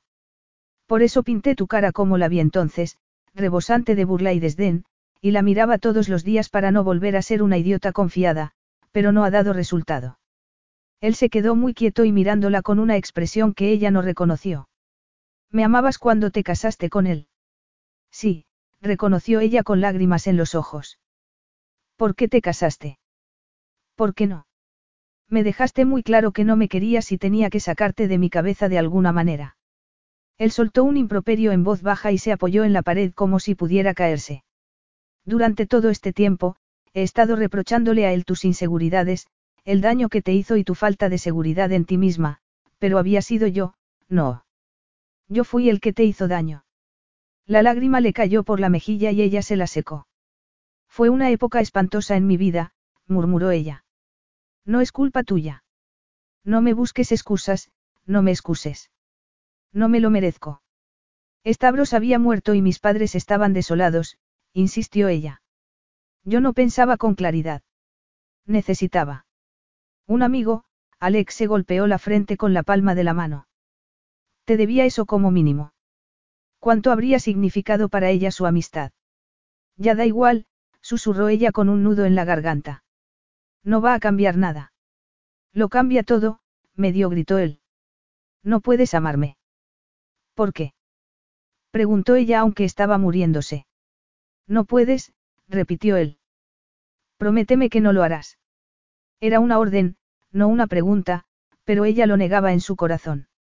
Sin embargo, lo amaba tanto que daba prioridad a sus necesidades y entendía que estaba a punto de quebrarse. Puedo dejar de decirte que te amo, susurró ella, pero no de sentirlo. No es algo que pueda encenderse y apagarse. Fue clara, pero no era una amenaza ni un ultimátum. Se quedaría cerca de él aunque supiera que no iba a corresponderle a su amor porque sabía que era preferible a vivir sin él. ¿Entiendes ahora por qué tengo que dormir en mi cuarto? Tessa quiso cerrar el círculo y él no replicó. Ella esperó, pero cuando él no dijo nada, se dio media vuelta con otra lágrima en la mejilla y se fue a su cuarto. Alex, durante los días siguientes, se dio cuenta de que había algo peor que las discusiones constantes de sus padres, el silencio. No el silencio grato, el silencio sepulcral y doloroso y las sonrisas falsas. Recibía las dos cosas de Teresa, pero sabía que no era un castigo, que era porque no tenían nada que decirse. La conversación había dejado de fluir y cuando iba a hablar, se le secaban las palabras en la garganta porque no podía darle lo que ella quería. En cuanto a las sonrisas, demostraban que quería mantener las cosas equilibradas, de que quería conservar ese matrimonio aunque no se pareciera nada a lo que ella quería, y se merecía. Cada momento era un sufrimiento. Añoraba Epineio. No solo la casa y la playa, también lo agradable que había sido todo. Añoraba hacerle reír o llorar de placer, añoraba abrazarla, la añoraba a ella. Aún así, mantenía la distancia porque sus necesidades eran una nimiedad en comparación con las de ella. No volvería a hacerle daño. Se le desgarraba el corazón de pensar en el daño que le hizo hacía todos esos años. Había sido un malnacido y se avergonzaba, había estado enfadado consigo mismo y lo había pagado con ella, porque la deseaba. La había rechazado porque sabía que había traicionado a Stavros y necesitaba que ella entendiera que lo que estaba diciendo era irrevocable, pero la había destrozado por el camino y nunca se lo perdonaría. Era admirable que ella sí lo hubiese perdonado. Cuando llegó el fin de semana, pensó en el acuerdo original y en que ella lo había aceptado, pensó aferrarse a ese clavo ardiendo y reinstaurar las condiciones, pero lo descartó acto seguido. Si querían salvar el matrimonio, que era una amistad en realidad, tenía que resistir la tentación aunque la anhelara con todas sus fuerzas. Era el mes más largo de toda su vida. Se preguntaba todos los días cuándo empezaría a mejorar todo. Siempre había creído que el tiempo curaba las heridas, pero el dolor aumentaba con cada día que pasaba. Se había enfrascado en el arte desde que le dijo a Alex que lo amaba y algunas noches se quedaba a dormir en el sofá del estudio en vez de volver a casa. Concentraba toda su energía en una escena de gran tamaño y trabajaba incansablemente en todos los detalles. Ayudaba un poco, pero no gran cosa. Incluso, conseguía olvidarse de Alex de vez en cuando, pero no durante mucho tiempo. Tenía su retrato casi enfrente y lo miraba como un recordatorio de lo que tenía que reponerse. Estar en casa era peor. Allí lo notaba, lo olía y lo veía cuando iba a la cocina y estaba haciéndose café o iba a la piscina y él ya estaba allí. Normalmente, se daba media vuelta y fingía no haberlo visto. No era porque no supiera qué decirle, le asustaba llegar a decirle que podían volver a tener la relación de antes, que no volvería a agobiarlo con su amor. Había distintas cosas, pero había una, por encima de las demás, que lo alteraba. Teresa siempre había sido delgada y atlética, pero ya estaba flaca. La ropa le quedaba grande y tenía los ojos hundidos. Lo hacía intencionadamente. Sabía que no, que, sencillamente, comía poco. También trabajaba demasiado. Dormía en el estudio varias noches a la semana, aunque no muy bien a juzgar por las ojeras. Él tampoco podía presumir de lo que dormía. Le costaba conciliar el sueño cuando no volvía, pero era peor cuando tenían que dormir separados por un tabique. Si aguzaba el oído, podía oírla cuando se movía en la cama y se quedaba escuchándola y deseando poder abrazarla. Al menos, su ex esposo había dejado la campaña de difamación. Sus abogados habían aceptado las advertencias y Alex había reiterado la amenaza de denunciarlos si volvía a decir una palabra de Teresa. En su momento, creyó que el daño que estaba haciéndole Jonathan era infernal e hizo todo lo posible para aliviárselo, pero no se había dado cuenta de que él mismo le hacía mucho más daño. El remordimiento se adueñó de él, y algo peor, el miedo. Había creído que ese matrimonio sería exactamente lo contrario que el de sus padres. Se había casado con la cabeza muy fría, pero había empezado a ir cuesta abajo muy deprisa. Podrían darle la vuelta a la situación. Era como si vivieran en una zona de guerra sin luchar. Ellos, nada. El vacío de su relación era casi imposible de aceptar. Se quedó pensándolo con una expresión sombría y su teléfono empezó a sonar de repente, era Tessa. Teresa.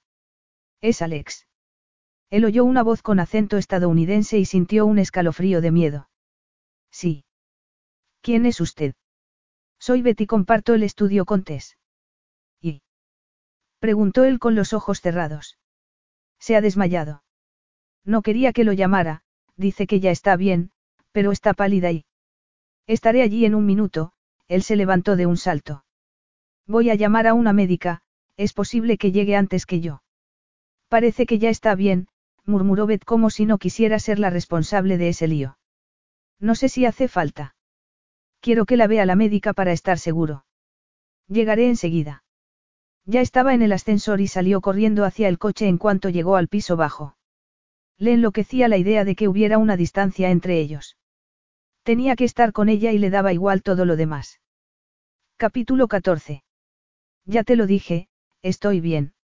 Estaba, bastante menos bien que hacía un momento, antes de que Alex irrumpiera en el estudio mientras la médica le sacaba sangre del brazo. Doctora, Alex se dirigió a la mujer de mediana edad, ¿qué le ha pasado? ¿Qué tal está?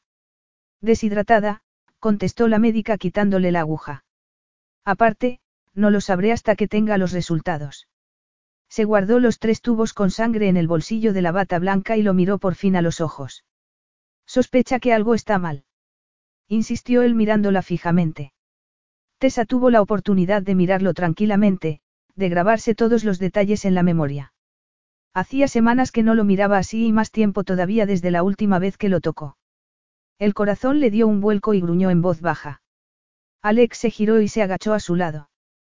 Cariño, ¿qué te pasa? Siempre le había costado oír ese apelativo cariñoso, pero más en ese momento, cuando tenía la confirmación de que no la amaba. Estoy, bien, contestó ella desviando la mirada hacia la médica. Debería tener los resultados mañana mismo. Mañana. Alex se incorporó para mirar a la médica. Es demasiado tiempo. Mándelo a otro laboratorio cueste lo que cueste.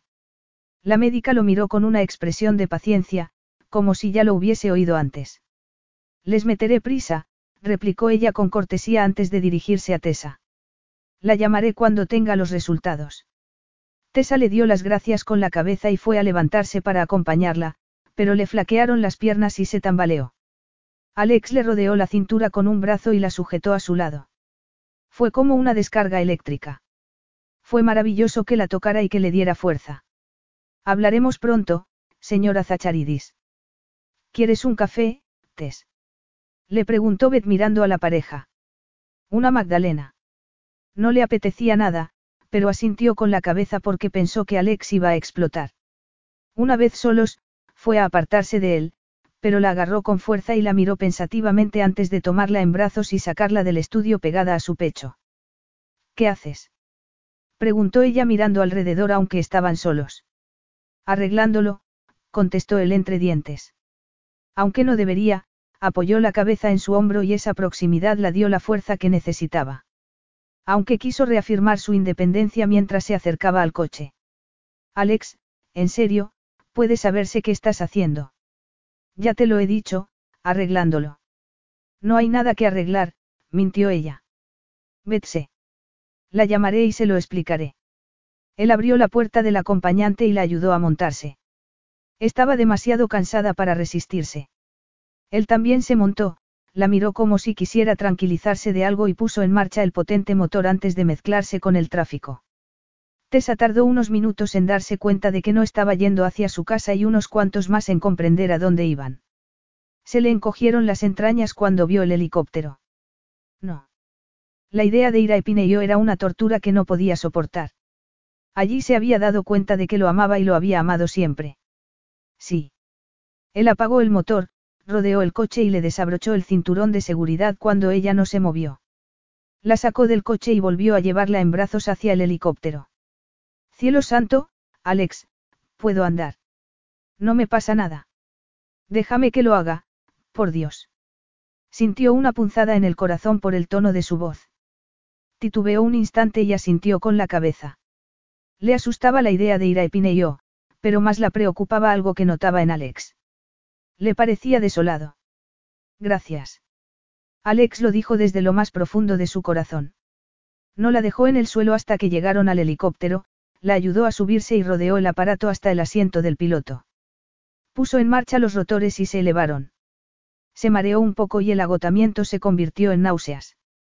Entonces, apoyó la cabeza en el reposacabezas, cerró los ojos y dormitó hasta que aterrizaron y él le palmeó la rodilla para despertarla. Ella lo miró desorientada, pero se incorporó y se le aceleró el pulso al ver la isla. Le pareció más bonita todavía y el corazón anheló algo imposible. Se clavó las uñas en las palmas de las manos para contener las lágrimas, aunque supuso que Alex sabía lo que sentía porque había apretado los dientes y tenía un gesto de preocupación. Estoy bien, lo tranquilizó ella. Deja de preocuparte. Él le tomó una mano para ayudarla a bajarse y ella sacudió la cabeza antes de que la tomara en brazos. Puedo andar, Alex. Solo me desmayé un instante, no fue nada. No es, no es solo que te desmayaras, él también sacudió la cabeza para que ella no dijera nada y le tomó la mano. Ven. Tessa sintió con la cabeza, pero tuvo la sensación de que se deshacía a medida que se acercaban a la casa. Se paró antes de que llegaran y se quedó mirándola fijamente. No sé si puedo. Ah. Ella lo miró fugazmente y se recordó que se había prometido no agobiarlo con su amor. Él había sido sincero y no tenía la culpa de que ella hubiese incumplido las condiciones del trato. Es complicado. De verdad. A mí me parece muy sencillo. Aquí éramos felices y yo no he sido feliz desde que nos marchamos. Tú. Pero no es la vida real. Éramos felices porque eran vacaciones, mejor dicho, una fantasía. De verdad. Amarme también era una fantasía. Quizá esa fuera la manera de deshacerse de él. Podía mentirle y decirle que nada había sido real, que todo había sido una fantasía, pero no podía mentirle sobre algo tan importante. Lo que yo quería era un espejismo, contestó ella midiendo las palabras.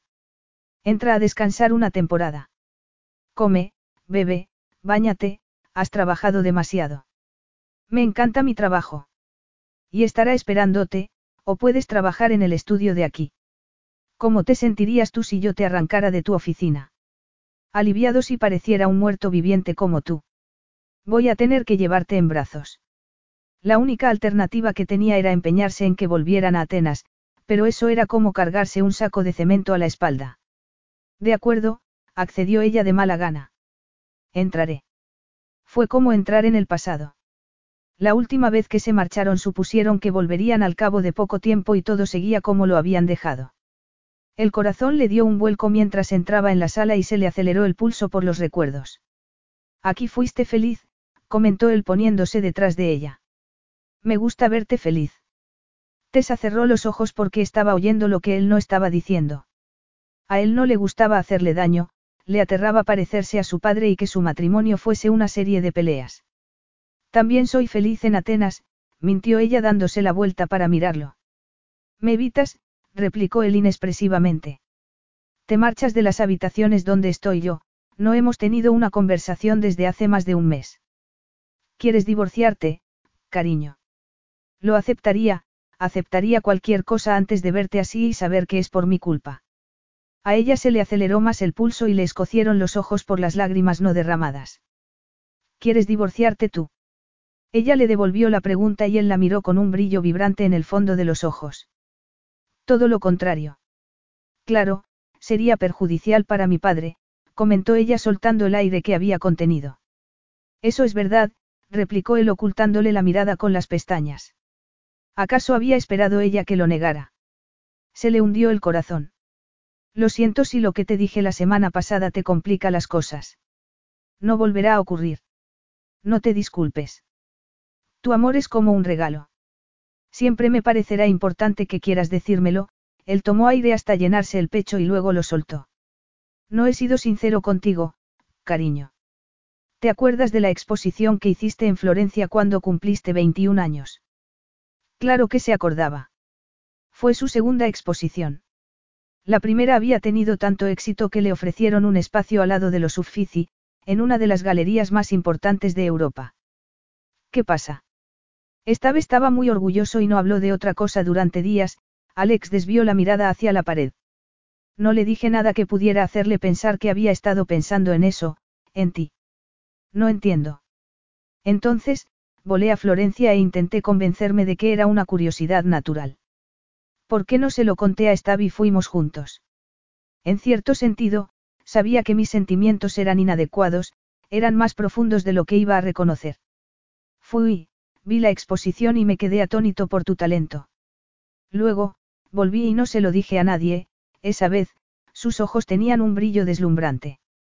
Tenías un don y dejaste de pintar. Ella se dio la vuelta y se alejó de él. Sus palabras le despertaban la esperanza y sabía que la esperanza era una energía perdida. Estaba aterrado, reconoció él con la voz ronca. Toda mi vida había estado decidido a eludir el amor y, sobre todo, a amarte a ti.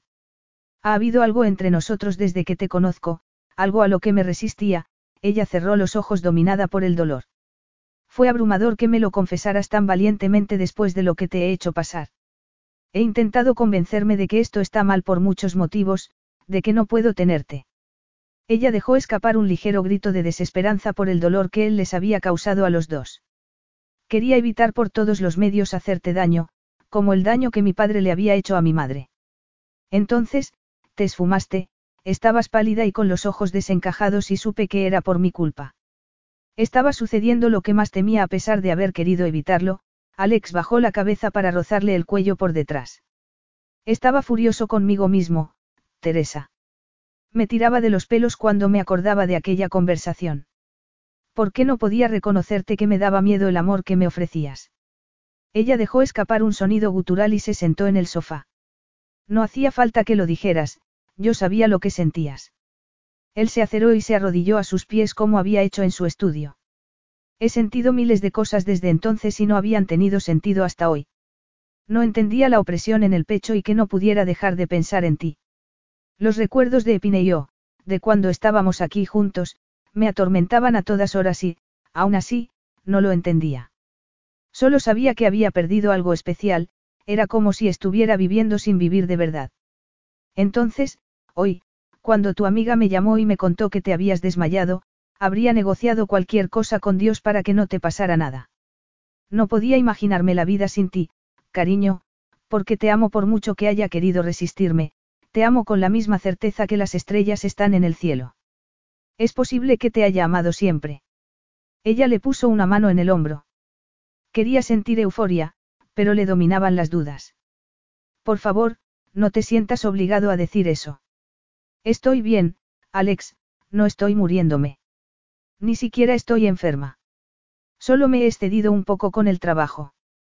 Si lo dices por remordimiento o por algún sentido de responsabilidad extraño, ahórratelo, ella levantó la barbilla desafiantemente. No soy tu madre y tú no eres tu padre. No, ahora entiendo que tenemos nuestras propias vidas. No hay solo una forma de matrimonio o de amor, él le pasó un mechón de pelo por detrás de la oreja. Sé que tú estarás bien, cariño, pero yo, no. He sido desdichado desde aquella noche y hoy he entendido el motivo, la miró a los ojos. Te amo y como tú dijiste, no es un amor repentino, creo que lo siento desde hace mucho tiempo. La noche del entierro, cuando nos acostamos, no fue solo por el dolor, también fue porque necesitaba hacer el amor contigo, la única persona que ha hecho que me sintiera mejor, la persona que ha sido mi media naranja durante mucho tiempo. Tu reacción, balbució ella. Estaba aterrado, la interrumpió él. Me sentía pleno cuando estaba contigo, era la mejor versión de mí mismo. Si pasaba una noche contigo, me olvidaba de todo y no estaba preparado. Fuiste terminante. Él hizo una pausa para elegir cuidadosamente sus palabras. Hay algo más, algo que debería haberte dicho antes. Tu hermano te protegía mucho. Ya hemos hablado de eso, replicó ella con un suspiro. Sabía que estabas encaprichada de mí y me llamaba la atención si me veía mirarte. Era como una broma, pero los dos sabíamos que lo decía en serio. Yo era mayor y con más experiencia, no era indicado para ti. Haberme acostado contigo justo después de haberlo enterrado, entiendes lo que sentí. Estaba tan avergonzado de mí mismo y tan furioso por haberlo traicionado de esa manera que lo pagué contigo, pero no expresaba lo que sentía. Te amo, añadió él sin florituras. Además, voy a retenerte aquí hasta que lo entiendas. Creo que ya lo entiendo, ella parpadeó riéndose, pero me gustaría fingir que no lo entiendo por esta noche. Unas cuantas noches como mínimo. Me parece música celestial, reconoció ella con el corazón desbocado. Mucho después, al atardecer en la playa, sonó el teléfono de Tessa y frunció el ceño al ver un número desconocido, pero contestó. Dígame. Es Teresa Zacharidis. Ella miró a Alex con el corazón desbordante porque, efectivamente, era Teresa Zacharidis. Sí, esa soy. Soy la doctora Varos. Hola, doctora Varos. Tessa se había olvidado del incidente de esa mañana y le parecía que había pasado un siglo. Tengo el resultado de los análisis y, creo que ya sé por qué se desmayó. Me llevé al límite. Es posible, pero no es el único motivo. De verdad. Ella frunció el ceño y puso el altavoz del teléfono. Doctora, también está Alex y he puesto el altavoz. ¿Quiere que oiga lo que voy a decirle? Sí, contestó ella porque eran una pareja y lo serían siempre. Entonces, enhorabuena, estás embarazada, Teresa. A ella le temblaron las piernas y él sonrió como ella no le había visto sonreír jamás. Tessa sintió como un destello por dentro y como si fuera a reventar. Embarazada, repitió ella sin poder creérselo. ¿Te sorprende? ¿No has tenido otros síntomas? Bueno, la idea de la comida me da náuseas desde hace seis semanas. Eso lo explica todo, comentó la doctora entre risas. No puedo creérmelo, murmuró Tessa sacudiendo la cabeza. Puedes venir a verme mañana y te daré toda la información. No estoy en Atenas, replicó Tessa agarrando la mano de Alex. Volveremos inmediatamente, intervino Alex. No es urgente, la sonrisa de la médica se captó por el teléfono. Los análisis están muy bien. Solo tienes que encontrar algo que puedas comer por el bien del bebé. Lo haré. Y busca un día dentro de las dos semanas siguientes. Te haremos una ecografía. Doctora, puede decirme de cuánto estoy. Es difícil sin una ecografía, pero, a juzgar por el nivel de hormonas en sangre, diría que de unas seis semanas. Tiene sentido. Tessa cortó la llamada y miró a Alex con una sonrisa. ¿De verdad? Preguntó él sin entender lo que había dicho ella. Creo que pasó la última noche que estuvimos aquí, en la piscina. Fue cuando supe con toda certeza lo mucho que te amaba. Él se rió, la agarró y le dio unas vueltas en el aire antes de dejarla en el suelo y besarla. No lo sabías. No tenía ni idea, aseguró ella. He tenido muchas cosas en la cabeza. Al menos, ya sé que tu rechazo a la comida no era por lo mal que me había portado. Ella no quiso decirle cuánto le había dolido su rechazo y se puso de puntillas para besarlo. Te amo, repitió él. Fueron las dos palabras más maravillosas del mundo porque eran verdad y lo serían siempre, como ella lo amaba con toda su alma y lo amaría siempre. Epílogo. Las segundas oportunidades eran una bendición y los dos lo sabían muy bien. Les habían dado una segunda oportunidad y no iban a desperdiciarla. Epineio se convirtió también en un lugar de reunión para la familia, para disfrutar y tener grandes recuerdos. Se hablaba tanto de Stavros que llegó a parecer una parte más de sus vidas y cuando su tocayo nació ocho meses después de que ellos se hubiesen comprometido en la isla, lo hizo con la certeza de que siempre oiría hablar de su tío.